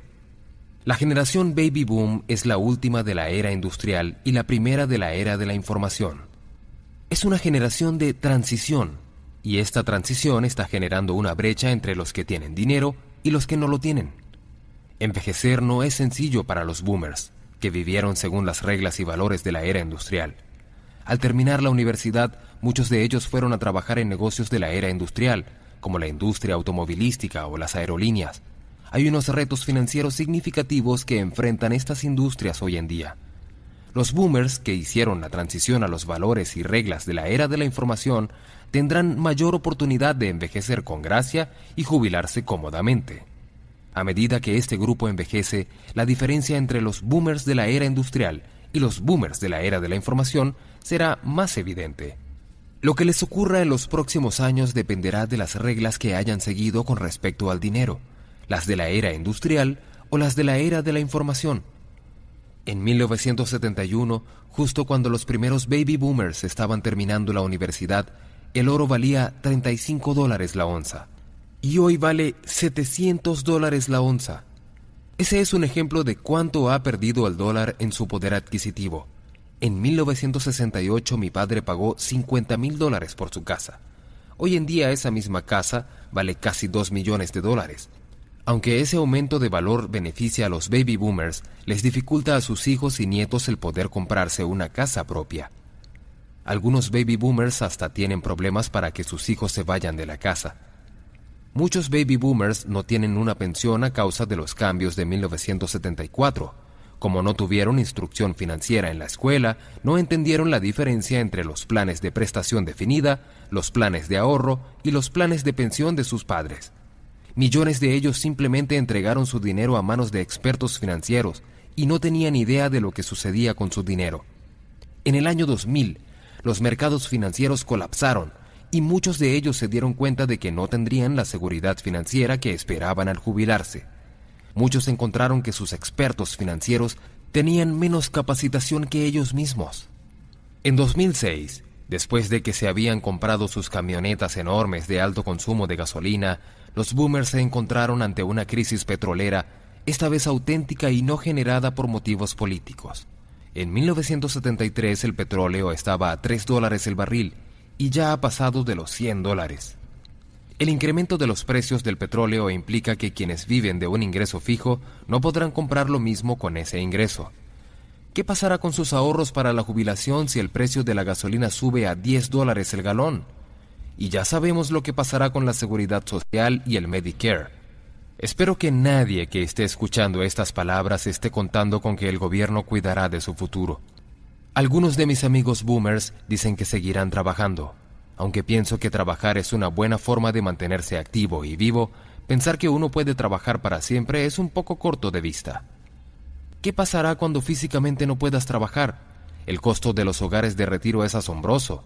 Y ¿Qué pasará si tus hijos no tienen un cuarto extra para ti? Consideremos tres aspectos básicos importantes de tu vida, salud, riqueza y felicidad. De las tres, pienso que la salud es la más importante. Si estás muerto, la riqueza y la felicidad tal vez no importen mucho. El problema es que muchos sacrifican una por otra. Por ejemplo, muchos sacrifican su salud por la riqueza o su felicidad por la riqueza. Todos conocemos a personas que trabajan muy duro y son ricas, pero no cuidan su salud. O como mi padre, que trabajó por dinero y por prestigio, pero sacrificó su salud, su riqueza y su felicidad. Las tres cosas son importantes, en especial si eres un baby boomer sin mucho dinero y se te está acabando el tiempo. Entonces, esto es lo que sugiero. 1. Si no estás haciendo algo que amas, comienza a hacerlo aun si es solo a tiempo parcial. Por ejemplo, tengo un amigo que es funcionario público y odia su trabajo, pero le apasiona el golf. Cada sábado pasa por el campo de golf y ofrece voluntariamente su tiempo. Trabaja en la tienda, enseña y ayuda en los torneos. Solo le quedan unos años para retirarse, pero como tiene tantos amigos en el campo de golf, tiene la oportunidad de trabajar a tiempo completo en el golf una vez que se retire. 2. Comienza a invertir en cosas que amas. Nota de nuevo la palabra amar. Yo sé que muchos han oído que uno debe trabajar en lo que ama. Bueno, es lo mismo en las inversiones. Hay demasiadas personas que invierten su dinero en cosas que desconocen completamente, cosas que no les interesa y que no aman. Yo solo invierto en lo que amo, y amo los bienes raíces. Mi esposa Kim dice que no hay un edificio o trozo de tierra que no te encante. También amo el petróleo porque conocí la industria al graduarme de la academia. Lo entiendo. También amo el oro y la plata. Si amas aquello en que estás invirtiendo, es más probable que lo estudies, conozcas los pros y los contras y lo entiendas por dentro y por fuera. Y mientras más informado estés con respecto a tus inversiones, será más probable que escojas aquellas que te generen dinero. 3. Contrata un entrenador. En el 2003 vi una foto donde aparecíamos Kim y yo en Hawái. Estaba aterrado de ver lo gordo que me había puesto. Parecía un globo. Yo sabía que estaba pasado de kilos, pero siempre me había engañado a mí mismo diciéndome que no era tan pesado como otras personas y que finalmente podría ponerme a dieta y llegar a un peso ideal. Llevo unos 25 años diciéndome esas mentiras. Ver esa foto me hizo reaccionar. No fue el miedo de morir lo que me hizo reaccionar, fue el miedo de perder tiempo para estar con Kim. Tenía mucho por qué vivir. También sabía que no tenía la fuerza de voluntad para hacerlo yo solo. Me había mentido por 25 años Necesitaba un entrenador, un mentor, alguien que me pidiera cuentas y que me obligara a hacer lo que no había logrado hacer yo solo. Un año después pesaba 50 libras menos y más que eso, mi grasa corporal bajó de 36% a 20%. Para lograrlo, tuve que reinventarme. Los cambios comienzan en la cabeza. Ahora cuando me preguntan cómo logré bajar de peso, qué dieta hice, qué ejercicios practiqué, les respondo que lo más importante no es lo que hice, sino que cambié mi manera de pensar. Si eres un baby boomer sin mucho dinero y tu tiempo se te está acabando, es el momento de cambiar tu vida. Contrata a un entrenador que te ayude, alguien con experiencia que te ayude a reinventar la parte de tu vida que necesita atención. El amor es la clave para una vida llena de salud, riqueza y felicidad. Es más fácil ser saludable si eres feliz. Es más fácil tener riqueza si eres feliz es más fácil ser feliz cuando estás enamorado de lo que haces. Muchos dejamos que el miedo, y no el amor, dirija nuestras vidas. Comprométete a que sea el amor el que dicte lo que harás a continuación.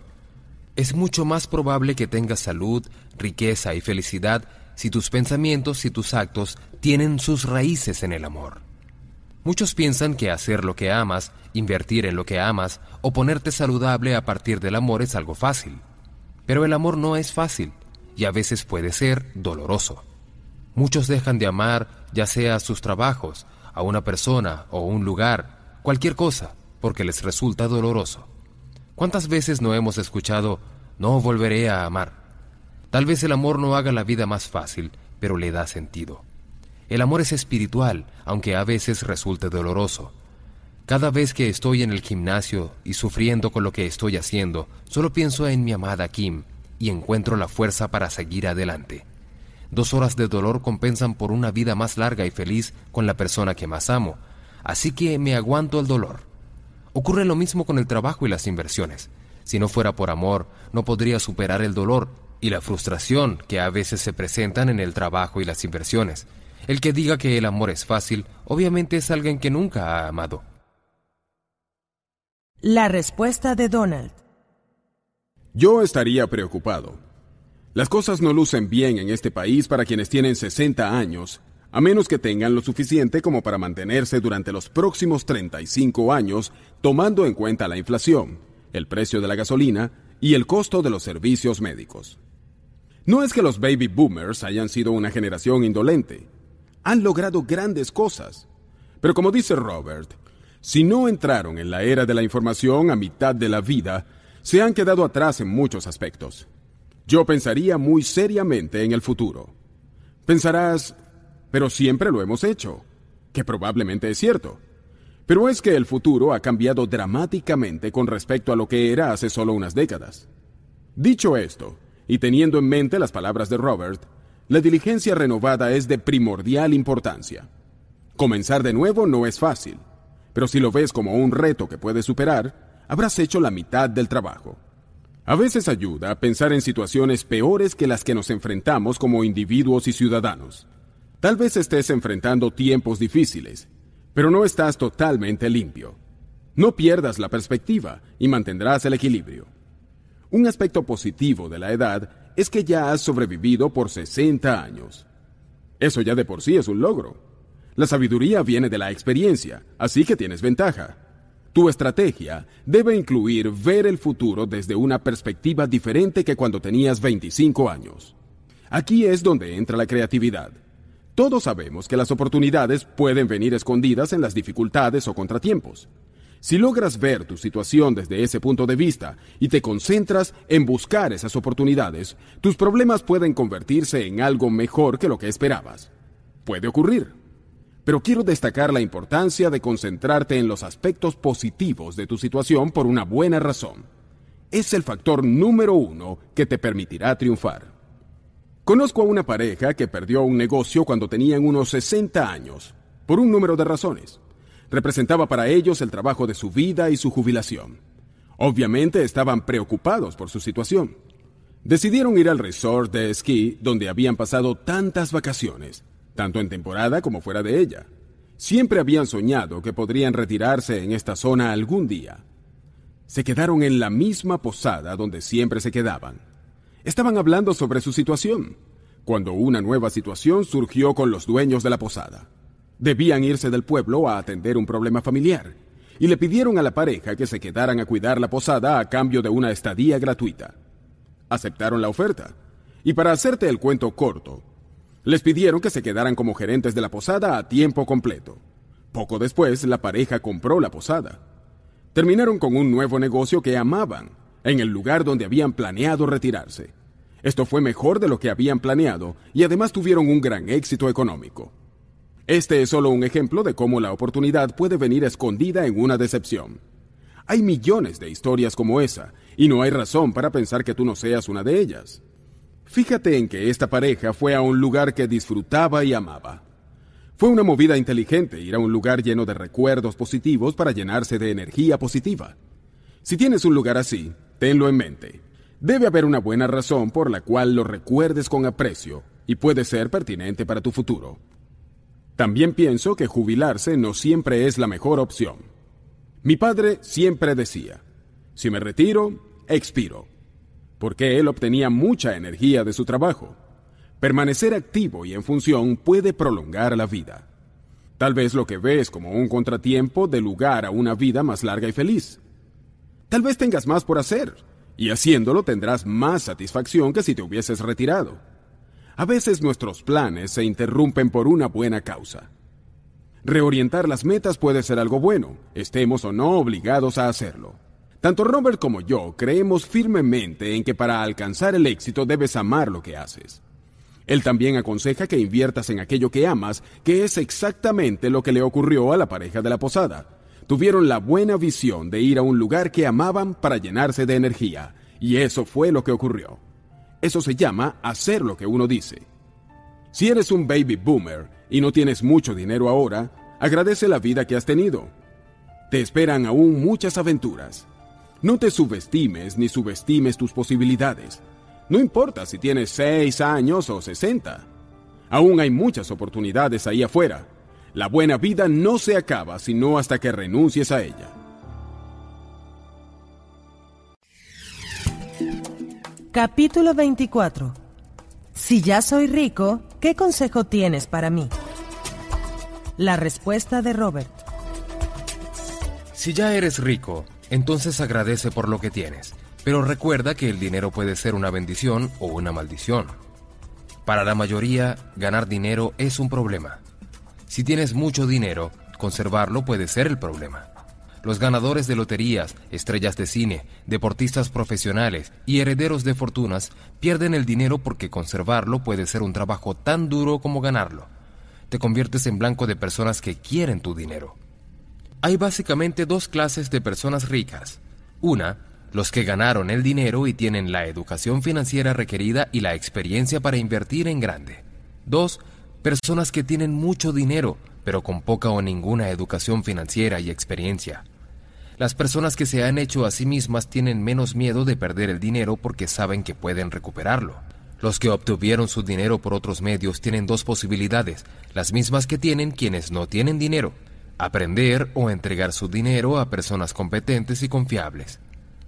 El inversionista promedio cuenta con la Comisión de Valores, que examina las inversiones e investiga a los promotores.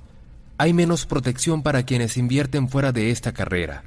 Para negocios pequeños o grandes o la vía rápida, la educación financiera, la experiencia, la honestidad y la integridad son esenciales. Si tú o tus asesores carecen de educación financiera, experiencia, honestidad o integridad, mantente con activos supervisados por la Comisión de Valores. Pero si tienes todas estas características, invertir en la vía rápida puede ser lo más emocionante, rentable y divertido que te pueda ocurrir. Es allí donde invertimos Donald Trump y yo. Para nosotros, ese es el único juego. Siempre que inicio un negocio como empresario y busco fondos con inversionistas, es un negocio de la vía rápida. Debo ser muy cuidadoso con los inversionistas. Me aseguro de que las personas con quienes hablo sean inversionistas calificados y acreditados. La definición de un inversionista calificado y acreditado es una persona que de manera individual o conjuntamente con su cónyuge tiene un capital neto por encima de un millón de dólares. Una persona que tiene ingresos por encima de los 200 mil dólares durante los dos últimos años y que espera tener el mismo ingreso durante el año en curso una persona que tiene conjuntamente con su cónyuge ingresos que superan los 300 mil dólares en los periodos mencionados. Kim y yo somos socios en varios proyectos importantes de bienes raíces como edificios de 300 apartamentos, locales comerciales y oficinas. Kim y yo no desarrollamos los bienes raíces, como lo hace Donald. Simplemente somos socios que aportan dinero. Nunca hemos perdido dinero en ningún negocio de bienes raíces. Toco madera. La clave es tener socios honestos y con experiencia. Luego tengo mis negocios de petróleo y gasolina. Hay muchas razones por las que me gusta invertir en petróleo y gasolina. Si tienes suerte, recibes dinero todos los meses, como en los bienes raíces. Hay grandes ventajas fiscales. Por ejemplo, si invierto 100 mil dólares en una asociación dedicada a petróleo o gasolina, la hacienda pública me permite deducir 70 mil dólares de mis impuestos en la categoría de impuestos de 50%. Eso es casi como recibir 35 mil dólares en efectivo del gobierno en flujo de caja o para aplicar a mi inversión.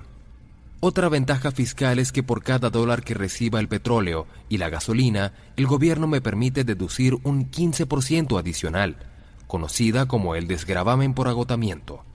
Eso quiere decir que solo pago impuestos sobre el 85% de las ganancias que recibo de mis inversiones en petróleo y gasolina. Fondos privados de inversión. Estos son fondos de inversión para los ricos. Generalmente, un fondo de este tipo se conforma en torno a un grupo de inversionistas con un excelente récord. Invierten en todo tipo de instrumentos, como negocios y adquisiciones grandes de bienes raíces. Generalmente los requerimientos de inversión son mucho mayores que los de un fondo de inversión habitual. Uno en que invertí exigía una inversión de un millón de dólares. Recibimos nuestro dinero más una ganancia del 40% en menos de tres años. El monto que se requiere y los rendimientos varían según el grupo de inversionistas a quienes les confíes tu dinero. Los fondos de protección se diferencian de los fondos de inversión porque se valen del apalancamiento de dinero prestado y no están restringidos en cuanto a las inversiones ni métodos de inversión. Mi experiencia ha sido variada cuando he invertido en fondos de protección. Buena parte del éxito de los fondos de protección depende de su manejo. En conclusión, yo te diría que si eres rico, tu trabajo consiste en conservar tu dinero y ojalá multiplicarlo. Sin importar lo que hagas, es muy importante que hagas lo siguiente.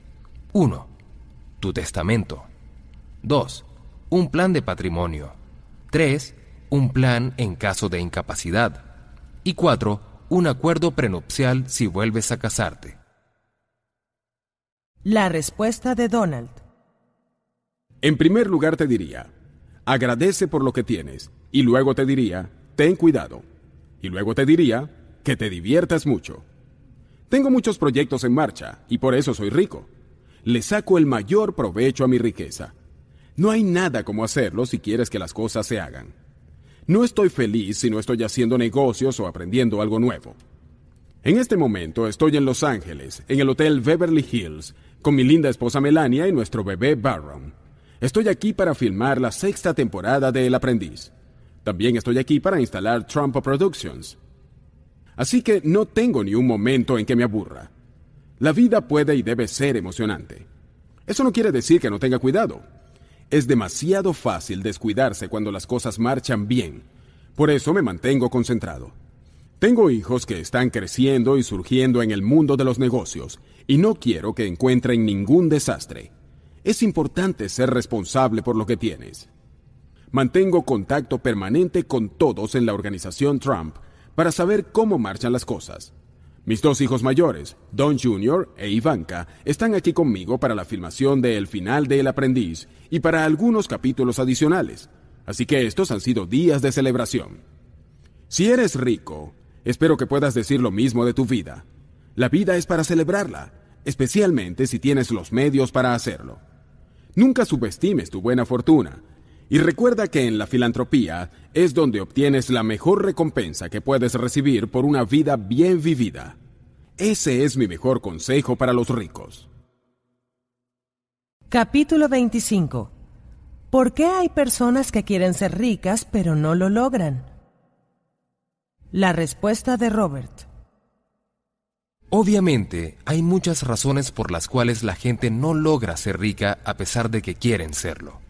Entre ellas están la pereza, malos hábitos, falta de educación, falta de experiencia, falta de orientación, mala actitud, mala influencia de amigos o familiares, falta de concentración, falta de determinación o falta de valor. Pero si hay una razón de la cual quisiera hablarte, una que pocas veces se menciona, es que la persona no logra conseguir el entorno que respalde su deseo de ser rico. En Teach to be Rich, hablo sobre la posibilidad de que todos nacemos genios. Este paquete consiste en dos libros de trabajo y tres DVDs. Allí afirmo que las personas deben buscar el entorno adecuado para que aflore su genialidad. El ejemplo que uso es que la genialidad de Tiger Woods se manifiesta en un campo de golf. Si fuera jugador de hockey, tal vez no sería tan exitoso.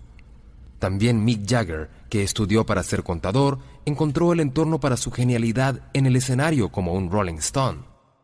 Mi padre pobre era un genio en la escuela, en cambio mi padre rico no. Su genialidad se manifestó en la calle. Yo tampoco fui bueno en la escuela. Para mí ese entorno era desfavorable. Al igual que mi padre rico, encontré mi genialidad en la calle. Si me hubiese quedado en el mundo académico, no hubiese prosperado. Es esencial el entorno adecuado para desarrollar tu genialidad. Cuando estaba en la escuela de aviación de la Marina, algunos de mis compañeros encontraron allí su genialidad como pilotos de aviones. Uno de ellos llegó a general y otros a pilotos de primera en aerolíneas privadas. Yo, en cambio, era un piloto promedio. En fútbol americano, algunos de mis amigos encontraron su genialidad. Yo era un jugador promedio. Cuando trabajé en Xerox, uno de mis compañeros encontró allí su genialidad y ascendió rápidamente por la escalera corporativa. Cualquier jardinero sabe que las plantas necesitan buena tierra, agua y la temperatura adecuada para florecer. Es lo mismo con las personas. Cada uno necesita de los elementos adecuados para surgir. Sin ellos, puede que la persona no logre desarrollar su potencial a plenitud. Una de las primeras cosas que descubrí fue que yo había nacido en una familia con un entorno pobre desde el punto de vista financiero. No quiere decir que no fuese una familia llena de amor. Eso sí éramos. El problema es que el ambiente no era conducente a que uno llegara a ser rico. En mi familia, desear riqueza era tabú. Como familia valorábamos la educación, el servicio público y los sueldos bajos. Aunque no lo decíamos en voz alta, teníamos la creencia subyacente de que los ricos eran malos y que explotaban a los demás. Nunca se conversaba acerca de inversiones. Para mi familia, las inversiones eran como juegos de azar. La forma de vida aceptada era vivir gastando lo menos posible y ahorrando. En el entorno de mi hogar, hoy en día, dinero no es una mala palabra. Hacer dinero es divertido e invertir es un juego. En vez de gastar lo menos posible, buscamos continuamente incrementar nuestros ingresos, construir activos y ayudar a tanta gente como podamos. Igualmente, mantenemos alejadas de nuestras vidas a las personas con una actitud financiera negativa, y más bien nos rodeamos de personas con una mentalidad similar a la nuestra, que nos generan retos y nos apoyan. Nuestros amigos son también parte de nuestro entorno. Cuando comencé en Xerox, me di cuenta de que ese tampoco era el entorno ideal para enriquecerme. Mis jefes querían que trabajara duro e hiciera mucho dinero. Su objetivo primordial era mantener contentos a los accionistas y no a los empleados. Cada vez que yo decía que quería empezar mi propia compañía, mis jefes me decían que iba en contra de la política de la empresa a trabajar en mi propio negocio. En la compañía Padre Rico, las reuniones semanales que tenemos con el personal se enfocan en que nuestra gente también se enriquezca. Los estimulamos a que asistan a seminarios sobre finanzas, a que comiencen sus propios negocios y que inviertan, y no a través de un plan de retiro de la empresa, sino a través de sus propios planes de inversión. Varios empleados se han retirado, porque no aguantaban la presión que les ponía para que se dedicaran en finanzas, para que eventualmente fueran libres en términos económicos. Considera las siguientes ideas. 1. Si quieres que tu inteligencia crezca, ve a una biblioteca, a una librería o a una escuela. 2. Si quieres que tu salud crezca, ve a un gimnasio, monta bicicleta o juega más. 3. Si quieres que tu espíritu crezca, ve a una iglesia, encuentra un lugar especial, y medita o reza más. 4. Si quieres que crezca tu riqueza, ve a un lugar en donde la gente se esté enriqueciendo, como una oficina de bienes raíces o de corredores de bolsa. Únete a un club de inversionistas o forma un grupo de estudio y conoce a nuevas personas que también quieran ser más ricos. 5. Si quieres expandir tu mundo, ve a lugares donde nunca has estado, haz cosas que has temido hacer en el pasado. En otras palabras, a veces la forma más rápida de cambiarte a ti mismo y mejorar es simplemente un cambio de ambiente. Así que mis preguntas finales son 1. ¿Tu casa y tu familia proveen de un ambiente que estimule a tu genialidad financiera? ¿Sí o no? 2. ¿Tu trabajo provee un ambiente que estimule tu genialidad financiera? ¿Sí o no? 3. ¿Alguna idea de cuál pueda ser tu genialidad? ¿Sí o no? 4. ¿Trabajas con gente que quiere que desarrolles tu genialidad? ¿Sí o no? 5. Si encontraras tu ambiente adecuado, ¿estarías dispuesto a trabajar para desarrollar tu genialidad? ¿Sí o no? La respuesta de Donald. El ambiente. Me doy cuenta de la gran suerte que he tenido por venir de la familia de donde vengo, donde mis padres apoyaban y eran grandes creyentes en la educación. Pero he conocido a personas que crecieron en ambientes que no conducían al logro, pero prevalecieron y fueron exitosos de todas formas. Puede que tengas que trabajar más duro y por más tiempo, pero eso es mejor que hacer excusas y dejar que tus metas se escurran. Mi padre comenzó con muy poco, así que trabajó tratando de cubrir gastos. Y luego siguió adelante con su ética de trabajo y su inteligencia natural, hasta que con el tiempo logró ser muy exitoso. Siento un gran respeto por las personas que han logrado su éxito por la vía dura. El ambiente correcto, como dice Robert, es necesario para nutrir tus talentos particulares. Parte de nuestra responsabilidad es encontrar el ambiente correcto para que podamos florecer o al menos poder usarlo como un escalón hasta el siguiente nivel. Las experiencias de la vida se pueden comparar con la escuela, como cuando llegas al quinto grado. Esperas seguir al sexto grado, siempre que hagamos lo que se requiere. Llegar a un punto en la vida adulta que permanezca como un quinto grado por algunas décadas no es en verdad progreso. Puede que sea cómodo, pero no debería ser aceptable para el largo plazo. Una muy buena forma de manejar ambientes que no son los ideales es mantener la concentración. Pocas veces todo es perfecto, así que si estás en un hogar o un trabajo que no te conduce a tu éxito, tendrás que invertir más esfuerzo en mantener intacta tu concentración. Pero por encima de todo, no empieces a concentrarte en los aspectos negativos de tu situación. Concéntrate en las soluciones. Hay muchos ejemplos de personas que han surgido a pesar de grandes dificultades y grandes desventajas y alcanzar éxitos sorprendentes. Esa siempre es una posibilidad. Y tú podrás ser ese ejemplo. Recuerda que tienes compañía que vale la pena si estás en un ambiente bueno. Mantén la concentración en tus metas. Mantente dispuesto a ir más allá. Y mantente sabiendo que tienes el mismo derecho a tener éxito que cualquier otra persona. La herencia y el ambiente son dos factores importantes que influencian lo que somos y lo que seremos, o lo que no seremos. Pero no son los únicos factores. Los demás factores son tu responsabilidad. Y tú los escoges. Y eso solo debería ser un pensamiento que te haga sentir poderoso. Estás en la posición para superar tus desventajas. Todos hemos escuchado el término amigable con el ambiente, y se puede aplicar aquí también. Sé amigo de tus situaciones aprende de ellas, pero sigue progresando. Mantén tu concentración en el éxito y eleva tu vida a donde debería estar. Veamos ahora tu punto de vista.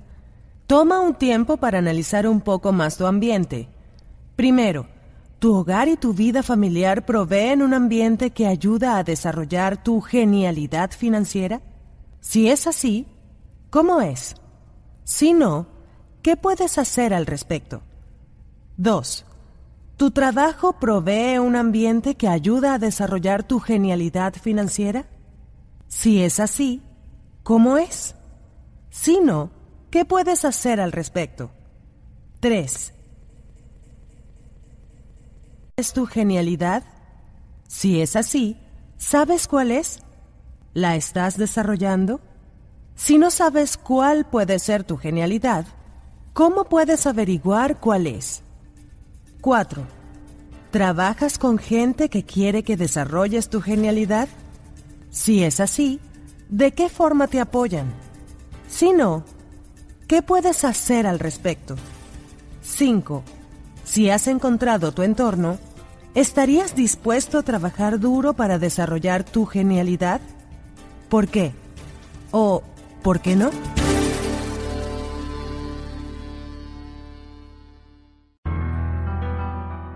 comienza de una vez.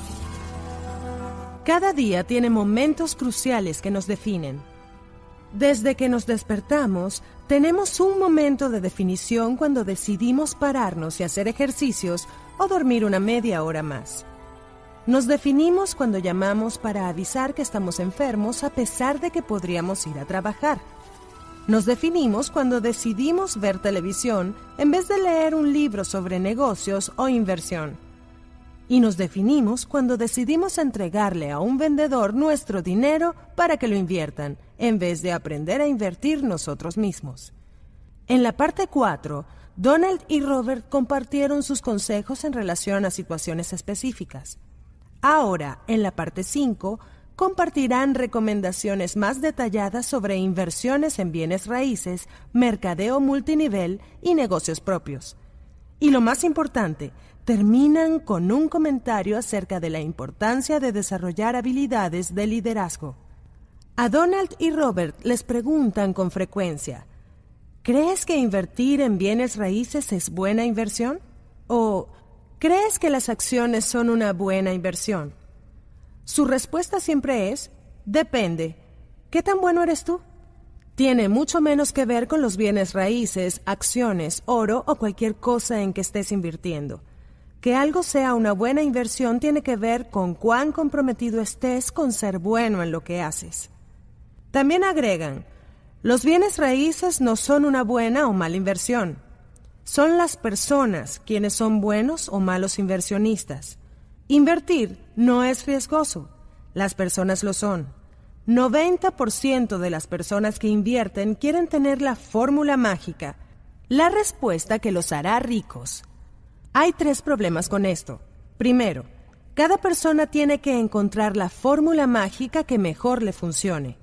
El segundo problema es que la gente que busca fórmulas mágicas terminan en manos de quienes venden fórmulas mágicas, fórmulas tales como entrégame tu dinero a largo plazo y yo lo invertiré por ti. El tercer problema es que las personas no pueden seguir una fórmula por mucho tiempo, que es la razón por la cual, por ejemplo, hay tantas dietas diferentes que se venden, generalmente a las mismas personas. Si estás comprometido a ser parte del 10% que posee el 90% del dinero, entonces debes concentrarte y comprometerte. Tendrás que encontrar tu propia fórmula mágica.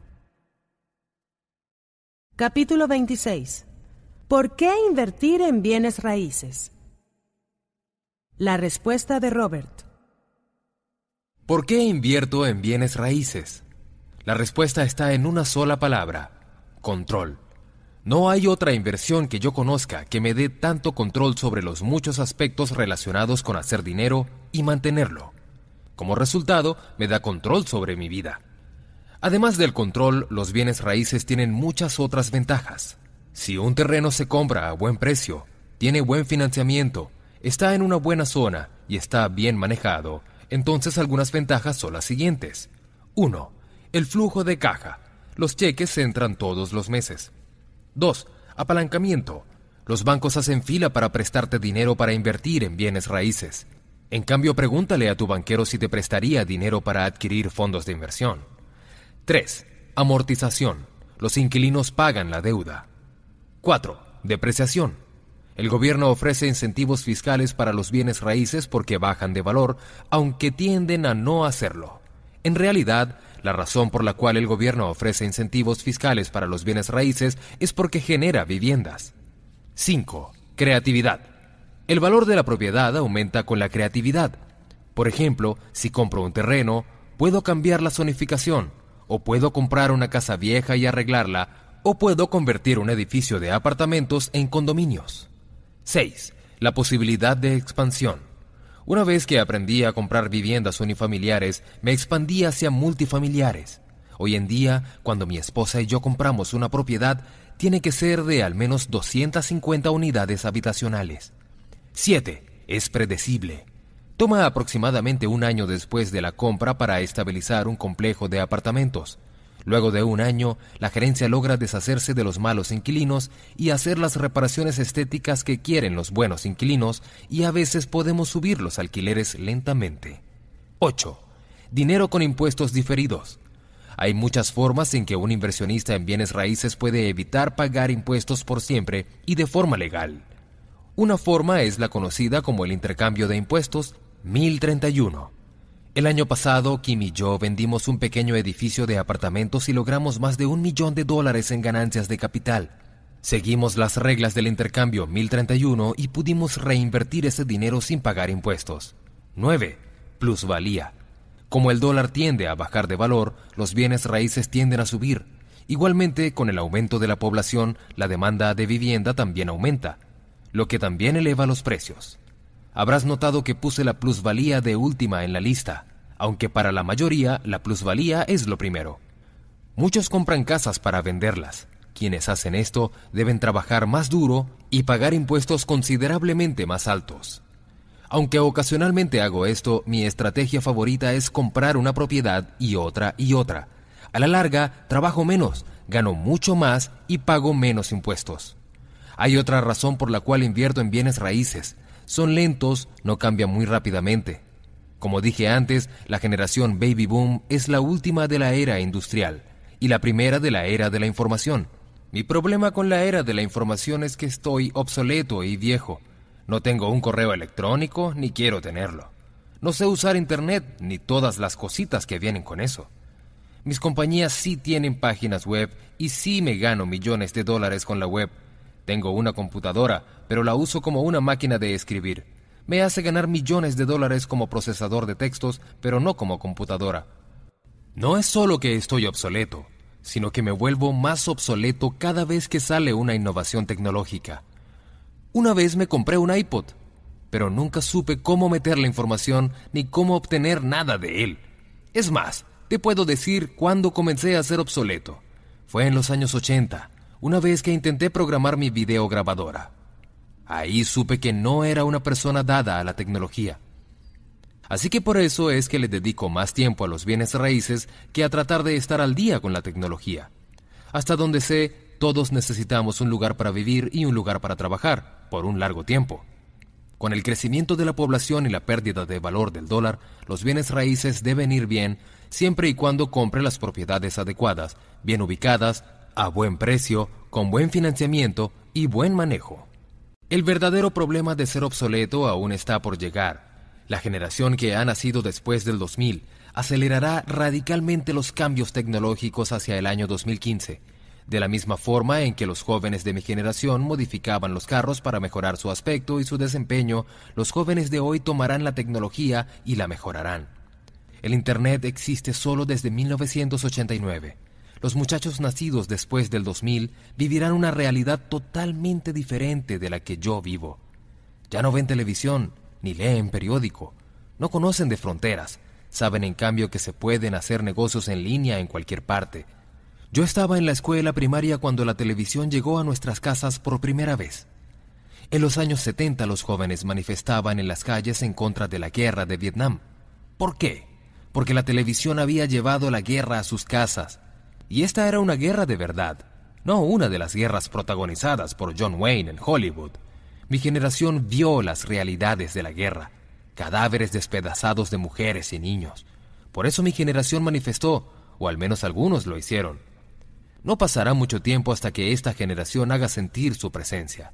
Harán algunas preguntas duras como ¿por qué no estamos buscando fuentes alternativas de energía?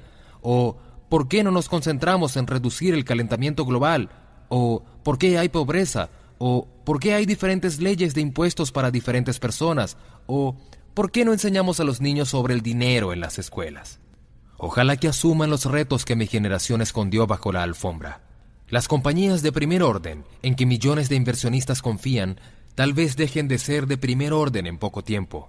Surgirán nuevas compañías dirigidas por jóvenes con una mentalidad diferente, que derribarán a las compañías de primer orden de hoy.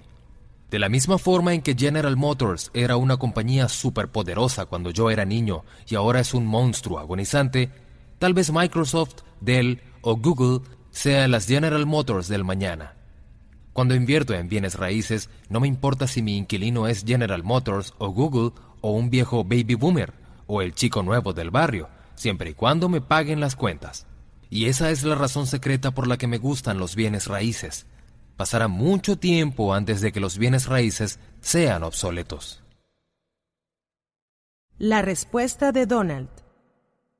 Cuando me preguntan por qué me interesa invertir en bienes raíces, me gustaría responder porque me gusta respirar. Para mí, los bienes raíces son como el oxígeno, me mantienen vivo cuando estoy despierto y también cuando estoy dormido. Apartando el hecho de que crecí cerca del negocio de bienes raíces, Probablemente habría llegado a él de todas formas, pues me gustan muchas cosas del negocio. Mi naturaleza es de constructor. Recuerdo que construía edificios muy grandes con mis bloques de madera cuando era un niño. Le pedía los bloques a mi hermano para que mis edificios fueran aún más altos. Supongo que estaba en mi código genético construir cosas y mientras más altas, mejor. Como inversión, los bienes raíces son uno de los mejores negocios donde colocar tu dinero. No se va a la quiebra total como lo hacen muchos otros negocios. Tiene altas y bajas. Pero como señalaba Robert, es muy difícil que se vuelva obsoleto. La Tierra ha adquirido más valor con el paso de los siglos. El precio original de Manhattan era de 24 dólares, solo 24 dólares, sin más ceros. Cuando Robert afirma que no le gustan los aparatos, debo admitir que a mí tampoco, y estoy de acuerdo. Ni siquiera uso un intercomunicador en mi oficina. Prefiero gritar, es eficaz y ahorra tiempo. También crea un ambiente laboral energético, y mientras los demás me contesten gritando lo suficientemente fuerte para que los escuche, todo está bien. Esto me lleva a otra de las razones por las que invierto en bienes raíces. Es emocionante, es complejo, es multidimensional y es tangible. Evoluciona y se hace más grande y mejor con el paso del tiempo siempre que sepas lo que haces. Si voy a invertir mi dinero y mi tiempo en algo, quiero sentirme orgulloso al final del día. Muchos invierten en cosas que no conocen o que ni siquiera les importan. Está bien, cada quien con lo suyo, pero yo sí necesito apasionarme por lo que hago. Los bienes raíces me apasionan, y eso es lo que funciona para mí. ¿Y a ti? ¿Qué te apasiona? Capítulo 27. ¿Por qué recomiendas mercadeo multinivel? La respuesta de Robert. La primera vez que oí acerca del mercadeo multinivel, me opuse. Pero cuando abrí mi mente me di cuenta de ventajas que muy pocos negocios ofrecen. El éxito a largo plazo en tu vida es el resultado de tu educación, tu experiencia de vida y tu carácter. Muchas compañías de mercadeo multinivel proveen de capacitación en esas áreas claves. La mayoría de las escuelas ofrece capacitación para los cuadrantes E y A, que está muy bien si quieres vivir en ellos. La mayoría de los posgrados en negocios prepara a los estudiantes para empleos bien pagados en el mundo corporativo como E y no como D. ¿Qué pasa si estás en el cuadrante E o A y quieres cambiar? ¿Qué pasa si quieres estar en el cuadrante D? ¿Dónde encuentras la educación para ese cuadrante? Pues recomiendo un negocio de mercadeo multinivel. Recomiendo esa industria si quieres cambiar y adquirir las destrezas y actitudes necesarias para ser exitoso en el cuadrante D. Ser empresario y construir un negocio del cuadrante D no es cosa fácil. Es más, pienso que construir un negocio de cuadrante D es uno de los retos más fuertes que se pueden asumir. La razón por la que hay más personas en los cuadrantes E y A es simplemente porque son cuadrantes mucho menos exigentes que el D. Como dicen, si fuera fácil, todos lo harían. En lo personal tuve que superar mis propias dudas, la timidez y el temor al rechazo. Tuve que aprender a levantarme y seguir adelante cuando fracasé. Estas son algunas de las características personales que se deben desarrollar si se desea tener éxito en un negocio de cuadrante D, ya sea de mercadeo multinivel, una franquicia o el comienzo de una empresa. Así que debes preguntarte, ¿tengo lo necesario? ¿Estoy dispuesto a salir de mi zona cómoda? ¿Estoy dispuesto a que me guíen y dispuesto a aprender a guiar? ¿Acaso llevo dentro a una persona muy rica que está lista para salir? Si la respuesta es positiva, empieza a buscar negocios de mercadeo multinivel con buenos programas de capacitación. Yo me preocuparía menos por el producto o el plan de compensación y más por el programa de entrenamiento y de desarrollo personal que ofrezca la compañía. Las compañías de mercadeo multinivel pertenecen al cuadrante D porque cumplen varios de los criterios que busco en un negocio o inversión. 1 Apalancamiento. ¿Puedo entrenar a otros para que trabajen para mí? 2. Control. ¿Tengo un sistema de protección que me pertenece? 3. Creatividad. ¿Este negocio me permitirá ser creativo y desarrollar mi estilo y talento propio? 4. Capacidad de expansión.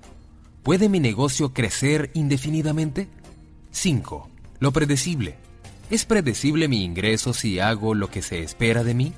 Si tengo éxito y sigo creciendo, ¿aumentará mi ingreso con mi éxito y mi trabajo duro?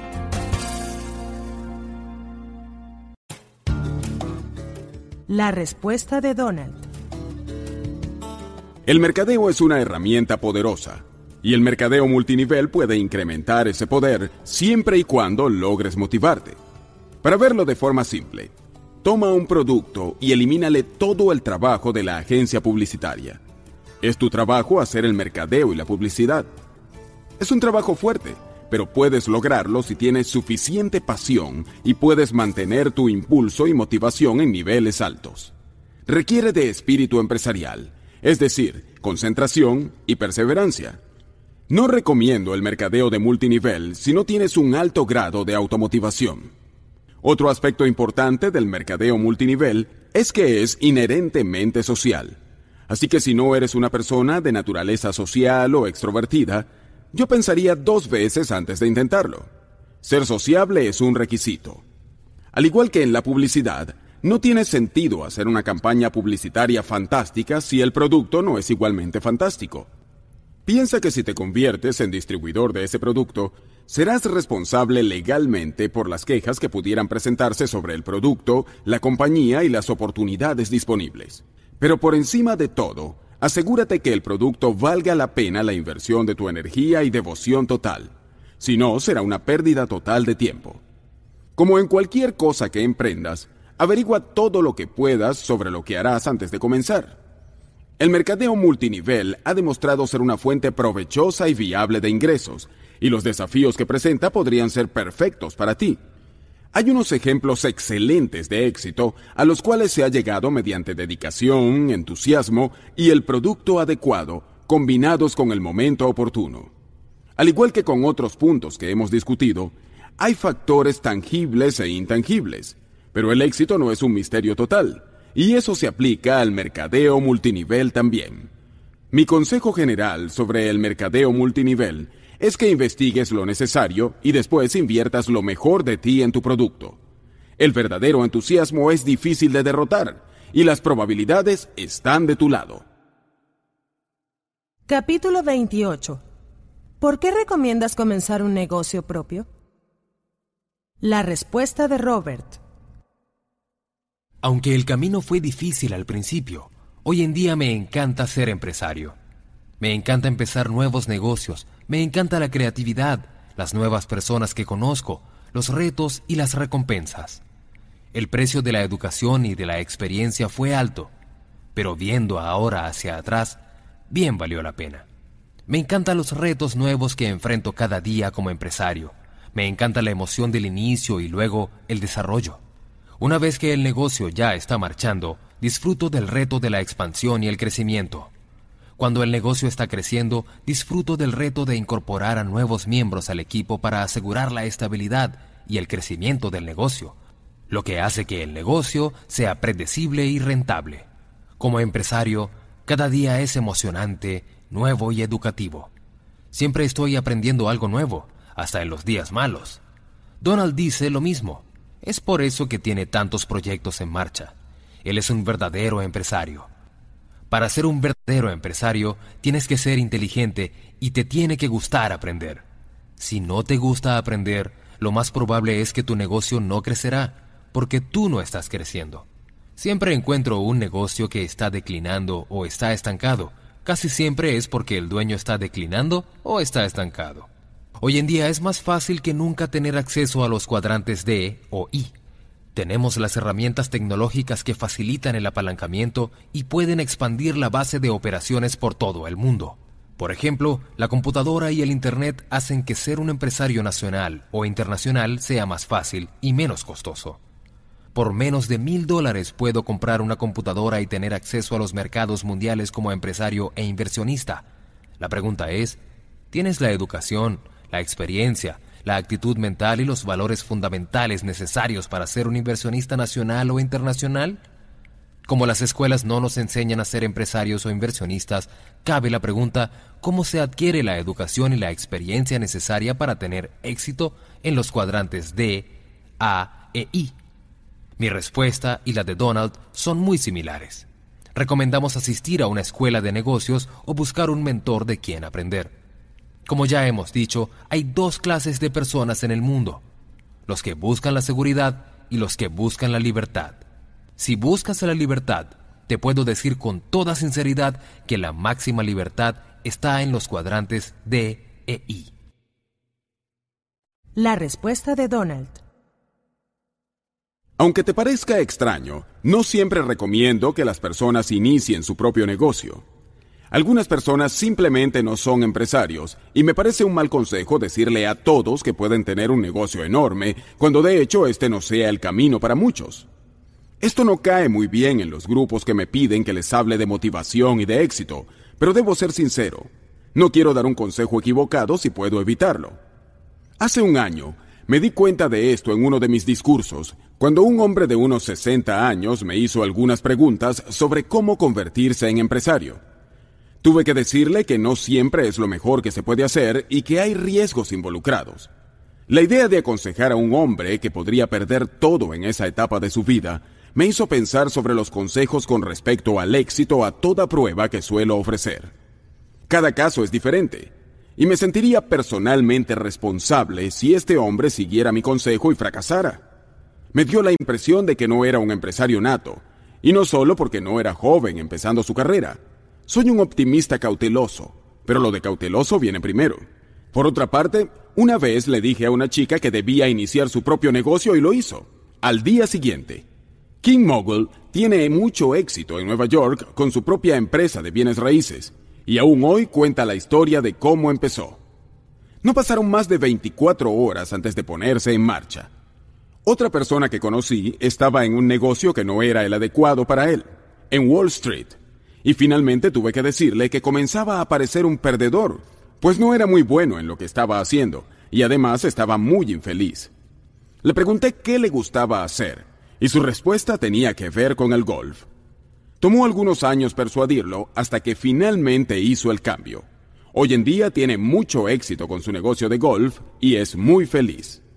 Estos dos ejemplos demuestran que, uno, debes ser bueno en lo que haces y dos, tienes que tener el valor para dar el salto y hacerlo por ti mismo. Todos tenemos cronogramas diferentes, pero la inclinación tiene que estar ahí. Una de las primeras cosas que le digo a las personas que quieren ser empresarios es que este no es un trabajo de equipo. Tienes que estar dispuesto a trabajar solo por un cierto tiempo, a veces por un largo tiempo. Robert no alcanzó el éxito de la noche a la mañana, pero insistió, aprendió en el camino y míralo ahora. Si tienes la determinación, créeme, vale la pena. Tener un negocio propio es como cultivar un árbol. Es un ser vivo que pasa por estaciones, tormentas, lindos días de verano y tormentas de invierno, pero sigue creciendo, y es literalmente una expresión de ti mismo. Por eso soy tan cuidadoso con la calidad de lo que hago. Si algo te representa, tiene que ser la mejor representación que puedas lograr. Entonces puedes subir tu propio nivel de exigencia y créeme, nunca te aburrirás. Todos hemos escuchado lo importante de expresarse, especialmente cuando se trata de las artes, pero también se puede aplicar a los negocios, que yo veo como una forma de arte también. Hay muchas cosas en común, incluyendo disciplina, perseverancia, técnica y demás. Pero es esa libertad de expresarse lo que hace que ser dueño de un negocio sea tan maravilloso. Si tengo una visión de lo que quiero hacer, me dedico a hacer que ocurra. No tengo que pedir permiso. Es mi juego. Claro está, debo seguir las reglas locales, la zonificación y esas cosas. Pero la idea y el poder de hacerlo suceder residen en mí. Es una sensación maravillosa. Las personas se sienten inspiradas por una razón. La inspiración es motivadora. La frustración ocurre cuando no se atiende la inspiración. Si tienes la inspiración y eres capaz de combinarla con diligencia y concentración, yo te aconsejaría que pienses en ser dueño de tu negocio. Las recompensas son mayores, y ese dicho, cosecharás lo que siembres, será verdadero otra vez, y tú serás el que coseche. Algo muy bueno en qué pensar. Capítulo 29. Los líderes son maestros. La opinión de Robert. Hay muchos retos por delante, y en vez de más seguidores, necesitamos más líderes. Hay demasiadas personas con mentalidad de Estado paternalista que esperan que el gobierno les maneje sus problemas. Este libro fue escrito con la esperanza de que tú te conviertas en líder. ¿Qué significa ser líder? A continuación te presento tres definiciones para tu consideración. Una, los líderes son modelos. Cuando estaba en la academia y en el cuerpo de la Marina, buena parte de mi entrenamiento en liderazgo se enfocaba en convertirme en un modelo ser alguien a quien mis tropas mirarían con admiración, ser alguien que viviera su vida según un estándar más alto. Sin duda, Donald Trump cumple con este criterio. Al escribir este libro con Donald, tuve la oportunidad de conocer a una persona a quien he respetado y admirado por años. Estar cerca de Donald me ha inspirado a expandir mis medios a más de lo que nunca pensé posible en mi vida. Y eso es lo que hacen los verdaderos líderes, te inspiran a ir más allá de lo que crees que sea posible para ti. 2. Un líder te inspira a ser más grande que tus dudas y temores. En los últimos días que pasé en entrenamiento en la base de la Marina de Pendleton, California, justo antes de que nos enviaran a Vietnam, el piloto instructor que me había enseñado a disparar pistolas y cohetes nos dijo, se acabaron los días de la escuela, pronto estarán en Vietnam, pronto enfrentarán la tarea más difícil que puede enfrentar un líder. Pronto tendrán que pedirles a sus hombres que den sus vidas para que otros puedan vivir. Les pregunto, ¿están dispuestos a hacer lo mismo? Luego de dejar que mi copiloto y yo pensáramos en lo que nos había dicho, agregó, si están dispuestos a dar su vida, encontrarán la vida. De una forma extraña, a ustedes se les está dando la oportunidad de enfrentar un punto de la vida, del cual la mayoría de la gente pasa la vida huyendo entrarán a un terreno de la vida más allá de la vida o la muerte. Durante mi año en Vietnam hubo varias veces que me enfrenté al momento del que nos había hablado el instructor. Esos momentos en que enfrenté mis mayores temores y fui más allá de la vida y la muerte. Obviamente, los negocios y las inversiones no son cosa de vida o muerte, Pero a veces debes elegir entre la muerte de tu viejo tú y el nacimiento de tu nuevo tú. Muchas personas dejan de crecer porque temen morir, porque la vieja identidad se rehúsa a morir, así que la vida sigue igual a medida que el mundo sigue adelante. Los verdaderos líderes nos inspiran a ser más grandes y a hacer aquello que tememos hacer. Viendo hacia atrás en mi vida, me doy cuenta de que mi viejo yo tuvo que morir para que naciera mi nuevo yo. Por ejemplo, cuando decidí ser rico, tuvo que morir la persona pobre que vivía en mí. Cuando quise convertirme en empresario, el empleado que llevaba dentro de mí tuvo que morir. Cuando quise convertirme en una persona delgada y saludable, tuvo que morir el gordo y perezoso que llevaba dentro. Haber pasado los dos últimos años de mi vida cerca de Donald me ha inspirado a ir más allá de mi antiguo yo y buscar una vida que pocos llegan a conocer. 3. Los líderes tienen visión y enseñan a los demás a ver. Una vez leí que Winston Churchill podía ver 200 años hacia el futuro. También leí que el doctor Buckminster Fuller podía ver mil años hacia el futuro. Sea o no verdad, todos conocemos a personas que no pueden ver más allá de lo que ocurrirá mañana. También sabemos que Donald Trump puede ver rascacielos altísimos y brillantes donde otros solo ven edificios deteriorados. Eso es lo que hace de Donald un líder y un hombre muy rico. Puede ver lo que otros no pueden ver. La opinión de Donald. En resumen, Robert y yo hemos presentado y analizado algunos de los problemas que enfrentamos como individuos y como nación. Ambos creemos en ver la solución y ser parte de ella. Espero que hayamos sido lo suficientemente claros y puedas tú también ver cómo formar parte de la solución. Como docentes, podemos ofrecerte algunas ideas y guías, pero en última instancia tú serás responsable de ti mismo. Es más, ese es uno de nuestros objetivos Siempre he dado mucha importancia a la concentración, pues es una de las herramientas principales para solucionar problemas, al igual que tomar conciencia es el primer paso para el progreso. ¿Cómo puedes solucionar un problema si para empezar no puedes verlo? Nuestro enfoque ha sido identificar los problemas de forma tal que puedas ver con mayor claridad las posibles soluciones de forma individual y colectiva. Mientras hemos escrito este libro, hemos visto titulares que subrayan el valor de este trabajo. Hemos visto grandes esfuerzos de filántropos, a directivos de Enron en los tribunales y la constante confusión del petróleo y la gasolina siguiendo como una gran confusión. Una vez dije, sin pasión no tienes energía y sin energía no tienes nada. Lo dije hace mucho tiempo, pero sigue vigente hoy, y es algo en lo que he pensado al hacer este libro.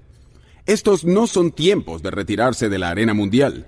En todo caso, todos necesitamos más pasión y energía para enfrentarnos a lo que está ocurriendo.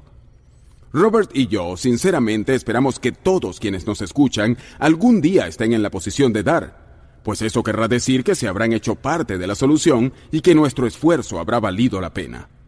Entre tanto, debes saber que estar consciente es un gran paso en la dirección correcta, y solo debes seguir trabajando en esa condición. Mantengamos nuestros puntos ciegos al mínimo en lo referente a la responsabilidad financiera, así como la responsabilidad global. Sé que Robert seguirá en su camino de la excelencia como el gran maestro que es, y espero que todos ustedes sigan escuchando lo que él tiene que decir. El poder viene con el conocimiento. Espero que te hayamos dado el poder para triunfar.